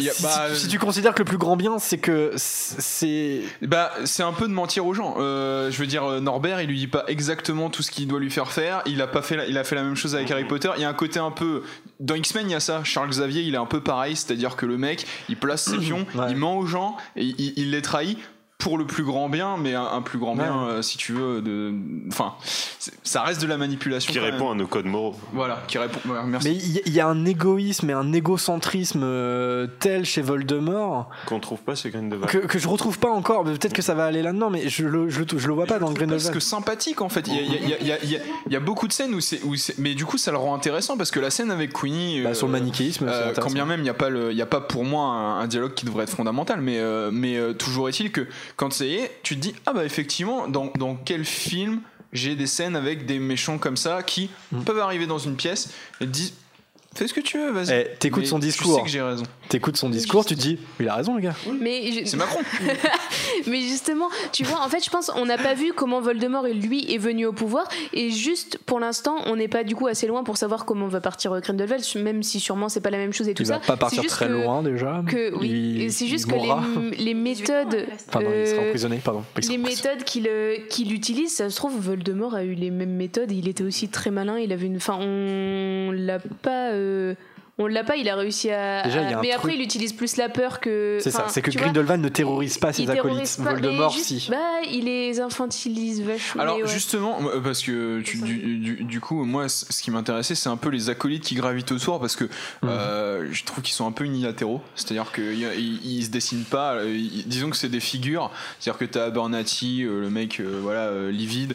T'as euh, la femme fatale. J'ai bien aimé ce personnage-là pour le coup. euh. En plus, il y a une Vinda utilisa- Rosier, un Ouais. nom qu'on a déjà entendu. Et d'ailleurs, il y a, il y a un, un problème avec la VF, c'est qu'il y a une utilisation des langues, notamment du français, dans la, Dans la VO, ouais. dans la VO, et euh, qui est très, qui est logique. Eh ben en fait, euh, il y a beaucoup de choses qui sont en français, euh, notamment quand elle arrive au ministère de la Magie, Queenie. Il y a toute une blague qui est intraduisible en français, Bah, puisqu'en fait, euh, puisqu'en fait, elle parle. Je, je viens pour récupérer a case, et elle monte sa valise, tu vois. Et, euh, et c'est plutôt drôle en fait, euh, parce que justement, ça joue sur un anglicisme. Mais par contre, la nana lui parle en français avant de lui parler en anglais, comprenant qu'elle est anglaise en fait. Donc il y a, il y a- Pareil, Vinda, euh, quand, elle voit Queenie qui... En fait, euh, c'est. Mm. Queenie qui en pleure sur le trottoir, Vinda lui parle en français à ce moment-là, par exemple. Et, et du, et Ouais, du- mais justement, enfin, je, je me demandais, en fait, la scène du ministère, par exemple, enfin, je l'ai vue en VO et je me demandais comment elle avait été faite en français. Ah, en français, tout en français, quoi. Mais Comme dans ça, toutes ouais, les VF. ouais, euh, voilà, et ça aplatit Il, tout, il- il lui donne un accent euh, américain. C'est le truc. ça, ça. Et, Comment ça va, madame? et- et- oui, et, et en plus, les Français parlent français sans accent. Euh, c'est, parlent vrai. vraiment français. Ce qui est le cas d'un autre film qui est sorti dernièrement, mais bref. Et, euh, et euh, juste pour dire, moi j'ai pas compris, c'est le sbire qui est Kral en fait, qui brûle dans les flammes. Et, et je me suis demandé, est-ce que le film est en train de nous faire comprendre que quand t'es pas complètement dans l'idéologie de Grindelwald, tu ça. peux pas traverser. D'accord. Donc, mais, mais alors pour le coup, c'est dommage parce que en soi, il aurait pas fallu faire beaucoup plus pour qu'on comprenne complètement l'idée et qu'elle fonctionne parce que là du coup tu l'extrapoles en, en fait c'est bizarre elle est pas si limpide que ça tu l'extrapoles quand tu vois la scène mais euh, pas forcément dans comment elle est préparée avant en fait Euh, moi, c'est pas ce que j'ai compris.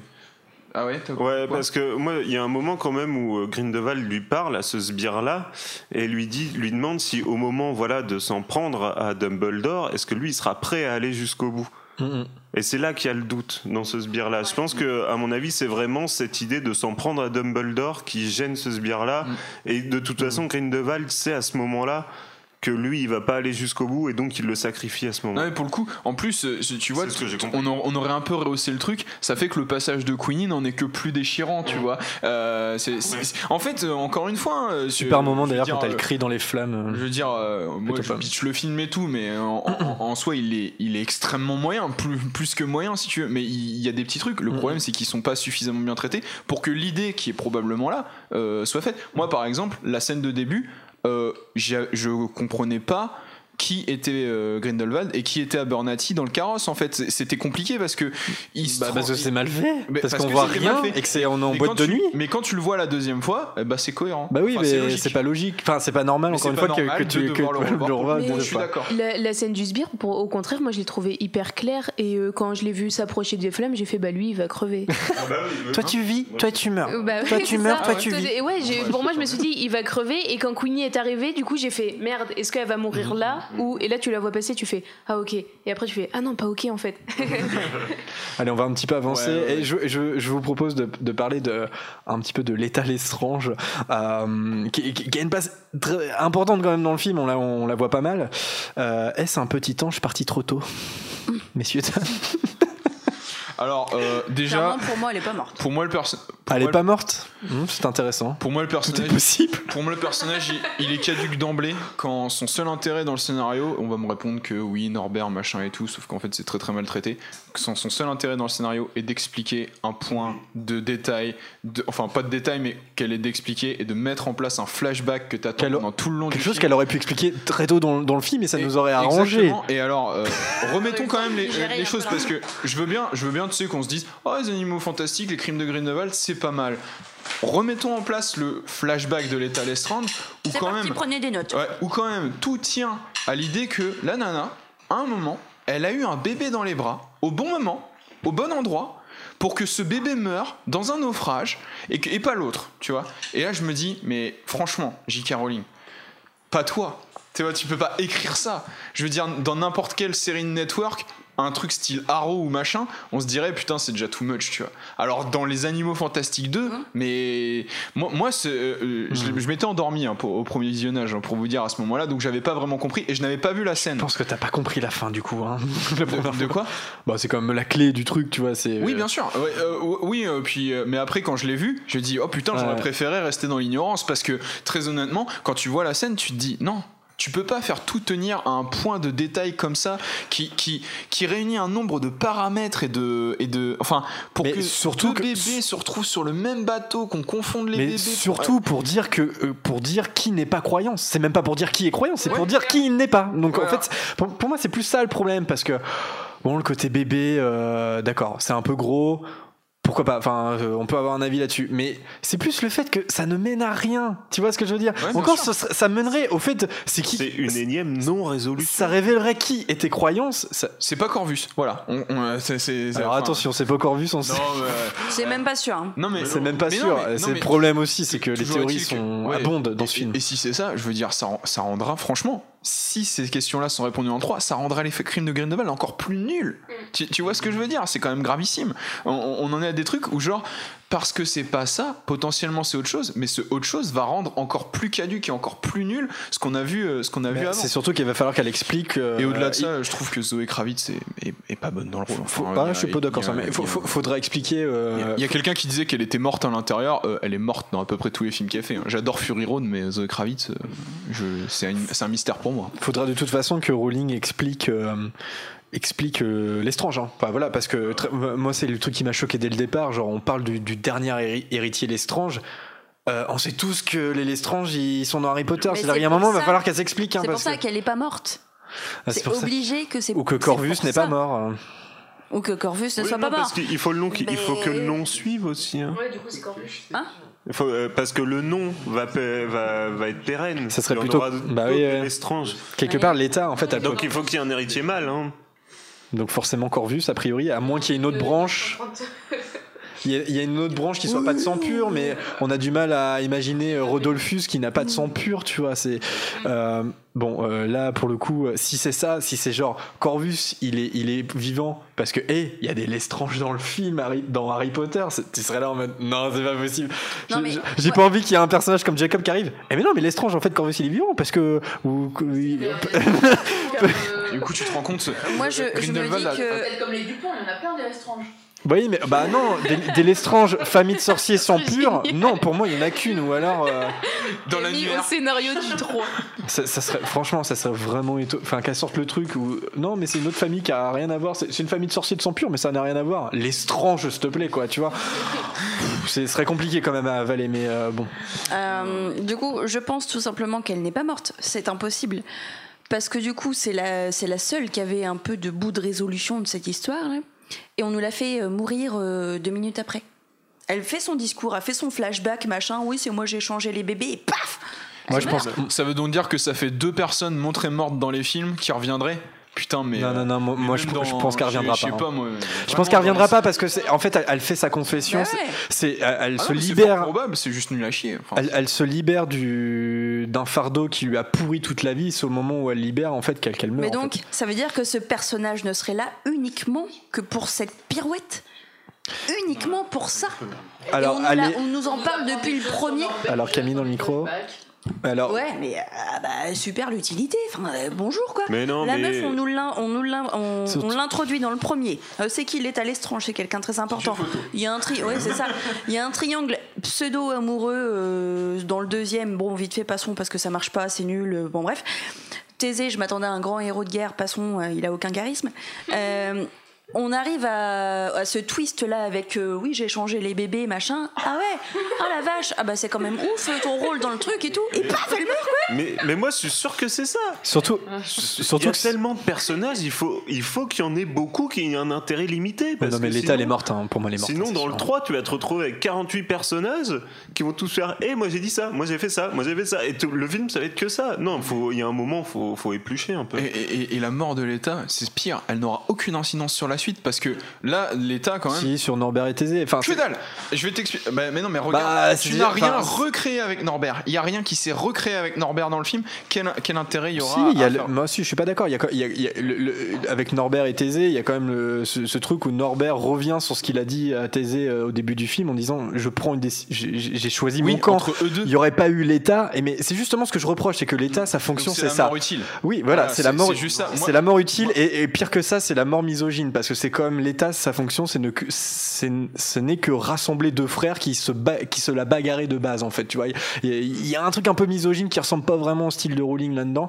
Moi, je pense que l'État elle est morte. Sa seule fonction, c'était ça, c'était de rassembler les frères. Et bah c'est triste. Eh bah, c'est triste, C'est ouais. triste et c'est inutile et c'est je crois que c'est le point qui me met le plus en colère dans tout. Mais la vie Si, est-elle elle toujours joyeuse, Vanessa vie. On, on est, on est La vie est-elle toujours juste Non mais on, on est quand même en train de parler de J.K.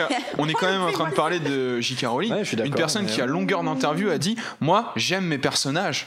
Tu vois? Et là, on en a qui sont morts pour la cause, il y en a qui n'existent pas, il y en a qui n'ont aucun intérêt. Enfin, c'est c'est quand même un gros, un gros souci, tu vois, que dans cette galerie de personnages qui nous est mis, L'état Lestrange, en plus, pour le coup, c'est l'un des seuls dont on nous avait dit dans le précédent film que euh, voilà, il y avait une histoire par rapport à ça. Elle est hyper déceptive au niveau de ce qui se passe avec Norbert. Et, euh, et elle nous gratifie quand même d'un des meilleurs dialogues du film où euh, Dumbledore et l'État parlent euh, là euh, donc euh, dans cette scène de flashback euh, qu'aurait dû être au début du film. Et, et- et elles sont là en train de discuter. Et il y a Dumbledore et tout vous étiez une élève brillante et tout ah vous me détestiez non je ne vous détestais pas oh bah vous étiez bien le seul et tu dis, c'est quoi ce dialogue où en, en- en une réplique, tu vois, la meuf, elle change d'avis sur ce que Dumbledore pensait d'elle, tu vois. Il il y a des trucs d'écriture comme ça où tu fais. Ouais, c'est vrai. Mais surtout que je comprends pas trop. euh, Enfin, disons que l'État allait caractériser uniquement par la culpabilité. En fait, c'est un personnage de culpabilité. Et, et c'est pour ça pour moi elle meurt parce qu'elle elle est définie par ça. Par contre, j'arrive pas à faire le lien avec ce qu'on dit d'elle dans le premier volet où euh, c'est Queenie qui lit dans les pensées de Norbert où il dit euh, c'est elle euh, en gros elle- comment dire C'est quelqu'un qui prenait beaucoup, voilà. qui me donnait pas assez ou je sais pas quoi. Ou vous avez besoin de quelqu'un qui donne. euh, She was a taker et euh, you need a giver. Tu vois, c'est euh, je vois pas en quoi c'est caractérisé. Bah, parce que c'est barré avec son frère. Ah mais tu vois, pour le coup là c'est un truc qui me manque aussi au film. C'est-à-dire que si l'État elle meurt vraiment là, quel intérêt d'y revenir dans les prochains films? Et si elle ne meurt pas, du coup il faudra nous réexpliquer ça. Donc on va refaire du flashback, refaire du machin pour une relation qui était finalement déjà avortée dans ce film. Il y a un gros souci. Enfin vraiment euh, structurellement. Mais tu l'as euh, dit tout à l'heure, c'est Jacob qui va arriver, qui va dire Eh, mais en fait, l'État, elle est pas morte. Mais non, l'État elle est morte. Non, mais c'est sûr. Elle peut pas, elle, elle pourra pas faire ça, à, à faire euh, survivre les personnages. Elle le fait déjà à moitié, j'ai envie de te dire, avec croyance. Et en plus, Euh, les- Mais elle le fera pas sur l'État. C'est juste pas possible. Là, si ça part là-dedans, euh, ça va en- commencer à devenir très très Et en compliqué. plus, l'État, le moment où elle œuvre le plus est probablement le en termes de construction dramatique, le pire passage du film. Vraiment, hein, y, y il y a un enchaînement depuis le moment où Norbert dit il y a une boîte au ministère. Depuis, il y a une boîte au ministère jusqu'à euh, jusqu'à euh, jusqu'au meeting de Grindelwald, c'est là où je m'endors et c'est là où quand j'ai revu la scène, Surtout que fais, Norbert il dit ça, Putain, mais, mais- on a, à, à- à quel moment il sait pour la boîte de Il l'estrange pas, il peut pas savoir. Ou c'est Thésée qui lui a dit dans une scène qu'on n'a pas vue. qu'on n'a pas vu Mais on va extrapoler ou que Dumbledore il ou Dumbledore c'est c'est- Dumbledore qui lui a dit mais pourquoi on le voit pas lui dire ça, c'est chiant hein, franchement Euh, bah, je, je- vous propose peut-être de- justement de, de parler un petit peu de ce qui a fait couler beaucoup d'encre depuis que le film est sorti c'est-à-dire les incohérences ou les plot holes ou tout- les, les- manquements tu vois les trucs qu'on sait pas. Et du coup ça crée des, mystères et puis des théories. On va parler de croyances quand même. Euh, ça bouclera un peu le- les personnages qu'on a qu'on a qu'on a traités peut parler de Nagini. Et de Youssouf. Euh, Ouais, bon, bah. ouais, Nagini, euh, voilà, en une phrase chacun, je pense Oui, qu'on a si, fait. le- Moi, je veux juste dire, justement, Ouais, c'est le seul spoil que j'avais eu, c'était que Nagini en fait était une femme. Et moi, je pensais que ça allait être un gros truc dans le film. Ça n'a aucun impact, comme tout le reste du film. Ben, le fait que ça soit dans la impact. bande-annonce t'indiquait déjà que ça allait avoir aucun impact. Parce que le, le- le fait que le, le fait que l'identité de Nagini soit, soit pas un mystère, soit pas une révélation, quelque part, c'était déjà un indice pour te dire le Ouais, truc ça servira. Bah, c'était une- pas dans la bande-annonce. Si, si, révélation si, dans la dernière bande-annonce, Ah, euh, si, si. Non, puis il y, a- il y a un autre truc, c'est que. Elle euh, était sur dans- les affiches Dans ces aussi, rapports hein. de couple, parce qu'on on joue beaucoup sur des dualités Grindelwald. Pardon, Grindelwald Dumbledore, Tina, euh, pas des rivalités, mais disons des, des, des couples. Tina, euh, Norbert, euh, Thésée, Leta, euh, tu, enfin, euh, il- on joue sur des couples comme ça. Le couple Nagini Cri- euh, Croyance est peut-être le, le pire du film en termes d'écriture. Et le problème, c'est que Croyance, ils ont fait J'arrive même pas à poser le mot couple absolument dessus, tu n'importe quoi, scène après scène. Alors Nagini, comment elle peut exister là-dedans, sachant que c'est un nouveau personnage qu'on nous l'a montré dès le début, vachement lié à croyance. Tu te dis, il manque 10 scènes pour nous poser euh, le, Le fait que le mec personnage il est dans un cirque et n'existe pas, c'est une Le personnage catastrophe. n'existe pas. La- Mais oui, c'est ça. La L'actrice scène est charmante, d'intro de. Ah oui, euh, euh, certes, tout à fait. euh, Bah, on lui donne rien à jouer, elle peut être Elle serait un charmante. peu comme. euh. Elle passe bien à l'écran, hein Elle serait un peu comme Jude Law et dormirait pas dans la baignoire, celle-là non plus. Il va Ah, y avoir mais- beaucoup de monde hein, finalement. Dans, un vivarium, à la limite. Dans On va acheter un sauna, on va acheter un sauna. Qu'est-ce que je voulais dire. Ah oui, la scène d'intro de Nagini, c'est quand même. Tu vois la gonzesse dans, dans sa cage, dans, dans, dans le cirque là, et il y a Croyance qui s'amène, qui l'appelle Nagini. Ah, mais. On s'enfuit ce soir. Paf Alors là, t'as l'intro direct. Le truc Et la scène, la scène, la scène de panique et le mec du cirque. Bon bah visiblement c'était la merde, on se casse. Allez. Non mais vraiment. et- et- Puis et il, sort- après- il- il a, il a une photo ou un article de journal. C'est quoi l'élément qu'il a sur, euh, sur la où il nourrice le récupère ce putain d'élément. Je ne sais pas, c'est pas expliqué. Ça passe tellement vite que Nagini, c'est ce soir qu'on s'enfuit. À quel moment À quel moment Est-ce que c'est pour ça qu'il est... Est-ce que c'est pour ça qu'il est dans le cirque? Parce que il sait que c'est. Pourquoi il est à Paris? Non mais c'est ça le truc. Non mais je vais te dire. à quel moment pour il. chercher les lestranges, ouais. Bah oui mais Tout ce qui se passe, c'est à quel moment il sait Tu vois à ça un moment dans une phrase du film, on nous dit Croyance est vivant, il est à Paris, il cherche sa mère. C'est vrai. Tu te dis non mais Et à côté de ça, ça, ça et, me à, rend fou, ça, ça me rend fou. Je, on se ca... enfin et à côté de ça, t'as Jacob qui arrive qui dit euh, quelque chose qu'on avait déjà tous deviné il y a deux ans, tu vois. C'est ça. C'est ça qui est bon. Il Bref. y a deux un de mesure fou. sur toutes ces informations. Après, ce qui est intéressant avec Nagini, c'est quand même. Je sais pas, je sais pas, j'ai tiqué ça après coup, mais euh, je- il se passait tellement de choses euh, après le discours dans, dans la bataille de fin que j'avais pas remarqué que Nagini reste, enfin, ne suivait pas croyance et, et finalement donc elle reste avec le groupe Dumbledore si on peut l'appeler comme ça et elle est même à Poudlard, elle arrive à Poudlard à la fin. Elle fait partie du bon camp. Elle est à Poudlard, elle est sur le pont et, et- et- elle, elle elle- va elle est à quelques mètres de l'endroit où elle va mourir, digital, euh. où, elle- où- où- où Neville va la détruire. Oh le spoil Bah, tu, tu vois, c'est- assez intéressant. Que- quelle, va être l'évolution de ce personnage en sachant bah, que ça va être euh, quand même euh, un Horcrux de Voldemort ensuite, quoi. Euh, ça, c'est vite fait. Hein. Elle devient un serpent et cherche un mec qui parle au serpent. Alors justement, Mais est-ce qu'elle une- perd toute sa- facile. J'ai vu une vidéo aujourd'hui, alors Vanessa. youtubeur, je ne sais plus comment elle s'appelle, j'en suis vraiment désolée. On retrouvera le nom, on mettra sur le podcast. Euh, qui expliquait que du coup, euh, il y avait des théories qui disaient que euh, Nagini allait changer de camp très prochainement, parce qu'à l'époque là du film, je crois que Tom Jedusor a un an à peu près. il vient, c'est ça, il vient à de naître, ça, ouais. Oui, parce que il est, oui. Il est pas encore né ou il vient de Il est naître récupéré à 9. Bah, à l'âge Bah, les sorciers euh, doivent entrer à Poudlard, donc on. à 11 ans. Euh, du coup, il, là, il est arrivé à l'orphelinat à peu près. Euh, Nagini devrait se transformer bientôt totalement en serpent, ou alors en tout cas, elle en a la capacité. Et du coup, il fait le parallèle avec euh, euh, la visite de Dumbledore euh, à Tom Jedusor à l'orphelinat, qui explique qu'il peut parler aux serpents et que les animaux, en fait, il leur fait faire ce qu'il veut. Ouais. Du coup, ce, ce, ce youtubeur ou- a dit que très certainement, Maledictus, enfin Nagini, du coup, lui avait déjà rendu visite. Pas possible parce qu'on sait qu'il la rencontre dans une forêt en Albanie. dans le, on le- on l'apprend dans la coupe de feu. Voilà, c'est ça. Mais en- à, à quel moment euh, tu, tu te dis, bah tiens, je vais garder un serpent avec moi, il va me servir Non, c'est très certainement, il se Ah, Il y a des théories là-dessus. Hein. Se- Ça serait grâce à elle qu'il a retrouvé son corps euh, dans. Oui, bien sûr, c'est elle qui l'a, enfin, avec le venin, avec, tout ça, tout ça. avec son livre. Et même. vous savez, depuis le début de la. coup- Pardon, Attends, je finis juste. Et du coup, en fait, ça serait que Nagini serait venu le voir à l'orphelinat parce qu'il dit à Dumbledore qu'il peut parler au serpent. vous en croisez beaucoup des serpents à Londres?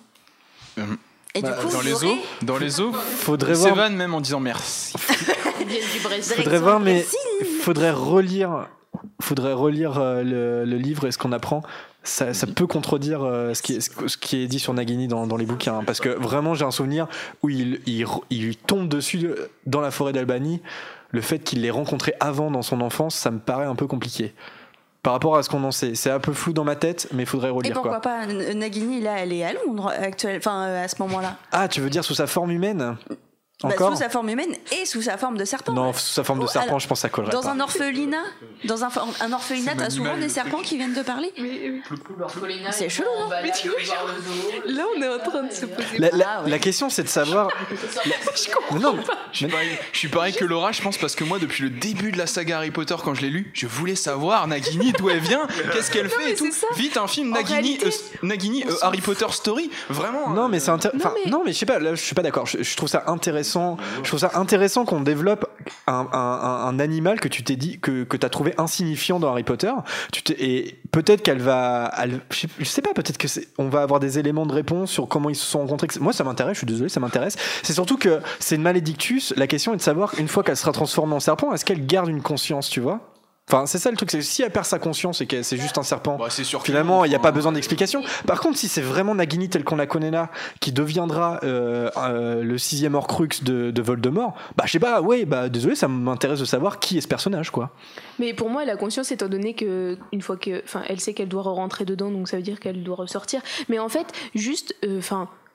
Là, dans ce film, pour moi, elle, ça, ça servait un peu. Enfin, vraiment, c'était inutile. Mais vraiment, c'est le personnage que j'ai trouvé le plus inutile. C'est-à-dire que quand ils ont dit Nagini, j'ai rigolé en disant, eux, ça doit être un prénom courant chez les sorciers. Après, j'ai fait, mais t'es bête Et je me suis dit, mais non, c'est Nagini. Et enfin, tu vois, et je me suis dit, mais qu'est-ce qu'elle fout là? Et en fait, pendant tout le film, elle, est, elle sert à rien. Elle sert à rien, mais c'est pas pour autant que l'idée même de refaire venir Nagini est inutile. Ça peut être quelque chose d'assez d'assez cool. Bah, moi, je- moi, juste. ça l'est pas, hein, mais ça peut Pour l'être. moi, c'est une idée euh, du niveau de euh, C3PO a été créé par Anakin Skywalker. C'est vraiment le même genre de truc, c'est-à-dire on nous rajoute une espèce de de- d'origine story de merde qui en plus sera incohérente parce que Nagini, il faut voir ce que faut voir ce que c'est dans les dans la saga Harry Potter.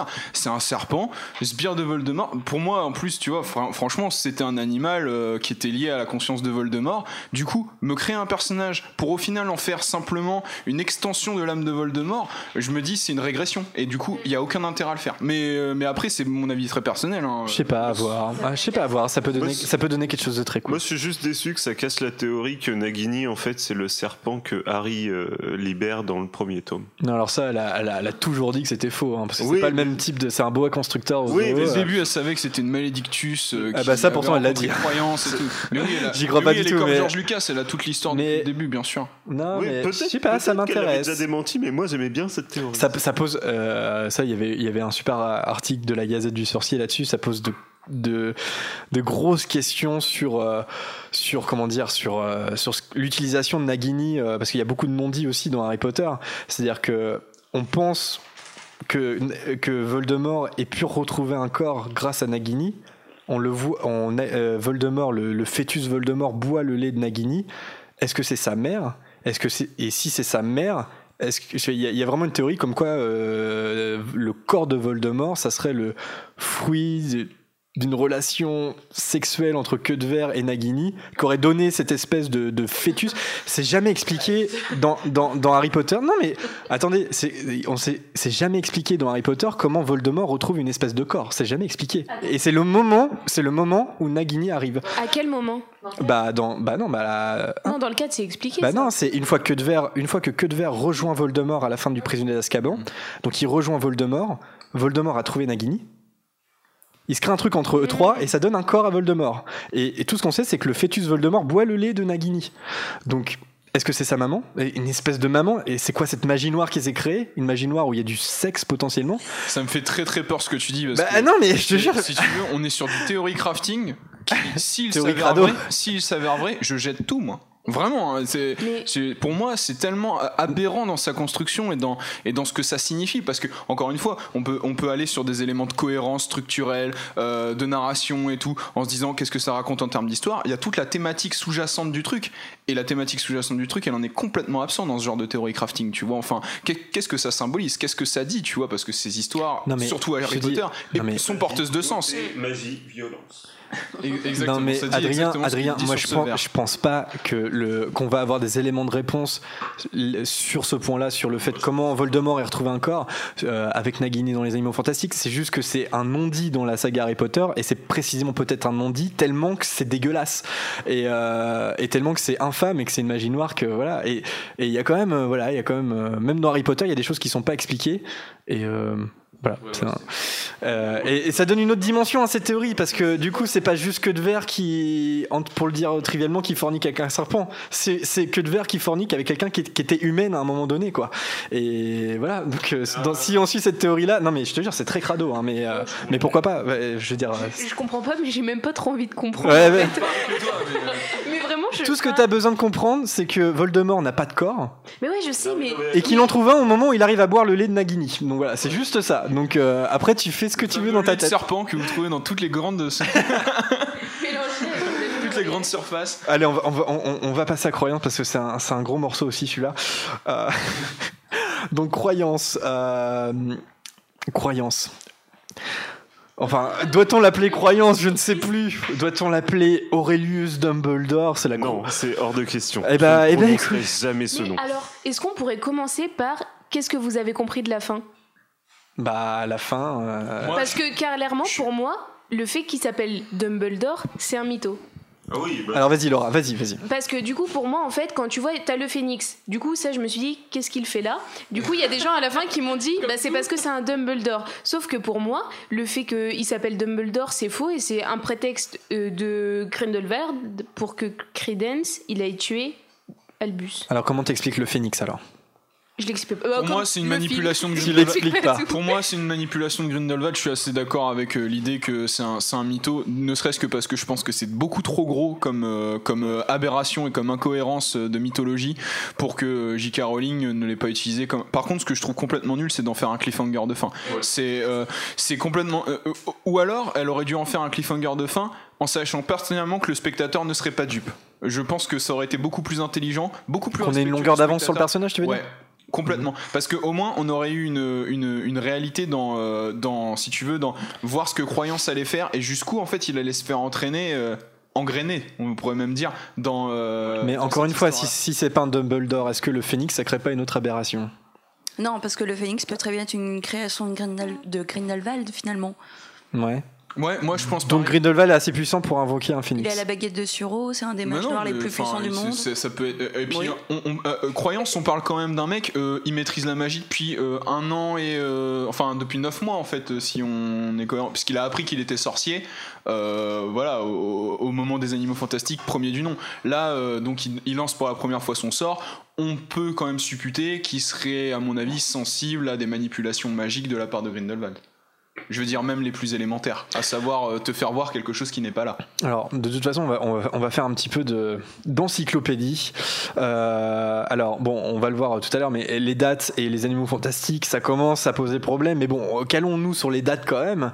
Euh, c'est très compliqué de, considérer une seule seconde que Croyance soit le frère caché d'Abel Force, d'Albus et de Feu Ariana, tout simplement avec les parents, parce que il est né au début des années euh, 1900 euh, et euh, selon le script, le texte du film, encore une fois, qui a été publié, la scène du bateau, ça se déroule en 1901. Donc déjà, ça peut pas être le Titanic, ont cette théorie, ce n'est pas le Titanic. Arrêtez de dire ça. La scène se déroule en 1901. Euh, Kendra, elle peut pas être sa mère parce qu'elle meurt en 1899. On le sait dans, dans les reliques de la mort. Voilà, c'est calculable. Elle meurt, en, elle meurt en 1899. Donc elle- Kendra n'est pas la mère de croyance, c'est pas possible. Perceval ne peut pas être a priori son père non plus. C'est pas possible parce qu'il a incarcéré avant, euh, avant sa naissance et il meurt à Azkaban parce que Albus le confie à Harry dans les limbes. Donc à moins qu'il ait eu un enfant euh, qui ait des, des visites conjugales Partout ou extra-conjugales à Azkaban. Euh, Voilà, donc c'est pour ça. Nagini, le fœtus. euh, Je vois pas comment c'est possible dans une prison comme Azkaban de, euh, de faire un enfant. Voilà, c'est, je vois pas comment c'est possible. Ou à moins que Perceval se soit euh, échappé, on peut, ça a déjà arrivé chez les Croupetons, voilà par exemple. Mais donc, voilà, de ce qu'on sait de l'histoire, Kendra ni Perceval ne peut être un parent de Croyance. Résultat, Croyance ne peut pas être le- un frère Dumbledore. Pour- selon les dates, c'est pas possible. Alors, il y, il y a plusieurs hypothèses, quand même, qui pourraient coller, que ce serait un fils adoptif. Pourquoi pas? Non, mais Si c'est ce un fils adoptif. C'est pas un Dumbledore ouais, attends, moi j'ai entendu une théorie dans le rang derrière au cinéma, ça serait le fils d'Ariana. Alors, Ouais, c'est une j'ai autre. entendu ça aussi. Alors, c'est une autre théorie. Pourquoi pas Euh, elle se fait attaquer par des moldus à l'âge de 6 ans. Alors c'est impossible euh, d'imaginer que Cro- Croyance soit le fruit d'un viol. Et puis de toute façon, en termes de date, euh, ça fonctionne pas. Et elle meurt vers l'âge de 12 ans à peu près. Donc parce qu'elle meurt en 1899, euh, la même année où meurt sa mère. De Euh, 12 ans? Elle avait 12 ans? Elle avait 12 ans à peu près. C'est un peu dit euh, 12, 13, peut-être Bah, tu 14 vois, ans, je sais dans pas. les reliques de la mort, c'est quand même vachement trompeur, hein, parce que son portrait là chez Abelfort, elle a au moins 18 ans. Hein. Eh ben non, il faut pas. Non, dans. Je me rappelle qu'elle a une douzaine d'années. ouais. Non, non, elle a une douzaine d'années. Euh, freak. c'est un peu dur d'imaginer qu'elle enfante à 12 ans. Euh, c'est un peu chaud. C'est possible. C'est possible. C'est possible, mais un peu chaud quand même. Euh, J'ai noté chaud, tu vois. Il y a même des théories comme quoi, euh, qui est le père si c'est Ariana euh, Qui est le père? Il y, en a qui, il y en a qui disent est-ce que c'est pas Grindelwald le père? Euh, Non mais Après, ju- juste. c'est des théories, hein, voilà, sur- on peut. Sur ces enfin. En fait, je trouve ça dingue que les gens pensent à tout ça. Mais non, mais c'est Et- c'est plus qu'on te le présente comme le, frère d'Albus et d'Abelforce et d'Ariana. Donc en fait, ce qu'on fait, c'est qu'on relit les livres. On, on- on regarde ce qu'on sait euh, des Dumbledore et puis on voit ce qui colle, ce qui colle pas. Ce qui colle pas, c'est en l'état que en, en l'état que c'est c'est- qu'ils partagent les mêmes parents, c'est pas possible. Il y a voilà. quelqu'un sur le chat qui dit il y a- il y, a une théorie comme quoi croyance c'est Ariana. Alors moi j'y ai pensé aussi. Je me suis Alors, dit je- est-ce que J.K. Rowling serait assez pour faire une espèce de sorcier transgenre? De- de- si on allait Alors, dans la c'est pure idée, pas vraiment dans ça la pure idée- non mais oui, Euh, si on allait dans la pure idée euh, premier degré, tu vois. Ouais. Moi je pense qu'il y a un truc, c'est c'est un peu bancal, mais l'obscurus passerait à un autre passeur. Et ce qui fait qu'en fait serait lié au Dumbledore euh, enfin euh, comment dire croyance serait lié au Dumbledore par le fait qu'en fait il récupère l'obscurus d'Ariana. Pourquoi pas? Ça me paraît ça me paraît après de la part de Grindelwald euh, hyper chaudard euh, de, de le dire comme ça plutôt Eh ben- qu'en disant cet obscurus que tu as c'est à cause des Dumbledore. S'il avait dit ça il y aurait une, une logique enfin à mon avis beaucoup plus rationnelle pour que croyance ait envie de tuer Dumbledore. Alors après, ça, et bah, tu sais quoi, moi, C'est ça m'étonnerait bah ça m'étonnerait pas de la part de Rowling quand même parce que euh, en gros en gros l'idée voilà ça serait ça. Ça serait que euh, croyance porte l'obscurus d'Ariana euh, et on peut imaginer notamment euh, que quand Ariana, le jour où elle meurt, c'est peut-être parce que euh, Dumbledore et Grindelwald ont fait déjà l'expérience sur Ariana de lui retirer son, son obscurus, que ça a mal tourné et que l'obscurus a quitté le corps d'Ariana, mais qu'en quittant son corps, Ariana meurt. L'Obscurus a cherché, a cherché un autre hôte. Et là, pourquoi? Mais ça aurait pu arriver sur croyance. On ne sait pas pourquoi, mais imaginons que, tu vois, il peut y avoir 10 000 raisons. Que l'Obscurus trouve croyance et quand Grindelwald donc s'adresse en fait euh, à, euh, au Dumbledore que serait croyance, il s'adresse en vérité à l'Obscurus d'Ariana et donc à Ariana en fait. Il s'adresse à Ariana et pas à croyance. Tiré par les cheveux, mais probable. Et c'est ça, Pas, c'est pas- ça, pas- forcément, parce que dans le premier film, Grindelwald Graves est après croyance. Euh, Surtout qu'il recherche une petite fille, souvenez-vous, il pense Oui, que c'est une petite ça. fille l'autre. Donc et peut-être qu'il recherche un en autre fait, qui ressemblerait il était à très Ariana. certainement déjà au courant dans le premier film, et c'est pour ça qu'il est. euh, Mais, oui, je suis d'accord c'est beaucoup trop compliqué après C'est pas vraiment si Après- compliqué que ça Non, par rapport au relique de la mort. Non mais après il y aurait, il y aurait un truc couillu du coup c'est que ça rendrait caduque la question des parents de croyance. Enfin euh, on s'en foutrait complètement puisque l'idée même est que, et que finalement c'est l'obscurus qui l'a vrai. contaminé et ce serait un peu comme Ray dans C'est Star son Wars. en virus, fait, c'est pas son- aucun intérêt. pas sa provenance. Euh, du coup euh, c'est- pas c'est pas c'est pas comment dire c'est pas déconnant. En tout cas là en en parlant ça m'intéresse. un peu, Moi franchement je trouve pas ça déconnant du tout. hein. Et, maintenant, c'est c'est ça le pire. Et maintenant, qui pourrait expliquer aussi le changement de- d'attitude complet de croyance d'un film à l'autre. Je suis d'accord. Et Parce de que- jeu d'interprétation de Croy- look. Croyance qui laisse l'obscurus se libérer, peut-être que Croyance finalement est mort et que c'est l'obscurus qui a pris le dessus sur Croyance et que ce qui expliquerait pourquoi Croyance change du tout au tout d'un film à l'autre. Oh, il a toujours ce côté euh, Oui, bah. comme ça, tu be- vois. beaucoup moins. Je pour euh, ceux Bah, qui, déjà, la coupe ceux qui nous écoutent en podcast, je vous laisse imaginer. Moi c'est la Laura. Excuse-moi, euh, j'ai une question. C'est euh, quand il. euh, c'est dans les livres, c'est dans quoi Je sais plus. Et ça se trouve, c'est dans mon imagination. Mais. euh, tu commences comme ça. mais il y a. Il me semble. Ton imagination peut être canon, c'est ça le pire. Yes. Euh, dans. euh, Il y a un moment, je sais plus si c'est Dumbledore ou si. Non, c'est Albeltor. Albeltor. Belfort. Al- Belfort. Comme la bière. qui, qui, qui explique.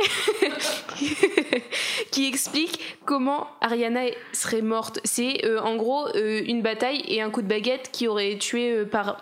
Mais c'est ça, mégarde, ouais, ouais. euh, la sœur. Mais c'est, Alors c'est- ça, on le sait c'est pas. lui qui l'explique, non? Alors ça, on le sait, mais il justement. vraiment- Il est pas La- présent à ce moment-là il, il dit ça en mode euh, ce serait, enfin euh, conditionnel, tout ça, non? Bah si, il est présent, mais disons que. Et ils savent pas qui a Si- lancé le sort qui l'a tué. Ah si si si parce qu'ils sont ils se battent tous les trois ensemble Euh, et il y a Ariana au milieu. Par contre la théorie ça serait que en fait quand Albus et Grindelwald euh, tentent de retirer l'obscurus d'Ariana c'est là où Abelforce en fait arrive et, et juge ça trop dangereux. Et en fait ce serait interposé pendant euh, et ils se sont peut-être ils se sont peut-être battus à ce moment-là. Et c'est pour ça que ça a capoté et que et que Ariana est morte en fait. Et que finalement l'expérience aurait pu se, ré- se révéler euh, concluante. Mais du fait qu'il y a un duel qui se soit enclenché à ce moment-là ça a capoté. Tout- tout- un truel. tout- Enfin, tout ça est intéressant, mais euh, on voit quand même qu'on est obligé d'aller chercher des ramifications très très loin dans une saga qui jusqu'ici, dans, dans la façon dont la- dont l'avait écrit J.K. Rowling, avait des, des conséquences logiques. Des, des- Bah moi des je suis choses- pas trop d'accord parce que quand, quand les livres étaient pas encore tous sortis, on développait des théories aussi tordues que ça et certaines se sont avérées vraies, tu vois. Euh, le fait de, tu vois, la Rogue, c'est-à-dire que trouver une justification, le, théorie euh, bah, le fait que tordue. Bah le fait que Rogue soit un agent double, etc. Il y en a, tu vois, à l'époque, il y en a, il y en a qui, trouvaient ça tordu, Ça tu vois. pas- ça me paraît pas tordu par rapport à ce qu'on théorie-craft là sur, euh, sur croyance. Sur le qui, qui va chercher des trucs super loin. Non, sur le fait que Harry soit un Horcrux, par exemple, tu vois, c'est on est un peu dans, C'est on pas est- tordu. bah, Enfin, on est un, on est un peu dans le même état d'esprit, tu vois. Là, on parle d'obscurus, un truc qui pour sort moi, de il y a- il y, a des preuves plus tangibles. Là, c'est un truc qui sort de ton corps. Là, au contraire, c'est quelque chose qui arrive dans ton corps. Dans tu vois, les- c'est Ouais, dans les Ouais. théories en tout cas qui étaient faites autour d'Harry Potter, euh, c'est c'est pas pour dire euh, ça c'était génial et ça c'est nul, mais en tout cas il y avait beaucoup plus de preuves, je trouve, pour avancer les théories qui, qui ont été avancées sur Harry Potter, qu'ici on extrapole quand même sur des, sur des trucs où on a une partie des éléments qui coïncident pas avec une partie des éléments qu'on nous montre là dans les films. Pour moi, Je sais pas, sur on est en train ça de, tient, ça on est en tient. train de Sur tendre des ponts. l'obscurus, et, ça euh, tient. Tu vois, par exemple, quand on se posait la question de l'immortalité de. Voldemort, Tiens, mais c'est pas c'est pas terrible, tu vois. Enfin, c'est c'est peut-être plus déceptif sur la, la façon dont c'est fait. En fait, ça, ça tient. euh, Je, je suis pas d'accord avec toi, c'est juste que hum, dans les livres Harry Potter ou dans les films, dans la saga Harry Potter, on n'a jamais eu de gros cliffhangers comme ça qui nous forçaient à nous poser des questions. Là, on a l'impression qu'on va chercher loin parce que la fin des Animaux Fantastiques 2 nous force à nous poser ces questions-là. c'est vrai. Parce que on sait que c'est impossible sauf que Rogue, croyance soit vraiment euh, Aurelius ou je sais plus quoi Dumbledore, tu vois. Aurelius. Donc, Aurelius, ouais. Donc on est obligé de se poser ces questions et de se, de se poser pourquoi. euh, pourquoi, Kevinus. euh, pourquoi Grindelwald va sortir une énormité pareille et est-ce qu'il n'y aurait pas un fond de vérité dans ce qu'il dit Donc moi je trouve pas que ce soit si euh, tiré par les cheveux que ça. Tu vois, par exemple, quand on, quand, quand on pouvait se poser assez tôt la question de pourquoi Voldemort est immortel, je veux dire, la théorie comme quoi il, il a, il a mis une partie de son âme dans des objets qu'il aurait cachés, c'est un peu tordu comme, idée. Mais on- en fait, on l'a assimilé tellement que ça fait partie maintenant de la mythologie Harry Potter, les Horcruxes. Mais l'invention même de l'Horcrux, elle est, elle est un peu obscure. non, Comme là- les celles de l'o- de l'Obscurus, tu vois. Non mais là tu vois enfin ça repose c'est peut-être parce que les éléments sont, mis en place sont moins bons je, je sais pas mais Parce ça que c'est un film aussi, ça peut-être. repose sur Et que oui, c'est pas un roman. il y a ça et, et puis ça repose sur des histoires C'est écrit comme un roman, c'est ça le problème. cachée euh, fait enfin tu vois euh, c'est pareil que les histoires de Youssouf tu Non, vois on va chercher justement, des avec trucs ça, t'enlèves la filiation oui non mais on est on est d'accord je, parle d'un point de vue général c'est-à-dire on verra bien ce que ça donne. Je vais pas je vais pas vendre euh, si tu veux un truc euh, dont je ne sais rien pour l'instant. C'est juste que tout ce que je vois c'est que sur toutes les théories qu'on développe c'était pareil sur Nagini là putain on va quand même euh, Alors moi, attends, sur Nagini, pour revenir, moi je pense que ça restera de l'ordre de la théorie parce que ça sera jamais expliqué. Mais le fait de se poser la question est intéressant. C'est pour vivre Et- partout ce que sur Nagini, moi. Non, non, mais on verra pas ça, c'est fantastique. Est-ce non on le que, verra pas parce qu'il manquera la scène est-ce que vous pensez que quelqu'un qui a pas vu les Harry Potter peut comprendre les animaux fantastiques? Absolument pas. Je pense que c'est de plus Parce en que- plus des films de niche. C'est du fan service. Parce que C'est pas coup, fait dans- pour dans ceux ce qui ont pas vu Harry Potter, c'est, euh. C'est ça. c'est- moins. ne voit pas Harry Potter? Bah si, il y en a plein qui ont, qui ont vu un ou deux films au vol, tu vois. Mais Faudra leur poser la question eux, est-ce que vous comprenez le film? Puis il y en a peut-être qui n'ont même pas fait le lien dans un premier temps entre les animaux fantastiques et Harry Potter, quoi. Hmm. Non, mais quand ils sont allés voir, non, la première fois, quand ils sont allés voir les animaux fantastiques, la première fois, on peut-être pas fait le lien parce que. Ouais, ça, peut, ça ça, peut très bien se passer dans un le, autre le univers. en tu soi. peux le comprendre justement comme ça et t'as des gens qui vont pas qui l'ont pas forcément connu mais là tu parles d'affiliation et justement c'est ça en fait le 2 ça part que de choses qui sont pas service. dans le dans le premier et du coup je Si tu pense connais si pas l'arbre de- généalogique des Lestrange, Lestrange, tu comprends que dalle à ce Enfin, c'est pas que tu comprends que dalle, c'est juste que tu te dis les Lestrange, bon, c'est qui? D'accord, C'est peut-être Ouais, mieux quoi. c'est peut-être mieux quand même parce que par exemple sur les Lestrange tu te poses pas la question de euh, bah attends c'est pas logique il y a forcément Ouais, des descendants mais- Lestrange parce que tu ne le sais pas en on fait. essaie d'expliquer le frère et tout ça et pourtant euh, enfin si tu connais pas du coup tu te dis euh, qu'est-ce que ça fait C'est sûr que la révélation tu aurais lu- bah si ça marche quand même parce que si tu connais rien de Dumbledore tu te dis quand même ah tiens c'est le frère de l'autre quand même. Wow cliffhanger. Il a peut-être un frère, ouais. Ouais. Mais quand tu connais Harry Potter, non. ça- Ouais.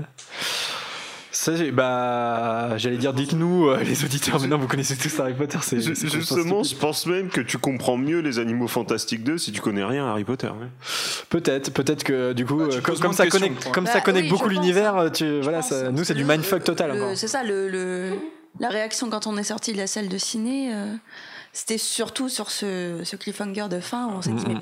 mais déjà c'est totalement incohérent de finir un film comme ça sur ce genre de, de big reveal là, qui C'est très, aucun Hollywood- sens. c'est très hollywoodien. euh, voilà, c'est ça, et tu dis, il faut qu'on attende deux ans pour connaître le fin mot de l'histoire, et encore, si Et on sait dans le troisième film, c'est même pas sûr. Et de deux, euh, si c'est un mensonge, à partir de quel moment, en tant que scénariste, tu vas te dire, Hmm, je vais finir là-dessus. Ils vont cogiter pendant deux Ouais, ouais. Ils vont me sortir des théories, et peut-être que je pourrais piocher dedans. Et Je moi, trouver une bonne Il idée. il y en a un qui a fait ça, il s'appelle Gigi Abrams. hein, enfin, c'est. et moi, je pense qu'au bout de 15 minutes de film, t'as Grindelwald qui arrive, disant non mais c'est une grosse connerie, hein. euh, tu sais un peu comme Jacob quoi. Donc, non non non, c'était faux, c'était un mensonge. Vous l'avez pas deviné c'est- Ou alors c'est Queenie qui lira dans son esprit que c'est un mensonge. Ah ça c'est pas Et elle mal le ça. dira. Vous avez menti, c'est pas bien. Ça ça serait pas mal. retourne voir mon sac. Oui, allez, je m'en vais. Allez, une autre, euh, une autre incohérence qui paraît chez, uniquement chez les fans, parce qu'encore une fois, si, si, tu, si tu connais pas ou si t'aimes pas Harry Potter, tu t'en fiches, mais nous, euh, concrètement, on s'en fiche pas. C'est Minerva Bah, McGonagall. Alors, Mais on va, oui. on va en parler parce que, en fait, pour- J'ai lu que c'était la grand-mère. Alors non, alors on va. Alors dans le Pottermore, il n'y a pas ce putain de notion. Donc je suis désolé, mais si c'est pas mis dans le Pottermore, c'est que ça a été rajouté à la va-vite. Donc soit le Pottermore il est incohérent, soit euh, là dans les animaux fantastiques on fait n'importe quoi. Et La grand-mère s'appelait aussi Minerva McGonagall. Alors non, parce que c'était la grand-mère, pat- euh, c'était la grand-mère maternelle, donc elle ne s'appelait pas McGonagall. Il n'y avait que son arrière-grand-mère du côté de son père qui s'appelait bien Minerva, mais euh, quatre générations entre 1927 et 90, ça ne passe pas. Ou Donc alors c'est ça se reproduit impossible. vraiment extrêmement vite. Donc, euh, et donc un petit big up d'ailleurs à un article de mademoiselle.com. Euh, relisez vos sources parce que euh, la, la rédactrice affirme que c'est la grand-mère de, de Minerva McGonagall. C'est faux parce que c'est la encore une fois c'est la grand-mère maternelle donc elle peut pas s'appeler McGonagall. Et euh, donc voilà, ne serait-ce que pour ça. Et puis de deux, dans le texte du film qui a été publié, elle est bien créditée comme Minerva McGonagall jeune. Donc euh, c'est pas possible, ça peut pas. euh, Pourquoi appeler la grand-mère jeune? C'est, c'est- Ça colle pas en termes de nom, ça colle pas en termes d'appellation dans le scénario. Puis alors pour le coup ça n'a aucun intérêt, c'est-à-dire que c'est pour deux phrases de mode Hey, il y a McGonagall dans le plan derrière. Alors c'est ça le truc, c'est que euh, on- Elle est. De merde. je pense que c'est un cas d'école qui, qui, qui s'est pas encore posé dans Harry Potter, je crois, parce que c'est c'est un détail qui, moi quelque part, je veux dire McGonagall. En fait, en soi, ça me dérange pas tant que ça, qu'elle soit dans le film, etc. Que ça soit une incohérence. Pour, voilà, je veux dire, euh, c'était fan service un peu bête, pourquoi pas. Mais le problème, c'est que ça pose un, justement un problème de fond. C'est-à-dire que à quel moment, qu'est-ce qui est canon en fait? C'est-à-dire que là, ça pose vraiment un truc, c'est qu'elle se contredit elle-même, et on avait tendance à prendre chaque parole de Rowling, chaque écrit sur Pottermore comme quelque chose d'officiel, de vérifiable, etc. Et ben, il faut accepter l'idée que c'est plus vrai parce que, euh, bah voilà, Minerva McGonagall, c'est juste impossible, faut le dire, qu'elle soit présente dans ce film, c'est pas possible. Alors, on, on va revenir vraiment sur les éléments concrets dans l'ordre du Phénix. Dans le cinquième livre, elle explique à, à Ombrage qu'elle a commencé à enseigner il y a 39 ans, c'est-à-dire par rapport euh, à la chronologie de l'histoire, en 1956. Donc elle a commencé à être prof à Poudlard en 1956. On connaît aussi sa date de naissance grâce à Pottermore. On peut faire un petit calcul. Elle est née en 1935. Le film se passe en 1927. Elle n'est même pas née. C'est c'est une erreur qui est monumentale. Surtout qu'elle n'est pas seulement présente en 1927, elle est aussi présente dans le flashback où on voit, où on voit l'État énorme à Poudlard, ce qui se passe au début des années Avec la 1900. même actrice qui a la même gueule. et, et- ceci, c'est pareil pour Dumbledore. Minerva que- McGonagall ne, ne naît que 30 ans plus tard. Une trentaine d'années plus tard. C'est- Là, on n'est même pas sur 5-6 ans, on chipote pas. On est sur une génération, les gars. C'est on est sur le, on est sur la, enfin c'est triste à dire, mais on est sur la même chose que George Lucas, qui, qui a des gros gros soucis de cohérence parce que c'était pas pensé avant, parce que ça a été mis, parce qu'il y a des impératifs et il se dit, il y a des gens, ils sont fans, mais ils vont pas le remarquer. Enfin, franchement, je pense vraiment que euh, parfois on nous prend vraiment pour des cons et on nous met des trucs comme ça. Mais non, mais C'est ce on- qu'on apprend en cours. Le spectateur est con. voilà, bah, honnêtement, il y a- le film est en train de te prouver euh, quand même beaucoup de choses comme ça, parce que quand tu vois ce qu'il est en train de t'expliquer par le dialogue et, et- et à quel point il te fait pas confiance d'un point de, ou, ou alors trop confiance parfois sur un point de vue de réalisation, euh, bon, il y a- en tout cas, il a pas trouvé la bonne la bonne. Alors, je vais juste réagir à des, à des commentaires sur le chat. À aucun moment on l'appelle Minerva et, et, que, et que ça serait euh, un descendant. Euh, encore une fois, le texte, donc le scénario du film qui est signé Rowling, elle est bien créditée comme Minerva McGonagall. Elle est créditée comme Minerva McGonagall Voilà. dans le générique de fin du film. Donc il s'agit bien de Minerva, même si on l'appelle, même si son pronom, prénom n'est pas prononcé. Et encore une fois, dans ce, dans ce qu'on sait de la famille de McGonagall, c'est pas possible que ça soit sa grand-mère et c'est pas possible non plus que ça soit son arrière-grand-mère. Donc il s'agit bien de Minerva McGonagall. Il faut l'accepter. Il faut, il faut juste l'accepter que c'est une, une erreur chronologique.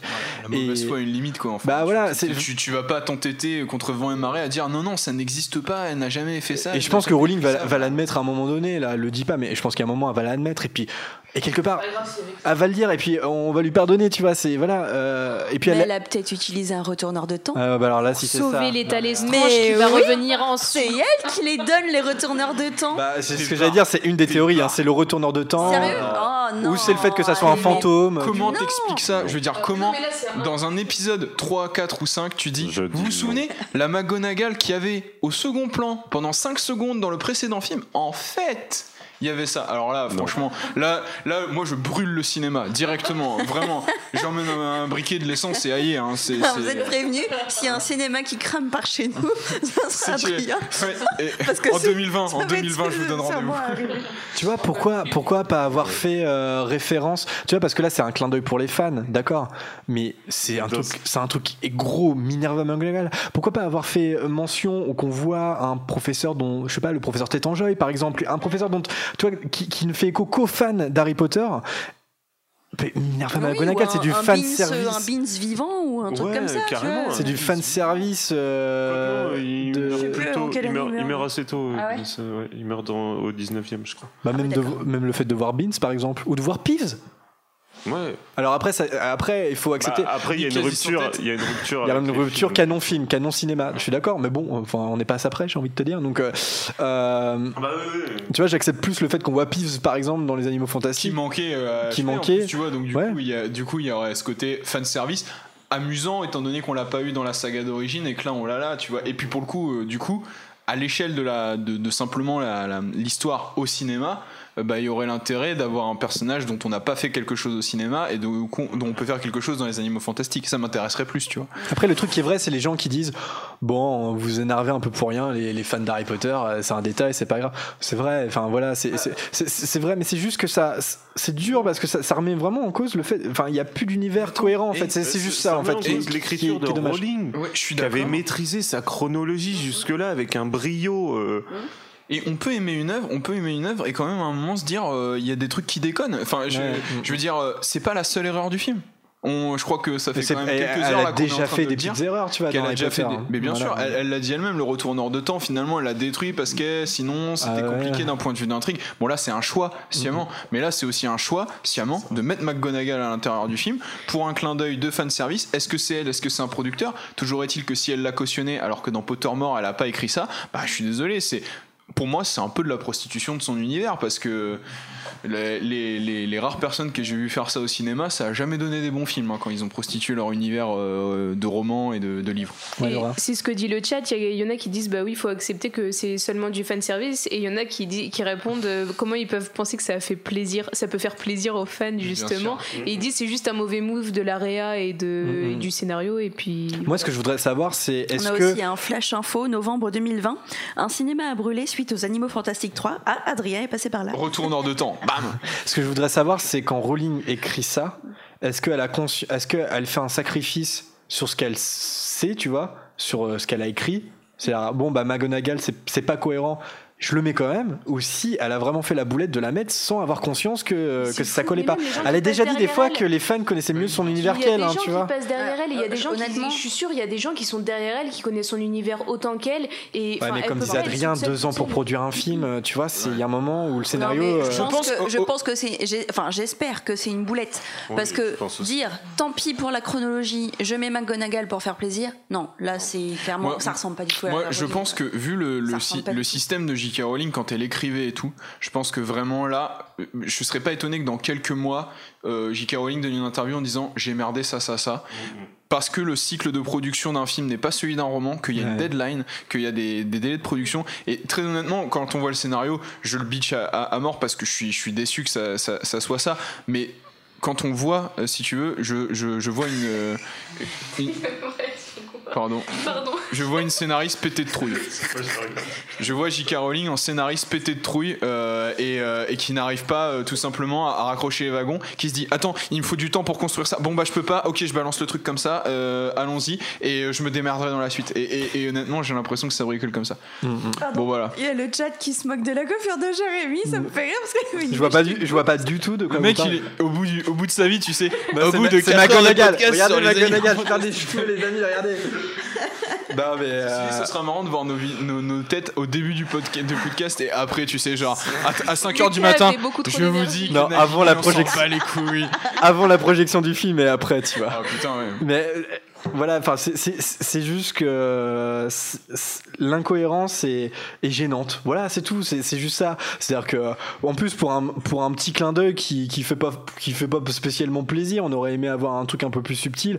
Bah voilà, euh, McGonagall, ça. En plus. Et en plus, ça, je trouve que ça crédite euh, une autre incohérence qui est celle euh, que Dumbledore est professeur de défense contre les forces du mal, alors qu'on a. Eh bien, alors en attends, attends, attends, attends, attends, je finis juste. Je sais qu'il une- peut y avoir une raison, mais c'est juste que du coup de mettre McGonagall.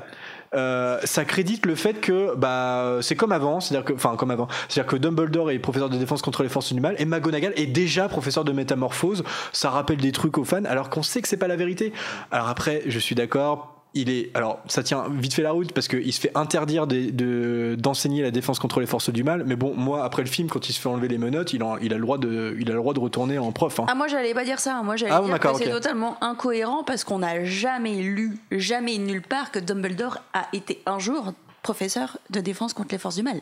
D'autant que c'est un poste sur lequel on sait des choses, savoir qu'il n'y a jamais une personne qui est restée plus d'une année. Ouais, non, ça, mais si ça, tu Alors ça, c'est après. Voldemort. Non, mais, que oui, enfin, de- depuis Voldemort, toujours est-il qu'il y avait une construction, si tu veux, par, par rapport à ça. Donc, ne serait-ce que parce qu'on en a entendu parler de ce poste-là en particulier, même après Voldemort, ça veut donc dire qu'il y a une historicité du poste et qu'on aurait dû savoir, surtout quand c'est Dumbledore le directeur, on aurait dû savoir que le mec l'a enseigné et surtout, il l'a enseigné à Norbert et l'État et il l'enseigne aux étudiants à l'époque du film. Et euh, comme de par hasard, Remus Lupin fait exactement le même cours Ouais, que ça, Dumbledore. ouais, c'est Ridicule. pareil, ça c'est Ça, le c'est clin du des service. Ce qui est dans le livre colle pas parce qu'il trouve le- l'épouvantaire peu de Ah temps ouais. avant de faire son cours, alors que là c'est la même le armoire. Si on veut vraiment pitcher, tu vois, Mais c'est ça. Sur le chat, bah ça peut pas l'être en fait. J'y pensais plus, mais c'est vrai sur le chat, le miroir du Reset, c'est une Ouais. catastrophe ce qui Ouais, est fait avec. C'est- pas un miroir du Reset, hein. c'est un miroir de qu'est-ce qui s'est passé avant qui est utile que tu saches dans l'intrigue, toi spectateur un peu tu vois. C'est- Alors moi je pense, alors concrètement son utilisation, alors ça, ça fait débat, mais euh, dans le miroir du Reset on voit euh, son désir le plus cher. Oui, mais Voilà. on, voit, on voit ses souvenirs. Voilà, je suis d'accord. Après, pff, son désir le plus cher, c'est- ambigu parce qu'on le voit lui jeune avec Grindelwald jeune. Petit big up à avoir euh, fait ramener l'acteur des reliques de la mort, Ouais. c'est toujours sympa. Euh, en train de faire le pacte de sang, je crois qu'ils sont en train de le faire si j'ai Ouais. bien compris. Bon, c'est son désir. En quoi ça peut être son désir le plus cher Je suis d'accord. C'est plus de l'ordre du flashback, donc en fait de l'utilisation de la pancine.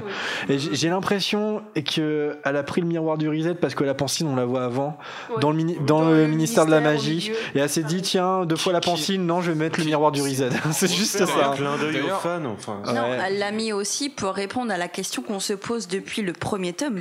Que voit Dumbledore Dumbledore dans Des le miroir du chaussettes. Et justement, le truc que je reproche énormément aussi à la Après c'est en 1927 là-dessus, qu'il voit ça. Sur ça, Bon ça peut changer. oui, hein. ça peut changer. Mais euh, ça nous apporte quand même une réponse. Euh, le truc que je regrette énormément, c'est sur la communication, sur les bandes annonces. C'est un truc, on est d'accord qu'on attend cette réponse depuis le premier tome de Harry Potter. Que voit Dumbledore dans le miroir du reset?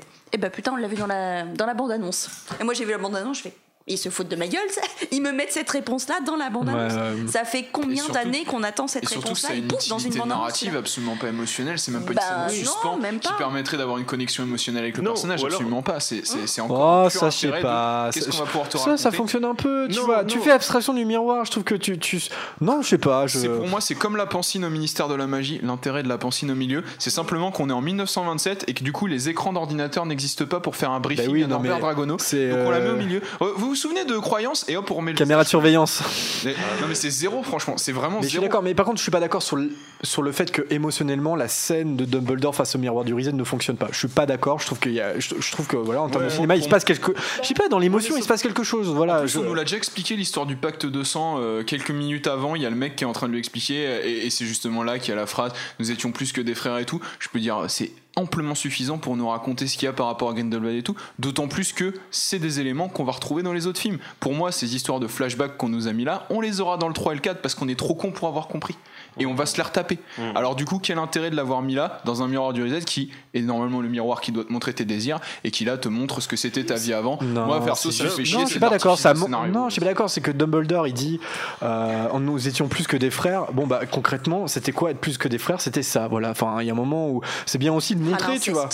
Mais on le voit. Oula. Bah, on le voit, on le voit, on le voit dans le miroir du reset. Non, on le voit quand il l'explique, quand il était là et tout, que enfin tu, tu- Quand il tu- explique. Bah euh, oui, sur l'histoire. Il dit, nous étions plus que des frères. Et dans à part ça, il dit pas grand chose d'autre. hein, Ouais, tu mais vois. tu vois, tu vois déjà le truc. T'as t'as pas besoin pour le coup. Là, euh, pour le coup, s'il y a bien une information dont t'as pas besoin, c'est celle du, enfin, le pacte de sang. euh, là, pour le coup, on peut te l'expliquer.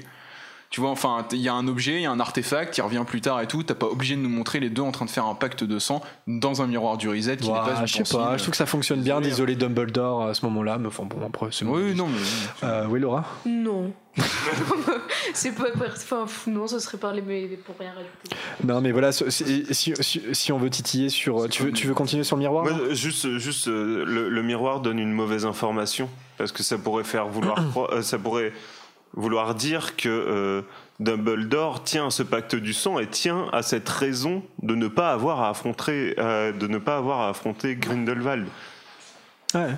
Tu vois, c'est juste ça donne une Ça crée l'ambiguïté du euh, de, de ce qu'on se posait d'ailleurs quand la bande annonce sortait, c'était euh, il veut pas affronter Grindelwald parce qu'il est encore amoureux de lui en fait. Ça Oui, pose voilà. cette ambiguïté là qui n'a pas besoin d'être présente. Qui en a fait. pas besoin d'être là parce que tu vois, quand euh, quand euh, il y a le nifleur qui ramène le pacte du sang, tu vois clairement que Dumbledore est content de remettre la main sur ce pacte de sang et de pouvoir dire bah tiens maintenant on va peut-être pouvoir agir et je vais peut-être pouvoir agir. Hmm. Bah oui non si c'est ce que t'as vu dans le miroir de- dans le miroir du reset, t'as pas envie de le péter le pacte du sang. Bah Bah non, de toute façon, il va mettre du temps Non, mais euh, oui, le duel. Il y a encore 18 ans, c'est ça? Ouais, c'est encore euh, fan service, hein, non, montrer un artefact euh, autre que la pancine qu'on a déjà moi, là- vu. pour Voilà, je suis d'accord. Enfin, bah, parce que tout à l'heure j'expliquais que les animaux fantastiques c'était un petit peu un blockbuster. Le premier, c'était un peu un blockbuster à part par rapport au, au tout venant de la production de blockbuster. Les animaux fantastiques 2, c'est l'inverse. C'est-à-dire qu'il a toutes les tares du blockbuster moderne. Il est elliptique, il est confus, il est bourré de trous, il est trop rapide dans son rythme et, euh, et il prend le temps de rien, de rien poser et tout.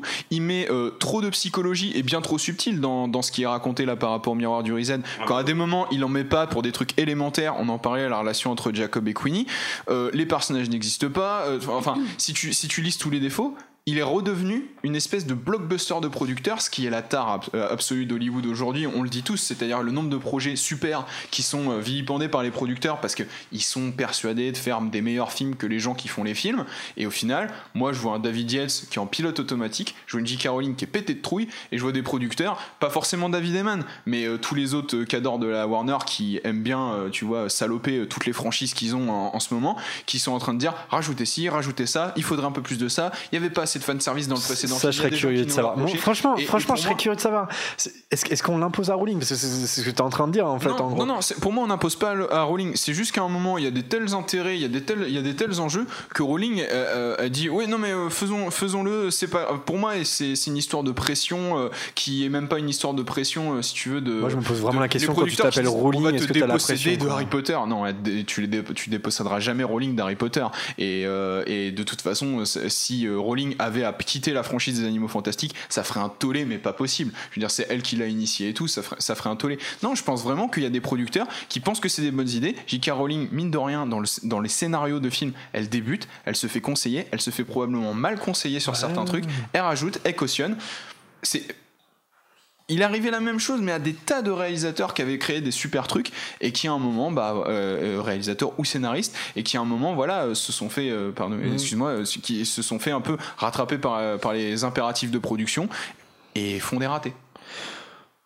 Non, mais ouais, mais mo- moi je serais curieux de savoir. euh, voilà, je- ouais, tu parles de pression. Je, je- franchement, je, sais pas quand tu t'appelles Rowling, est-ce que t'as vraiment la pression euh, Non, mais là, c'est une C'est pression elle, c'est elle qui l'a voulu cette saga. Enfin, tu vois, il y a un truc. Mais euh, bon, pour euh, pour les petites incohérences, on a parlé du miroir. Et, et on a parlé, il y a eu l'épouvantaire aussi qui a été soulevé parce que encore une fois, beau fin de service assez assez rigolo de revoir euh, le, le même cours que Lupin euh, dans le prisonnier d'Azkaban. N'empêche que les, des fans ont tiqué Imagination flagrant, oui. des fans qui ont tiqué sur l'utilisation qui en est fait parce que euh, l'épouvantail en fait est censé euh, euh, te mettre face à, à ta plus grande peur. Or, est-ce que Norbert et l'État se retrouvent concrètement face à leur plus grande peur? Bah, pour Norbert, euh, ça peut être amusant parce que vu le côté lunaire du personnage, ça serait pas déconnant que ce soit sa plus grande peur à cette époque-là. Par contre, pour l'État, c'est exactement le même problème qu'à Dumbledore. On ne demande pas ta plus grande peur, on te montre un truc qui t'a traumatisé. C'est ouais. pas, c'est pas la même chose, c'est-à-dire que là, on te montre un souvenir traumatisant de ton existence. Bah, même, même, même un bureau, ça fait pas peur à Norbert. Ouais, non mais non non mais regarde. Tu vois ce que je veux dire? Il voit un bureau, il va pas faire oh putain un bureau. Non mais regarde Tu vois? Hermione par exemple. Hermione quand même l'épouvantard lui montre McGonagall qui lui dit qu'elle a raté un examen. Oui, bah ça, ça marche pour moi. Bah oui, bah pour moi Norbert qui a pas envie parce que Norbert qui a pas envie toute sa vie d'être enfermé dans un travail de bureau. Oui, mais dans ce cas-là, ça serait quelqu'un, ça serait un patron qui lui dit. Tu, tu seras, tu, tu, tu vas dans ce bureau et tu, et, et tu y restes. C'est c'est ça sa peur. C'est pas le bureau en lui, en lui-même, tu vois. C'est un détail, hein, c'est un détail. l'intérieur qui le Je suis d'accord, mais pour le coup, ça c'est une représentation, on lui donne celle qu'elle veut. Le- par contre, c'est le problème, il est pas sur Norbert à la rigueur, il est vraiment sur l'État. Enfin, là, t'as un truc. Parce que sur l'État, ça veut dire que- un de- bébé qui flotte. Tu vois, genre, ça marche, ça marche sur Lupin qui voit la lune. Oui. Tu vois ce que je veux dire? Il a peur de la lune. C'est-à-dire que la lune, l'objet même le terrifie. Là, le bébé qui, faut une représentation. lui, le bébé qui tombe, c'est un- euh, encore une fois, on est dans le flashback. On n'est pas vraiment dans la Ouais, matérialisation de la peur. Tu vois ce que je veux dire? Complètement, ça. Bon, euh, c'est- un détail, hein, mais bon, euh, encore, enfin, encore une fois, c'est pas parfait. On aimerait que ça soit parfait, quoi, parce que tu ramènes un truc qui est précieux pour, pour les fans, l'épouvantail, le miroir du Rizal. Or, euh, il y a des Tout, imperfections tout là-dedans. est hein. destiné à avoir une, une, une, comment dire, une valeur narrative, mais absolument pas, je, je trouve, de valeur émotionnelle ou thématique. Mm. C'est- C'est-à-dire que tout ne sert que l'histoire qu'on va vous raconter, qui est dépourvue de tout ce qui Oui, mais tu peux le faire, en, Potter, tu peux le le faire en respectant les artefacts. et- Ah bah, je suis Ah, il y a un dernier truc, il y a un dernier truc, et là c'est pas un artefact. euh, les gens tiquaient là-dessus, à raison, je pense. C'est c'est le Axio. Euh, on, nous- on nous a tout, enfin, Rowling avait déjà affirmé que ça ne marche que sur les objets inanimés. Euh, là, ça pose problème que Norbert fasse Axio sur le Nifleur, qui est une créature euh, magique, vivante. Je veux dire, c'est vrai que c'est un peu étonnant parce que si on peut faire Axio Nifleur, euh, est-ce que je peux faire Axio, euh, Axio, euh, je sais pas moi, Axio Dumbledore, Axio, tu vois ce que je veux dire? Ça marche, ça marche sur les êtres vivants. Je croyais que c'était pas y avait possible, pas tu vois. déjà eu un, un élément de réponse là-dessus qui fait que quand tu fais Axio sur un nifleur, ce que tu, ce que tu attires, ce n'est pas vraiment le nifleur, mais les objets qu'il a cachés dans sa poche? Voilà, dans ce cas-là, tu dis Axio pièce. Non, mais dans ce Pas cas, forcément, ouais, Non mais il y a un souci entre les sorts utilisés, les sorts prononcés dans le film. euh, tu sais la scène de Youssouf dans les égouts, on en a parlé. Et Oui, tout. mais ça, c'est- dit Expelliarmus, mais il fait un autre sort en même temps et du coup. euh, Ouais, mais ça, ça me dérange pas. Tu m'as Ça, dit ça que me dérange pas. Ouais, moi personnellement là, euh, vu dans le truc, je dis euh, c'est confus et c'est confus Ouais. comme le reste quoi. Ça me, ça me, Non, ça me mais perturbe un peu. c'est plus, euh, voilà, les gens se sont posé la question, Axio Nifleur, bizarre, tu vois, pourquoi pas. euh. Il y en a qui ont même dit pourquoi tu fais pas Axio Voldemort depuis le départ et comme ça, tu règles le problème. Moi je dis, il y a- juste, juste eu un, il me semblait un élément de réponse là-dessus. Je dis pas que c'est une Non, bonne mais- réponse. hein. Et peut-être, bah, tu vois, c'est une créature euh, magique, donc tu lui peux lui créer une propriété comme quoi euh, c'est un aimant à Axio, tu vois. genre. Axio chez l'univers, ça marche?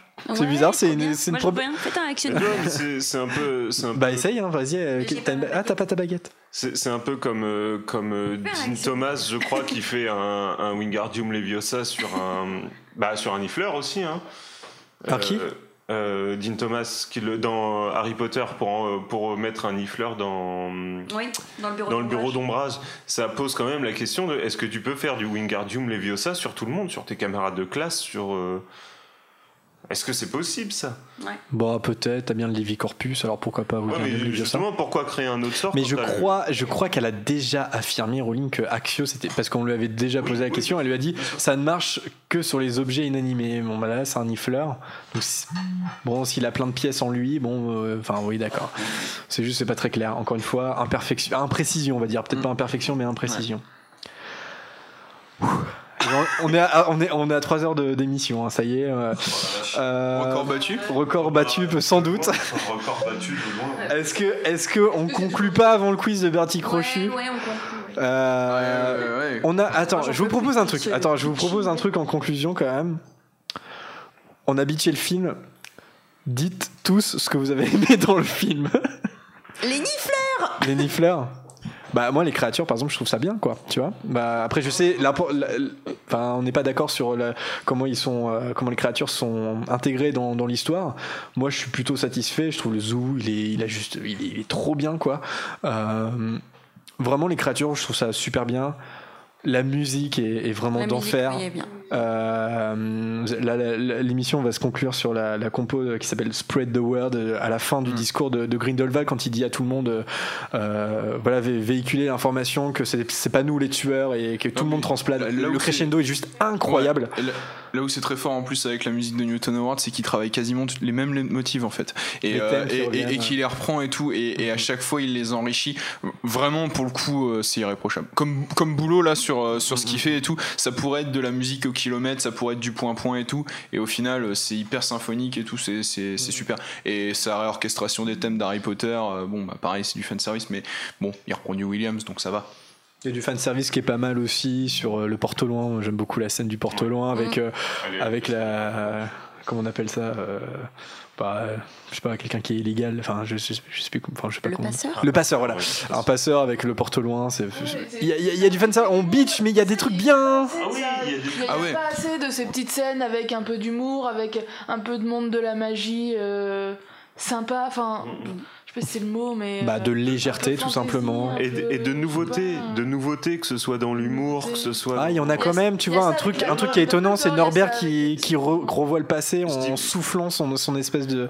C'est un truc que t'as jamais ça, vu. ça a quand même le gros défaut des films Warner depuis Dark Knight, c'est euh, allez, ça va être gris, ça va être terne, ça va être vide, Eh bah- et ça va être dead eh bah- serious jusqu'au bout. Quoi. Bah, franchement, je trouve ça beaucoup moins terne que ce que je craignais, quoi. Le film est quand même assez colorful euh, sur. Non, What? Franchement, je... Il y a aucune fantaisie. non mais revoyez le Prince de sang mêlé, les gens. hein. Franchement, Bah, le film, c'est le film, pareil, il est- pour moi c'est la même Non, photo. c'est pas pareil. Bah, franchement, le, le- de David Yates, la seule photo que j'ai trouvée euh, diffé- c'est pas vrai parce qu'il y a aussi les- la relique de la mort deuxième partie que, euh, qui était un peu plus colorful. Mais euh, les animaux fantastiques premier du nom, pour le coup, ça changeait un petit peu. Là, on est revenu à une espèce de palette chromatique hyper terne et tout. Euh, on est, il est bien loin le monde d'Harry Potter des premiers temps, euh, tu vois, par Quaron, par Columbus, ou, euh, ça ou aurait du- pu être pas même par Newell. hein. fois pire. Euh, Franchement, ça aurait pu être dix fois pire sur Non, la mais le photo. problème, c'est le problème, c'est pas, tu mets c'est Del pas que Bonnel à la photo, il te fait un truc euh, Prince mais de c'est sang pas le mêlé. problème que c'est mal fait. C'est le problème qu'on le voit dans tous les blockbusters de chez Warner. C'est c'est- c'est Mm. vraiment ça le souci. C'est qu'aujourd'hui, c'est devenu pas, le traitement appliqué à tous les Il y a films. plein de scènes de jour. Tout le film aurait pu Mais se passer de nuit, tu vois. Par exemple, les, les moments filtre. où il passe la statue, tu vois, c'est des moments où ça redevient agréable. Euh, les moments où il va dans sa mallette, où il est avec ses animaux, où t'as Norbert qui est content, ça redevient agréable. T'as des couleurs chaudes qui plaisent à l'œil. Ouais. En fait, t'as Bah, envie de dans plus Paris, de ça. il fait jour, il fait beau, tu vois. Enfin, je, je suis Enfin, désolé, hein, mais il fait pas gris, c'est pas la tempête. Et hein. souvent, j'ai l'impression que c'est justement dans le monde où euh, bah, c'est cool et t'as Norbert qui est dans une situation un peu cool dans ce monde-là. Et, et c'est là où t'as as ces moments de couleur qui te font, euh, qui te donnent envie de rester plus là-dedans et de laisser un peu ce qui reste. Ouais. Et, et c'est des scènes qui sont très secondaires. Parce que toutes les scènes où il se passe quelque chose, c'est de nuit, ou dans des caniveaux, ou dans un tombeau, ou dans euh, la, la maison de Flamel qui est, euh, qui est sombre au possible. Le, je sais pas. Ouais, Moi, je suis, euh, je suis- je suis assez d'accord avec ça. Moi, je pense que ça aurait pu être pire. Mais euh, voilà, enfin, je m'attendais à pire avec un film qui s'appelle Les. Crimes, les crimes de Grindelwald. Tu vois, je, je m'attendais à pire. Je m'attendais vraiment à un film noir et tout. Euh, Là, euh, je sais pas. Il y a quand même, il y a quand même des instants. Je sais pas. là, ne serait- je pense à Paris principalement. Je, je sais, c'est peut-être pas euh, ce qu'il y a au cœur du film, mais Non, mais si tu veux. Pourquoi c'est- En soi, euh, c'est pas, pas, mauvais. C'est vraiment juste qu'on travaille le même imaginaire. Même, tu vois, je pense que. Qu'est-ce que ce serait si David Yates quittait la réalisation des Animaux Fantastiques à un moment? Je veux dire, euh, pour renouveler, remettre un peu de fraîcheur là-dedans, parce que euh, ce que disait euh, enfin, Lucas est très vrai. C'est-à-dire que dès qu'il y a une scène avec un tant soit peu d'intérêt, on va se retrouver dans des, trucs ternes, dans des trucs sombres. Et surtout, on parlait des effets cache-misère. Euh, Qu'est-ce que travaille David Yates sinon euh, la fumée, le brouillard, les fluides, la poussière, Ouais, tout ce Marcel, que je déteste, tout ce que je déteste. Ah mais vraiment, et tu, tu regardes tous les tous les pires blockbusters. Alors pour le coup d'un autre on studio, était censé de- dire des bons côtés du non, mais film. tous les pires blockbusters de la Fox utilisent ces effets-là cache-misère parce qu'ils peuvent en faire de, de façon grande. Il n'y a, y a, pas- il y a pas de travail pointu. Alors on va me dire, ah, les, pas, effets spéciaux sont formidables. Alors oui, euh, c'est vrai que le travail est, est beaucoup plus correct que ne- ça ne peut l'être sur un film de chez DC. Euh, Il y a quand même certaines scènes qui piquent un peu les yeux. hein. Moi, moi, le euh, final sur le pont, le final sur le pont à Poudlard, euh, il fait un petit peu mal à- aux yeux quand même. hein. Oh, ça va. Tu veux Le dire sur les fonds verts Trop de Ah ouais. tu le Euh, cinémato, ouais. Ah, ouais, non. Ouais, franchement, euh, ça Ah, va. tu penses qu'ils ont même pas été tournés euh, les scènes de Poudlard dans les dans les vrais studios parce Si- que ah non, pas dans les vrais studios, mais Ah. par contre, ils se sont rendus, com- ils sont rendus quand même à l'abbaye de Laycock où ils avaient tourné euh, pas mal de scènes des premiers films. C'est-à-dire que par exemple, toute la scène avec Dumbledore et l'État euh, avec le bureau, c'est c'est pas, c'est pas du studio, c'est vraiment une abbaye. Et ça se voit dans le film. Ouais. Euh, Ouais, ça se voit. euh, J'ai l'impression que la scène, euh, que le refuge, le, le grenier de Norbert, c'est c'est aussi un vrai lieu, j'ai l'impression. Euh, donc non, tu vois, ils sont même déplacés, quoi. Tu vois, pour tourner dans une vraie abbaye, tu vois, genre la- les, toutes, toutes les scènes, enfin toutes les scènes. pas pour tourner Les- à Paris par contre. Les- Non, pas, pas, pas à Paris, je suis d'accord, mais les, les, les séquences à Poudlard sont hyper lumineuses, par exemple. Tu vois, le flashback à Poudlard est hyper lumineux. C'est ça. Voilà. enfin limite c'est à ciel ouvert, t'as l'impression Mm, mm. que l'abbaye elle a pas été. C'est lumineux, mec. de l'abbaye quoi. Oui, mais c'est du flashback. Oui, c'est du flashback, mais c'est dans le film. Oui. C'est pas dans le film ou c'est dans le film? Oui, d'accord, voilà, tu vois. Tout ce qui a un vrai impact dans le film est sombre en fait. Moi, je suis pas d'accord. Oui, mais après, mais le oui, film se finit sur un truc euh, sombre et ça se finit au Père Lachaise et c'est dans un cimetière, on est sous la terre, comme dans le premier volet, encore une fois, hein, on finit sous la terre. Ouais, Mais- ça fait plus penser, à- penser au quatrième film, à Harry Potter à coupe de feu, le, le- enfin, le- la fin comme ça en cimetière et tout. Ouais, bah vois, ouais, aussi, hein. et tout. À la rigueur, ça, ça me gêne pas, c'est un climax, que ce soit sombre, c'est pas le, c'est pas le souci. Mais alors, dès que t'as un flashback avec l'état Lestrange, tu vois, sur le bateau et tout, te retrouves avec. Non, mais le bateau, trucs- je suis d'accord. là. Il y a- il y a- et, et même la première scène, tu vois, on en parlait, euh, au bout d'un moment, ça joue contre le film, puisqu'on n'arrive plus à lire l'action. Mais qu'est-ce qu'on a aimé dans le film Eh Le bien, plus de Jude Law. non, euh, Johnny Depp. Il y a quelqu'un qui disait sur le chat l'acteur qui joue Norbert Jeune, c'est vrai. Euh, Oh la vache, ouais. Ah oui, oui, oui. J'étais impré- Très, très bon. Quand il s'est mis à parler, très très bon. je me suis dit, mais attends, ils ont gardé Norbert et ils l'ont rajeuni alors que c'est compliqué. Et en fait, euh, bah, quand il s'est retourné, j'ai vu que c'était pas le même et je me suis dit, bah, franchement, c'est bien fait. Chérie, j'ai rétréci Norbert. Mais encore une fois, merci à la bande-annonce de nous avoir bien spoilé hein, en ce moment. Euh, bah oui, on voyait dans la bande-annonce le euh, Norbert jeune qui affrontait le bureau. Oui, Et la ça- bande-annonce c'était commençait le comme début de la ça. bande-annonce. ouais. Voilà, merci, hein, merci beaucoup.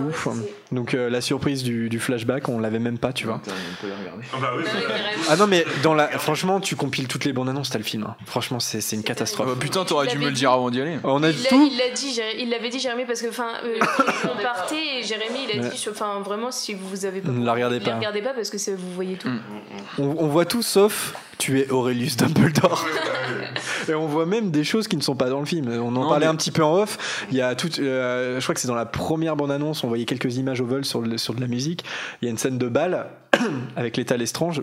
Je vois pas comment elle peut être dans le film. Alors on m'a dit c'est certainement euh, le même moment parce que ça, ça correspondrait à son costume. On la voit en photo dans euh, Sorcière machin, le magazine où Tina euh, pense que Norbert va se marier. Ah oui, d'accord. Donc, Ah il- oui. Pardon. C'est-à-dire que le moment où, a été, où la photo a été prise, il y aurait eu des scènes de filmés. Je vois pas comment ça peut s'incorporer dans le Ou film. alors, c'est dans le 3 et elle est vraiment pas morte.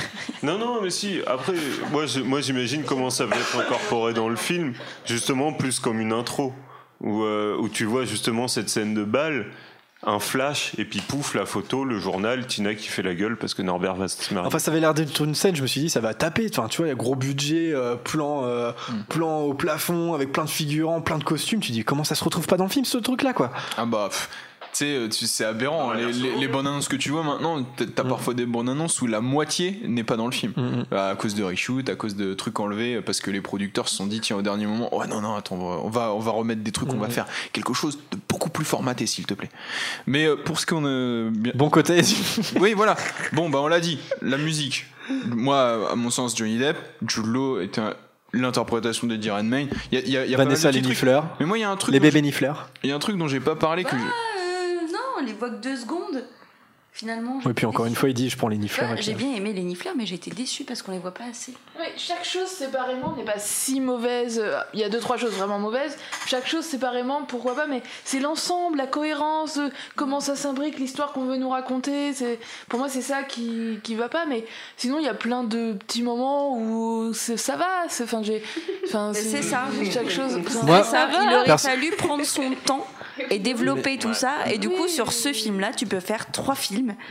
du coup, ils n'avaient pas de budget pour faire films. Ouais, elle a voulu trop mettre. Mais personnellement, euh, moi je. de côté certains aspects. Enfin, je sais pas, je, je désespère pas sur la suite et, et je pense que la suite peut nous surprendre, peut continuer à nous surprendre. C'est Je sais qu'Adrien, t'es pas d'accord. Non, mais il faut espérer. Enfin, mais je veux dire, je vais aller voir. Voilà, il y a, oh, y a aucun truc rédhibitoire qui te dit ah c'est bon, c'est c'est fichu quoi. On reviendra pas. euh, C'est un sacré coup des stocks quand même porté à la saga. hein. Mais ouais, mais c'est pas genre. Mais comme le premier film était une surprise parce qu'il était réussi, on, était tous là à dire euh, oh là là attention, ça va ça va être compliqué. Alors que le film nous a. Quand surpris. t'as pas d'attente, euh, tu peux. Enfin, moi j'avais. Mais pas là, le problème, c'est qu'on avait- bah oui, mais Bah, le problème- pour, ouais. le, pour le 2, j'avais peur.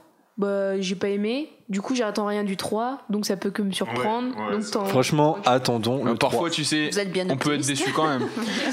Attendons le 3, attendons le n'attendais 3. rien, Et puis déçu quand même. voilà, non, nous- mais non, attendons pas le 3, j'ai payé. Enfin, non, on l'a pas payé du coup. Il y a des gens qui ont payé. J'ai 11 payé Oui, 12 voilà. balles. Il y a des gens qui ont payé 12 balles pour voir ce film, on peut pas leur dire. Ouais, on, on- on Non mais je te dis, je te dis, attendons le 3 avant de dire les animaux fantastiques. C'est Oui, nul. Tu vois ce que je veux dire oui, Oui, voilà. toi. Mais cette logique n'est pas bonne. et au troisième, il va nous dire exister. attendons le 4. On peut pas dire d'un film s'il est bien ou pas par rapport à sa suite. Ah non, je dis pas, pas ça. Non, mais non, mais je dis, je dis- le film, le, le film est, globalement mauvais. Mais sur la saga, c'est-à-dire que pour moi, c'est pas rédhibitoire pour la saga. Je veux dire, ça peut Ah, donner la un très, ça peut devenir un très bon. Enfin, il peut y avoir un très bon troisième film. Pour moi, c'est pas, euh, tu vois, ça. C'est- un sur deux. bah, on verra bien. Ça se trouve, ça sera ça. Disait des Star Fast and hein. Furious, ça fait ça. hein. Bon, Moi, je veux non, voir celui avec Dwayne Johnson. non, mais ceci dit, celui, ce- enfin, pour les trucs qu'on a aimé, il y a deux scènes dont on n'a pas parlé, qui, et- enfin, il y a deux scènes dont on n'a pas parlé où on a effleuré. Il y a celle en fait qui revisite euh, l'histoire de la valise dans le premier film, c'est-à-dire quand on voit euh, la maison de Norbert avec. Ouais, euh, ça, ce c'est très bien, je trouve. Il y a notamment une très belle scène aquatique et tout, où, où vraiment il y a, il y a pour le coup, en termes de mise en scène, une- un vrai sentiment de l'eau, la matière. Oui, c'est assez osé, d'ailleurs, sur- et tout. Et, euh, et pour le coup, Moi, à ce moment-là, j'avais, euh, je me dis, ah bah ça y est, on rentre dans, le, dans cet univers que j'avais aimé dans le premier, et puis c'était juste là. Franchement, je, je trouve ça même encore meilleur que la scène du premier. On Voilà. est dans la valise. hein. Et, euh, et, et moi, j'aime plutôt le climax. Alors c'est un climax encore une fois qui pète où euh, ça va dans tous les sens et tout. Le discours qui- de Grindelwald. Ouais, alors le discours de Grindelwald et, et- et finalement l'espèce de petit combat final qu'on n'est pas vraiment un, mais bon, bon, toujours est-il que moi ce que j'ai aimé c'est pas forcément la façon dont ça se fait parce que ça reste des trucs qui Le- pètent dans tous les coins. Le planté de baguette là? Ouais. En- non mais alors. euh, je- Franchement, je moi aussi, je trouve ça pas mal. je Hein, vous ça, explique franchement. pourquoi ça me plaît, c'est parce que euh, là, dans, ce- dans, le- dans le film, à un moment, t'as tous ces personnages dont on sait pas quoi faire, alors autant les mettre en équipe. Et là, au moment où ils se mettent en équipe pour faire un truc, je me dis, ok, mettons ça dans les Animaux Fantastiques 3, si j'ai un film d'équipe, pourquoi pas et, et- et là, ça m'a plu, parce que je me suis dit, je vois des personnages, bon, j'en ai peut-être rien à Il y a- foutre. il y de- aura de- forcément une trois quarts d'entre eux, mais ils se mettent ensemble, ils ont choisi leur camp, ils y sont, ok, donc c'est eux, les mecs que je vais suivre dans le prochain film. Et à un moment, les choses elles sont clairement dites, faites, euh, montrées. Et euh, bon, et, et- et en termes de SFX, on en parlait. Là, c'est plutôt réussi. Enfin, Ah je, trouvais ça pas mal. C'est juste. euh, pas ouais. Bah En après, termes- en termes de photographie, j'ai pas aimé. C'est Graou Graou les monstres bleus contre Graou Graou les flammes oranges. Non, comme climax, c'est nul. Non, mais ça nous. Moi, je- moi, j'aurais adoré voir Nicolas Flamel arriver faire un gros truc d'alchimie qui éteint les flammes bleues. non, il, Et là, il a des boules de cristal, Flamel. Eh, Il fait pas d'alchimie. Non, non, mais et là, deux équipes de sorciers qui se balancent des sorts à tout va. Une vraie, un vrai euh, combat de sorciers, pas juste Non, on plante oui, nos oui. baguettes dans le sol et celui qui criera le plus fort arrivera à éteindre les flammes des autres. Je sais pas, moi ça m'a fait penser voir- un petit peu. les euh, animaux fantastiques, pas Dragon Ça m'a fait un petit peu penser à quand ils protègent Poudlard, tu sais, quand ils disent tous leur sort, tu vois. Là c'était dans les airs, maintenant c'est dans la terre, vois. J'aime Ah ouais, bien, bien sauf cette que- idée. Sauf qu'il y avait, il y avait une belle image sur ce sort qui se déploie euh, sur Poudlard, qui en Ouais. plus dure pas très longtemps. C'est le sort qui se déploie, puis après t'as des vagues de sorts qui viennent attaquer, et ces vagues de trucs. Là, non, c'est juste t'as des mecs qui plantent leur baguette, qui crient, et celui qui crie le plus fort. Euh, Infante, non, c'est, euh, Incan, non, attends. C'est, une formule pour dire. euh, euh, Pour protéger Ouais, pour protéger. Ah, et qui disent dans les animaux fantastiques Oh là, je, la gueule, j'ai. Je, je, sais- plus, je crois que c'est Incante ou un truc comme Ouais, ça. ouais. Toujours, toujours euh, là pour le coup, je vais peut-être chercher loin.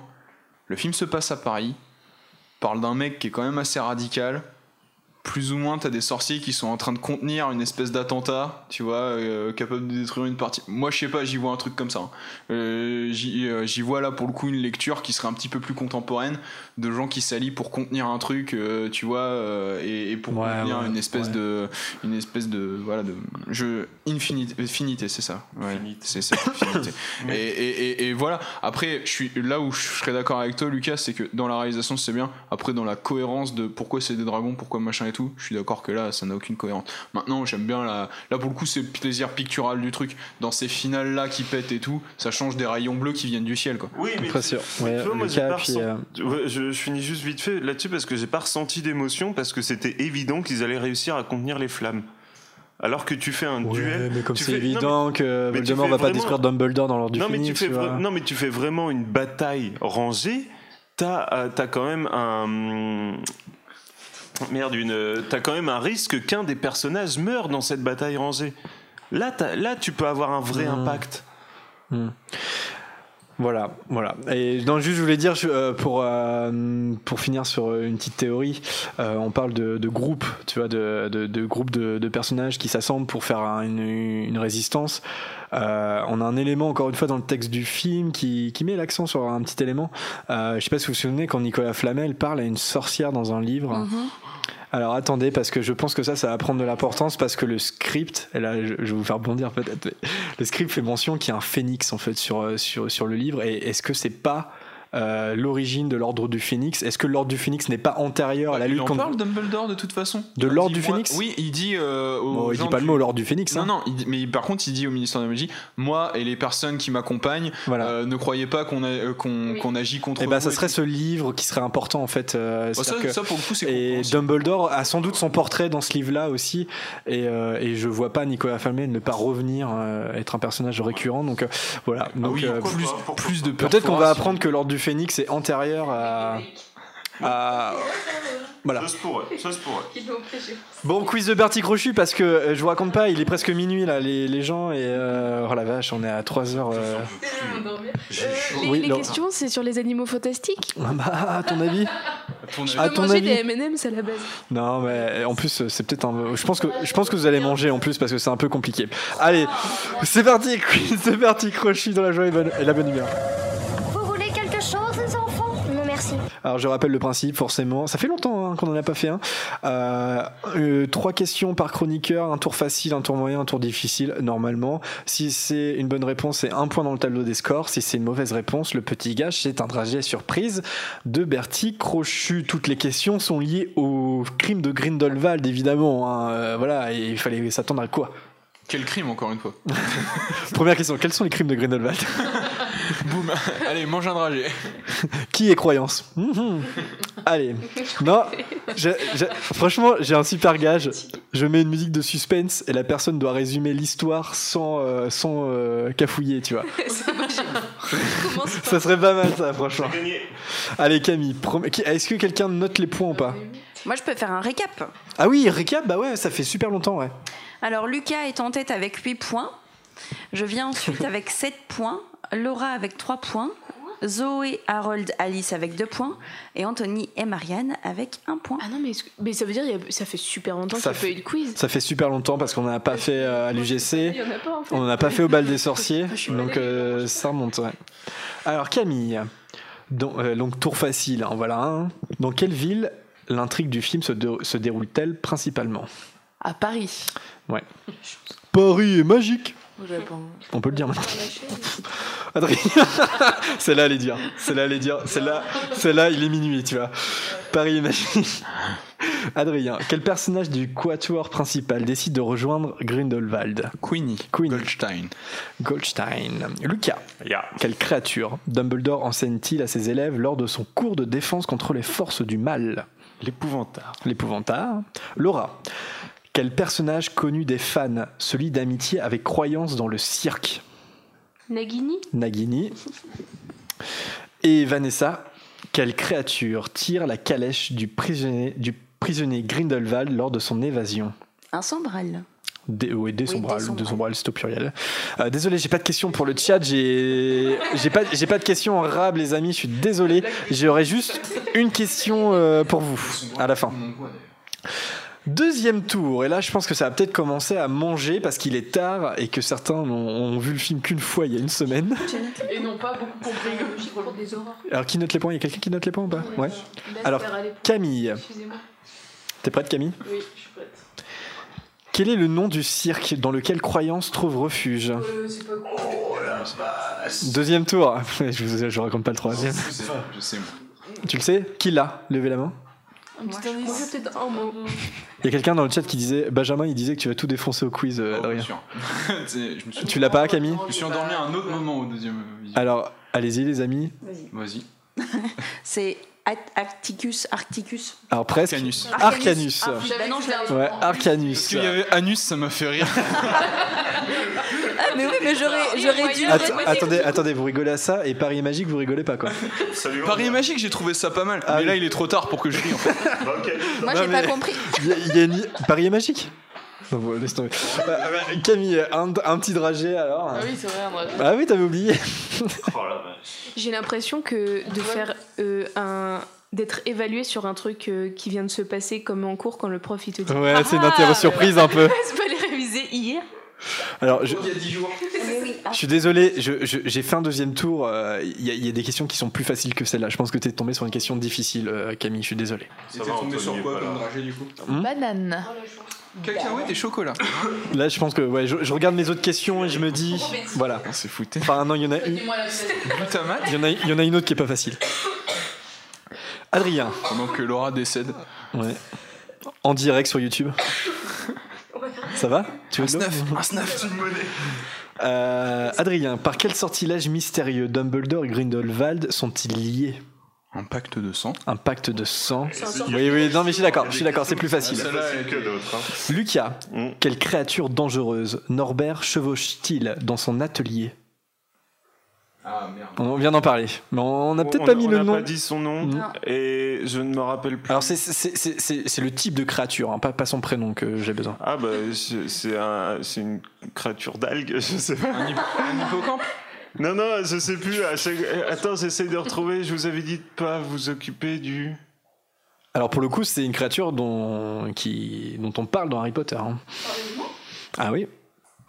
Qui serait Alors il n'y a pas, euh, on en fait, on en fait mention en tout cas. Mais euh, m'aidez pas, m'aidez pas. Le mot est dans les livres quoi. Un- Enfin je crois, je crois, j'ai un doute maintenant. je vais dire un léviathan parce que ça ressemble à un léviathan. Alors les autres, Vanessa, tu sais pas? Je crois que c'est un. Moi je, je pensais que tu allais savoir. Adrien? Capiki ou un. un- Alors ça ressemble. Ah oui. C'est Cap... Nagini? Non. Cap- C'est un kelpie les amis, un kelpie. Oui, si Eh c'est peut-être- ouais. c'est Ah oui, j'ai confondu avec le kappa, kappa et. euh, Ah oui, il y a un kappa, mais le kappa il est dans le cirque, c'est- le truc qui baigne dans l'eau dégueulasse. C'est hein. un démon des eaux, ouais. Euh, il apparaît pas, mais il est juste mentionné rapidement. Apprécions ce moment où Lucas mange un dragé. C'est comme avec Vanessa, ça fait toujours plaisir. Non, c'est le même que moi, je crois. Ah bon? C'est- Alors, c'est- attends, c'était quel goût Camille? On a zappé, je pense. Ouais, Ah non, banane, elle a dit. Banane. Ouais, c'est banane. M&M's. Il y a un truc qui est rigolo et peut-être que vous, parce que ça fait très longtemps que vous êtes là, mais le pire moment quand j'écoutais les podcasts, c'était quand vous faisiez le quiz de Bertie Crochu parce qu'il y avait Adrien qui arrivait avec son dragé et qui faisait Ouais, bah, ça a goût de. C'est quoi cette agression là? Non, mais ça faisait très podcast Mais tu sais, c'est pour ça qu'on l'a écarté du podcast en fait. hein. Euh, On l'a écarté volontairement. Alors, Laura. Oui. Quel membre du Makusa rejoint Grindelwald et joue un rôle déterminant dans son évasion? Bah, on a dit son nom. Euh, Je crois qu'on l'a dit. Bah, du coup, je m'en rappellerai pas. On l'a dit, donc je m'en rappellerai pas. C'était quoi la question? C'est le petit brun qui se transforme en C'est lui tout ça, petit mais brun. je. Alors, les bah, autres, le nom du mec dans la calèche, mais je pourrais pas m'en rappeler. Quel membre du Makusa rejoint Grindelwald et joue un rôle déterminant dans son évasion? De toute façon, j'ai pas aimé. Alors, Adrien? Abernathy. Bonne réponse. Abernathy. Allez, un point. Et ouais, qu'on voyait dans les Animaux Fantastiques 1. Voilà, c'était euh, c'était le chef de, de Queenie. D'ailleurs, j'ai une petite théorie. Je, je me demande si, si c'est pas lui l'informateur pour euh, amener Queenie dans les rangs de Grindelwald. Ah mais attends, mais oui, mais maintenant effectivement il est dans le premier film. Bah oui, oui. Ah ouais.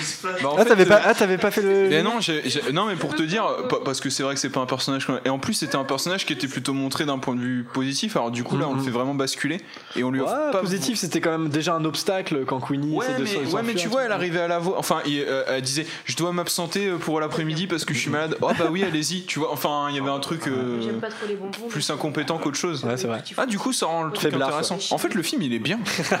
Ouais, je change complètement d'avis. Je change complètement d'avis. 8 Alors, sur 10. Laura Oh, c'est des fruits Fruits Le tutti frutti chimiques.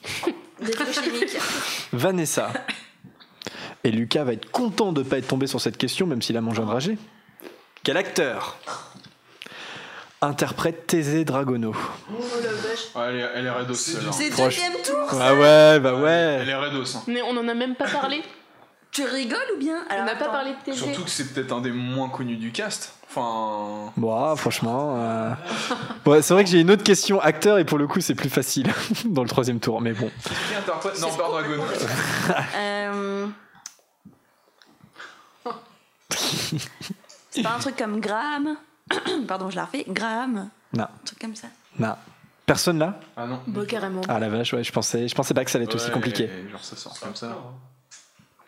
Alors euh, le chat, est-ce qu'il y en a qui l'ont Ils ont l'air de l'avoir. En tout Ouais. cas, ils disent un Ouais. truc. Wikipédia, c'est sûr. Le- Bonne réponse de, de, de Lauriane en premier. Callum, Callum Turner. Et ouais, la goule aussi, euh, Oui, Callum Turner. On en avait parlé de Pirates des Caraïbes. Turner. Il y avait une logique. Et ouais, le- ouais, des fois le quiz est pas sympa. hein. C'est un vieux vicelard. Ouais. T'as eu Blueberry Crotte de nez. C'est saleté, non? Je sais pas. Non, c'est un, c'est un goût euh, normalement bon, je pense, mais j'aime pas. Mm. Ouais, bref. Euh, Et ça, c'est pas. c'est totalement définissable. Ça mélange entre cannelle, je sais pas quoi. Je sais pas. Non? Non, c'est pas agréable de tout le monde. hein. Est-ce que vous appréhendez le troisième tour un peu là Un peu, ouais, quand même. Bah, Beaucoup même. Beaucoup. Vous avez raison. Camille, Vas-y. quelle créature est Antonio, l'animal de compagnie de Grindelwald? Ça, je le Ça a savais. été dit sur le chat. En plus, ça a été dit sur le chat plusieurs fois. Quelle créature du, du folklore, hein, on pourrait le dire, est Antonio, l'animal de compagnie de Grindelwald? Qui est lâchement abandonné d'ailleurs euh, Par euh, ce dernier, ça le pauvre homme. Comme dirait la Gazette, hashtag je suis Antonio. Hashtag- le nouveau hashtag. Non, bah, alors, moi, je... Alors Camille, est-ce que tu l'as? Non, je dirais un chat. Mais parce tu qu'il y a mets- trop de tu mets pas Un chat Franchement, il a, une, il a une tête bizarre ton chat. Alors attention les autres, ouais. Non, je l'ai pas. Est-ce que vous l'avez ou pas les Ouais, autres parce que je l'ai vu sur le chat, parce que moi j'aurais pas du tout reconnu euh, si on m'avait demandé comme ça, c'est un chupacabra, C'est un chupacabra. une créature du folklore mexicain et qui Ah. Ouais. euh, en fait ressemble d'ordinaire beaucoup plus à un loup-garou. euh, enfin, c'est. Voilà, c'est un petit chupacabra. C'était un bébé. hein. Un Ouais, ouais, ouais. Un Un chupacabra. chupacabra. Bras Bras. Choupa, comme T'as jamais entendu parler de chupacabra Cabra, Rip Antonio, rip. Antonio. Ouais, ça a fait- c'est une créature du folklore mexicain. ouais. Ouais, bah je connaissais Ça pas. ressemble plus à un loup-garou normalement. Alors Camille, tu n'as pas oublié un petit quelque je chose. Bah ouais. ouais. Donc euh, peut-être dans un animaux fantastique qui se passera au Mexique. Euh, voilà, euh, nous verrons des Alors euh, franchement, euh, encore une fois, euh, truc de, de promo euh, et de machin, on est à peu près, on, on connaît Bah, potentiellement. l'Autriche. Bah, l'Autriche. Enfin, c'est sûr, ça va se passer un. En plus, euh, Ouais. sur la période, la montée du nazisme Alors, et ça- tout, euh, ce que prévoit Grindelwald, pour moi, ça va se passer en Autriche. Enfin, Alors euh, apparemment euh, pas Autriche directement. ah, ça se passerait où alors? Bah non, je dis pas parce que c'est pour- c'est peut-être spoiler. Je sais pas. Bah vas-y, bouchez-vous les. Bon, tu nous le diras après. Ouais, ouais. Non, oui, peux pas on s'en savoir. fout sinon. C'était quoi C'était savon?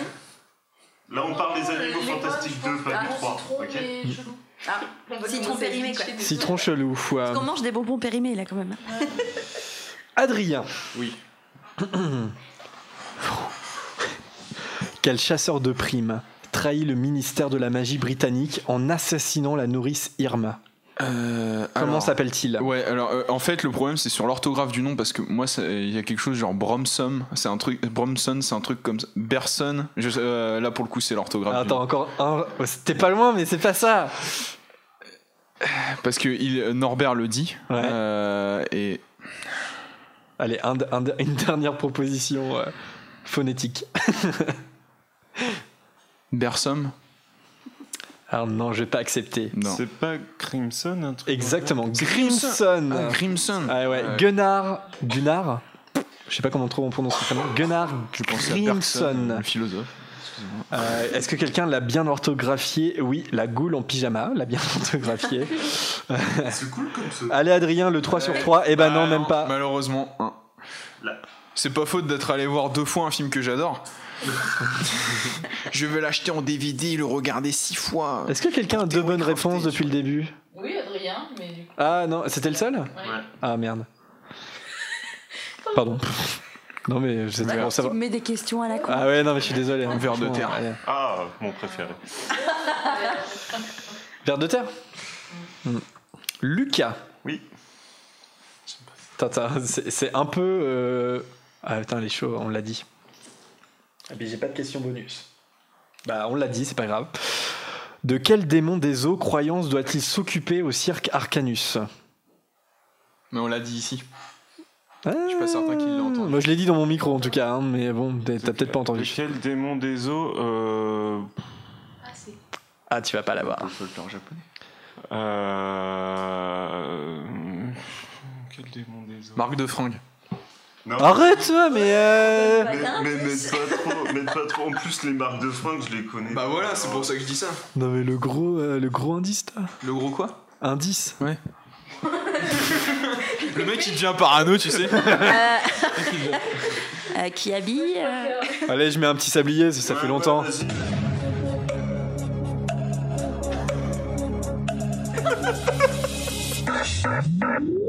C'est génial. Ah, tout ça pour ça.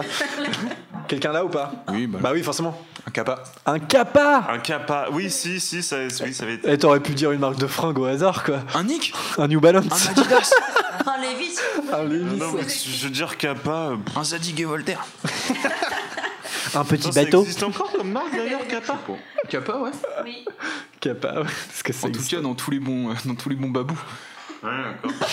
J'ai acheté mes chaussures de sport au collège pour les squelettes qui pouvaient s'abîmer vite. Chez Babou, c'était des capas. N'importe C'est quoi. pas, c'est pas la marque où euh, c'est deux silhouettes Oui, la dos à dos là D'accord, ok. Non, Alors, Lucas, ça a quel goût? Il est tard, les enfants, on se dépêche. pardon. Pas bon. C'est censé être bon, mais c'est le même que Vanessa a eu tout à l'heure, le truc bleu là. qui est censé- Ouais, c'est indéfinissable, hein, c'est bizarre. Indéfinissable, le goût. Ouais. Le fameux. Comme la maison Ouais. Mais oui, Blueberry. Laura. Question, euh, question casting. Bon, voilà, je l'ai encore pas. Et c'est peut-être là où c'était. T'aurais peut-être préféré tomber sur celle-là, Vanessa. Quelle actrice interprète l'état Lestrange Bah, on l'a dit 40 fois. Ouais. Ouais. Donc tu vas pas t'en souvenir, c'est Bah ça? Pareil, mémoire euh, immédiate. je sais Indice. pas. Indice. Non, pas d'indice, Oh, arrête. Non, pas d'indice. Tais-toi. Attends, Sinon, ça, elle prend un dragé tu direct. peux réfléchir Ah, tu veux un petit sablier? Tu veux un indice? Non, non, bah, je vais. je- non, je suis trop fatiguée.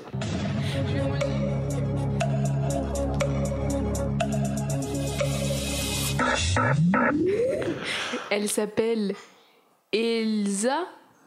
Ah C'est quoi ce truc Ah, ah, ah, on on a Zoé par là. Bah, Non, mais c'est un dragé pour euh, C'est Zoé Kravitz. Kravitz. La fille de Lenny Kravitz. Bah oui, la fille de Lenny Kravitz, ouais. Ouais, tout à fait. Ouais, ouais, la fille. Mm. Donc, un dragé euh, pour Laura. Oh, ça va aller, je pense. Heureusement qu'il y a le premier tour. Heureusement, ouais. c'est de la banane. Ouais, c'est l'hécatombe. hein. Enfin, c'est une hécatombe un peu généralisée, donc bon, qui n'a pas forcément euh, d'impact. Vanessa. J'ai quand même, t'es gentil. ah oui, c'est vrai. J'ai oublié, moi, que vous vous fiez. Vanessa. Quelle sorcière française est présentée comme une fervente fidèle de Grindelwald? Ah putain, on l'a dit tout à l'heure. Ouais, ça a été dit, mais je me rappellerai pas. Est-ce que tu vois de quel personnage on parle? Est-ce que ma question est assez claire? Euh, la- C'est la même sorcière qui va, qui va récupérer euh, Queenie. Voilà. Moi, je crois que j'ai son nom, mais pas son prénom. Le, le but, c'est pas de, c'est pas de pas savoir de quel personnage on parle, c'est de, de retrouver son nom. Comment s'appelle cette sorcière? Ça a été mentionné. Ça a été mentionné. ouais. C'est un. Je crois que j'ai qu'une partie. moi. Non, je dis pas que c'est trop indice. Surtout que l'émission a duré 3 heures. Non, mais là, même mon cerveau, il se rappelle pas de grand chose. Jean-Pierre Foucault. On aurait pu en faire. Moi, oui. Je n'en ai aucune idée. Alors, ce n'est pas ça la réponse. Ce n'est pas Jean n'ai aucune idée. Alors, je crois que. Je crois que le nom c'est. Je crois que le nom c'est Bouvier. Non. J'allais dire. Le nom le j'allais- rosier. J'allais dire Eva Bouvier, mais. euh, Bouillier Ah, flûte. Boulier, tu veux dire, non Non, non, non, Bouvier. je- mais C'est quoi Rosier Rosier. Ah, c'était Rosier. Vinda de son prénom. Mais oui, c'est un. Voilà, c'est aussi comme les Lestrange. Hein. Franchement, euh, on mélangeait toutes les lettres, on en changeait quelques-unes, j'avais la réponse. hein. Vinda Rosier, et ben un nouveau dragé pour Vanessa. hein. Euh, Camille, ça fait quoi en termes de points alors hein Ben, un point euh, Oh, pour, euh, pour moi, pour Lucas, pour Laura et pour Vanessa, et deux points pour Adrien. Ok. Donc ça, Donc sur le classement, ça fait, vous irez voir sur le site. bah ouais, au niveau du classement du coup, tu l'as ou pas Bah non, tu l'as pas. Moi, j'avais pas encore participé cette année, donc j'étais à zéro, donc j'ai un. Adrien, La tristesse. euh, non plus, t'avais pas encore participé, Non. donc t'as deux. Lucas, euh, t'étais premier, donc t'es toujours premier. À avec 9, huit. ouais. Vanessa était deuxième, elle est toujours deuxième avec plus un point. Et Laura, t'avais des Et points Laura, elle était à 3, et du coup, elle est à 4. Waouh Ça fait très animé comme ça. Allez, j'ai. Il va être temps d'aller se coucher. Jérémy, tu veux pas qu'on fasse un appendice? C'était chaud, on fait un appendice, on, on parle de tout ce dont on n'a pas dit. Non, non, non, non, non. Par contre, j'ai- une question pour le chat. J'ai une question pour le chat pour mettre fin à ce quiz. Euh, ça devait être la question euh, Play to Magic, mais bon, finalement, je vous la donne. Quelle créature originaire de Chine s'échappe du cirque Arcanus? Euh, Donc, vous ne donnez pas la réponse, évidemment. On va voir qui euh, va répondre en premier. Minuit passé, Jérémy craque. Bah, J'ai pas besoin de que ce soit minuit passé, moi je craque euh, quand vous voulez. hein. Alors, c'est Laïa qui a la bonne réponse en première, même si c'est pas bien orthographié, mais bon, j'accepte quand même. C'est Bertrand qui, le- qui a la bonne orthographe le premier. Un zouvou, zouvou, mais avec un U à la fin. Yaï, j'aime bien ton orthographe, zubu. Il y, a- il y a Julie Serpentine qui dit un truc assez juste pour euh, la, la sorcière française, c'est qu'elle n'est jamais nommée dans le film. C'est-à-dire que ça, c'est vraiment le genre d'information où il faut gratter le générique de fin et. euh, Elle est jamais et- citée Non, elle est jamais citée. Donc, Je je, donne- récuse mes Comme deux tous les points. sbires de Grindelwald. À part Avernathy, ouais. Enfin, ouais, Et Kral, Avernathy, et parce- Kral, euh, Ça, fait, ça commence à faire beaucoup. Et Grimson, ça en fait trois. Ça commence à faire beaucoup. Ils sont jamais cités sauf un. Il y en a qu'un qui est pas cité, le reste si. Et bah, bon, bah voilà, même si elle est pas citée, c'est troisième tour. Mais c'est le plus important. Aucune pitié. Tu viens au podcast. Ouais, ouais, non, Vin- Ah, elle n'est pas citée. Moi, c'est. Franchement, j'ai- j'aurais un doute. Je me demande Rosier pour qu'elle s'appelle comme ça. Est-ce qu'il n'y a pas un moment dans le film où on, on dit Rosier, quoi? Excusez-moi. Non, Ouais. peut-être que être plus dans le prochain. Dans Ouais. À vérifier. Mais on te croit, euh, Julie. On te croit. Merci pour l'info. On va vérifier.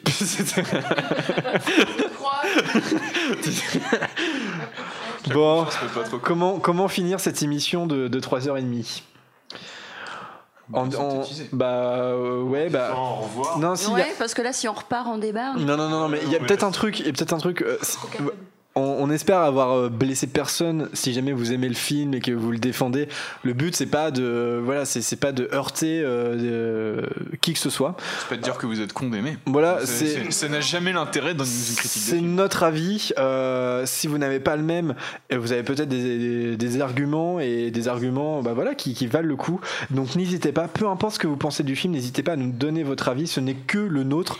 Euh, c'est pas parce que euh, on- on- voilà, je sais pas, on est le podcast que peu des experts en la matière. non mais c'est pas parce que on est euh, on est à une émission de radio qu'on a raison voilà et euh, donc on, on s'est peut-être trompé euh, sur C'est pas certains parce que c'est sur internet que c'est vrai, les enfants. Non. Ou c'est peut-être vrai mais c'est peut-être faux. Aussi, ça, Voilà, puis c'est ça, ça reste assez subjectif, donc euh, on peut on peut être fan de l'univers et, et- et avoir aimé ce film et le défendre, c'est pas du tout incompatible. Euh, rien ne l'est de toute façon, donc n'hésitez pas si vous si on vous a énervé.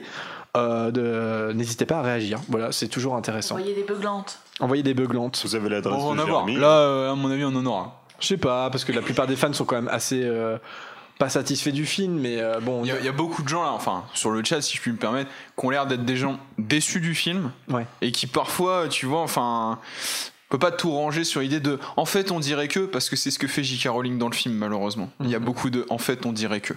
Et, Ouais. euh, et euh, à un moment, euh, enfin, c'est bien aussi d'avoir des trucs un peu tangibles. Et c'est pas grave hein, si les animaux, si les crimes de Grindelwald, c'est c'est pas bien. Ça n'empêche pas qu'il y a, voilà, huit livres euh, super, enfin, sept livres super. Jordan, Jordan, il nous demande est-ce que vous allez acheter l'album Panini? Moi, en vrai,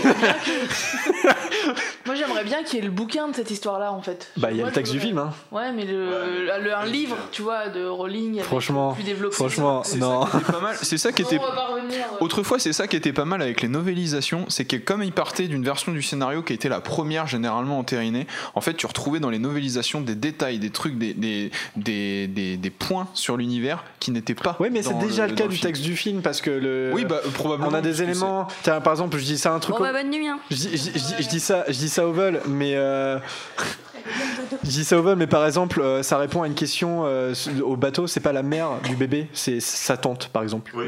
Voilà, donc c'est un truc qu'on a- qu'on apprend qu'avec le texte du, du livre. Donc, Bah, c'est- bah, il n'y a pas euh, besoin de, il y a pas besoin de novélisation, tu vois, pour apprendre des nouveaux trucs. Non mais non mais on parlera en off. Mais tu sais le bébé, le, le bébé. euh, Hein? Non mais voilà le non mais le bébé qui est qui qui, qui est censé être le Dumbledore, et il y a une maman qui avait qui, est avec le bébé. Ah. Voilà, il y a une personne qui accompagne le bébé. Ce n'est pas sa mère, donc c'est potentiellement pas Kendra, c'est sa tante, c'est c'est dit dans le texte du. Donc voilà, c'est pas- ça n'a pas prétention à montrer Kendra Dumbledore. Voilà, c'est juste ça. Bon, on va aller se coucher. Euh, on se quitte sur une musique de la bande originale comme d'habitude. Donc, euh, je l'ai dit tout à l'heure, je l'ai je l'ai spoilé comme euh, les bandes annonces de- du film. Euh, c'est Spread the Word, euh, donc la musique pendant le, pendant le discours de Grindelwald. C'était une émission copieuse, quoique pas forcément digeste. Dites-le nous, on attend vos commentaires. Et puis, on va forcément revenir dans le film, notamment par le courrier des auditeurs. Je pense que ça va, il va y avoir des questions-réponses encore une fois. Et bisous à tous. Merci Et de nous avoir écoutés en direct. Bravo à ceux qui sont restés jusqu'au bout. Ouais, vous êtes, euh, vous êtes une trentaine à nous avoir écoutés de, de, de bout en bout, ça fait vraiment plaisir. Oui, Laura. Bonne nuit les petits. Salut. Allez, bisous, à la prochaine.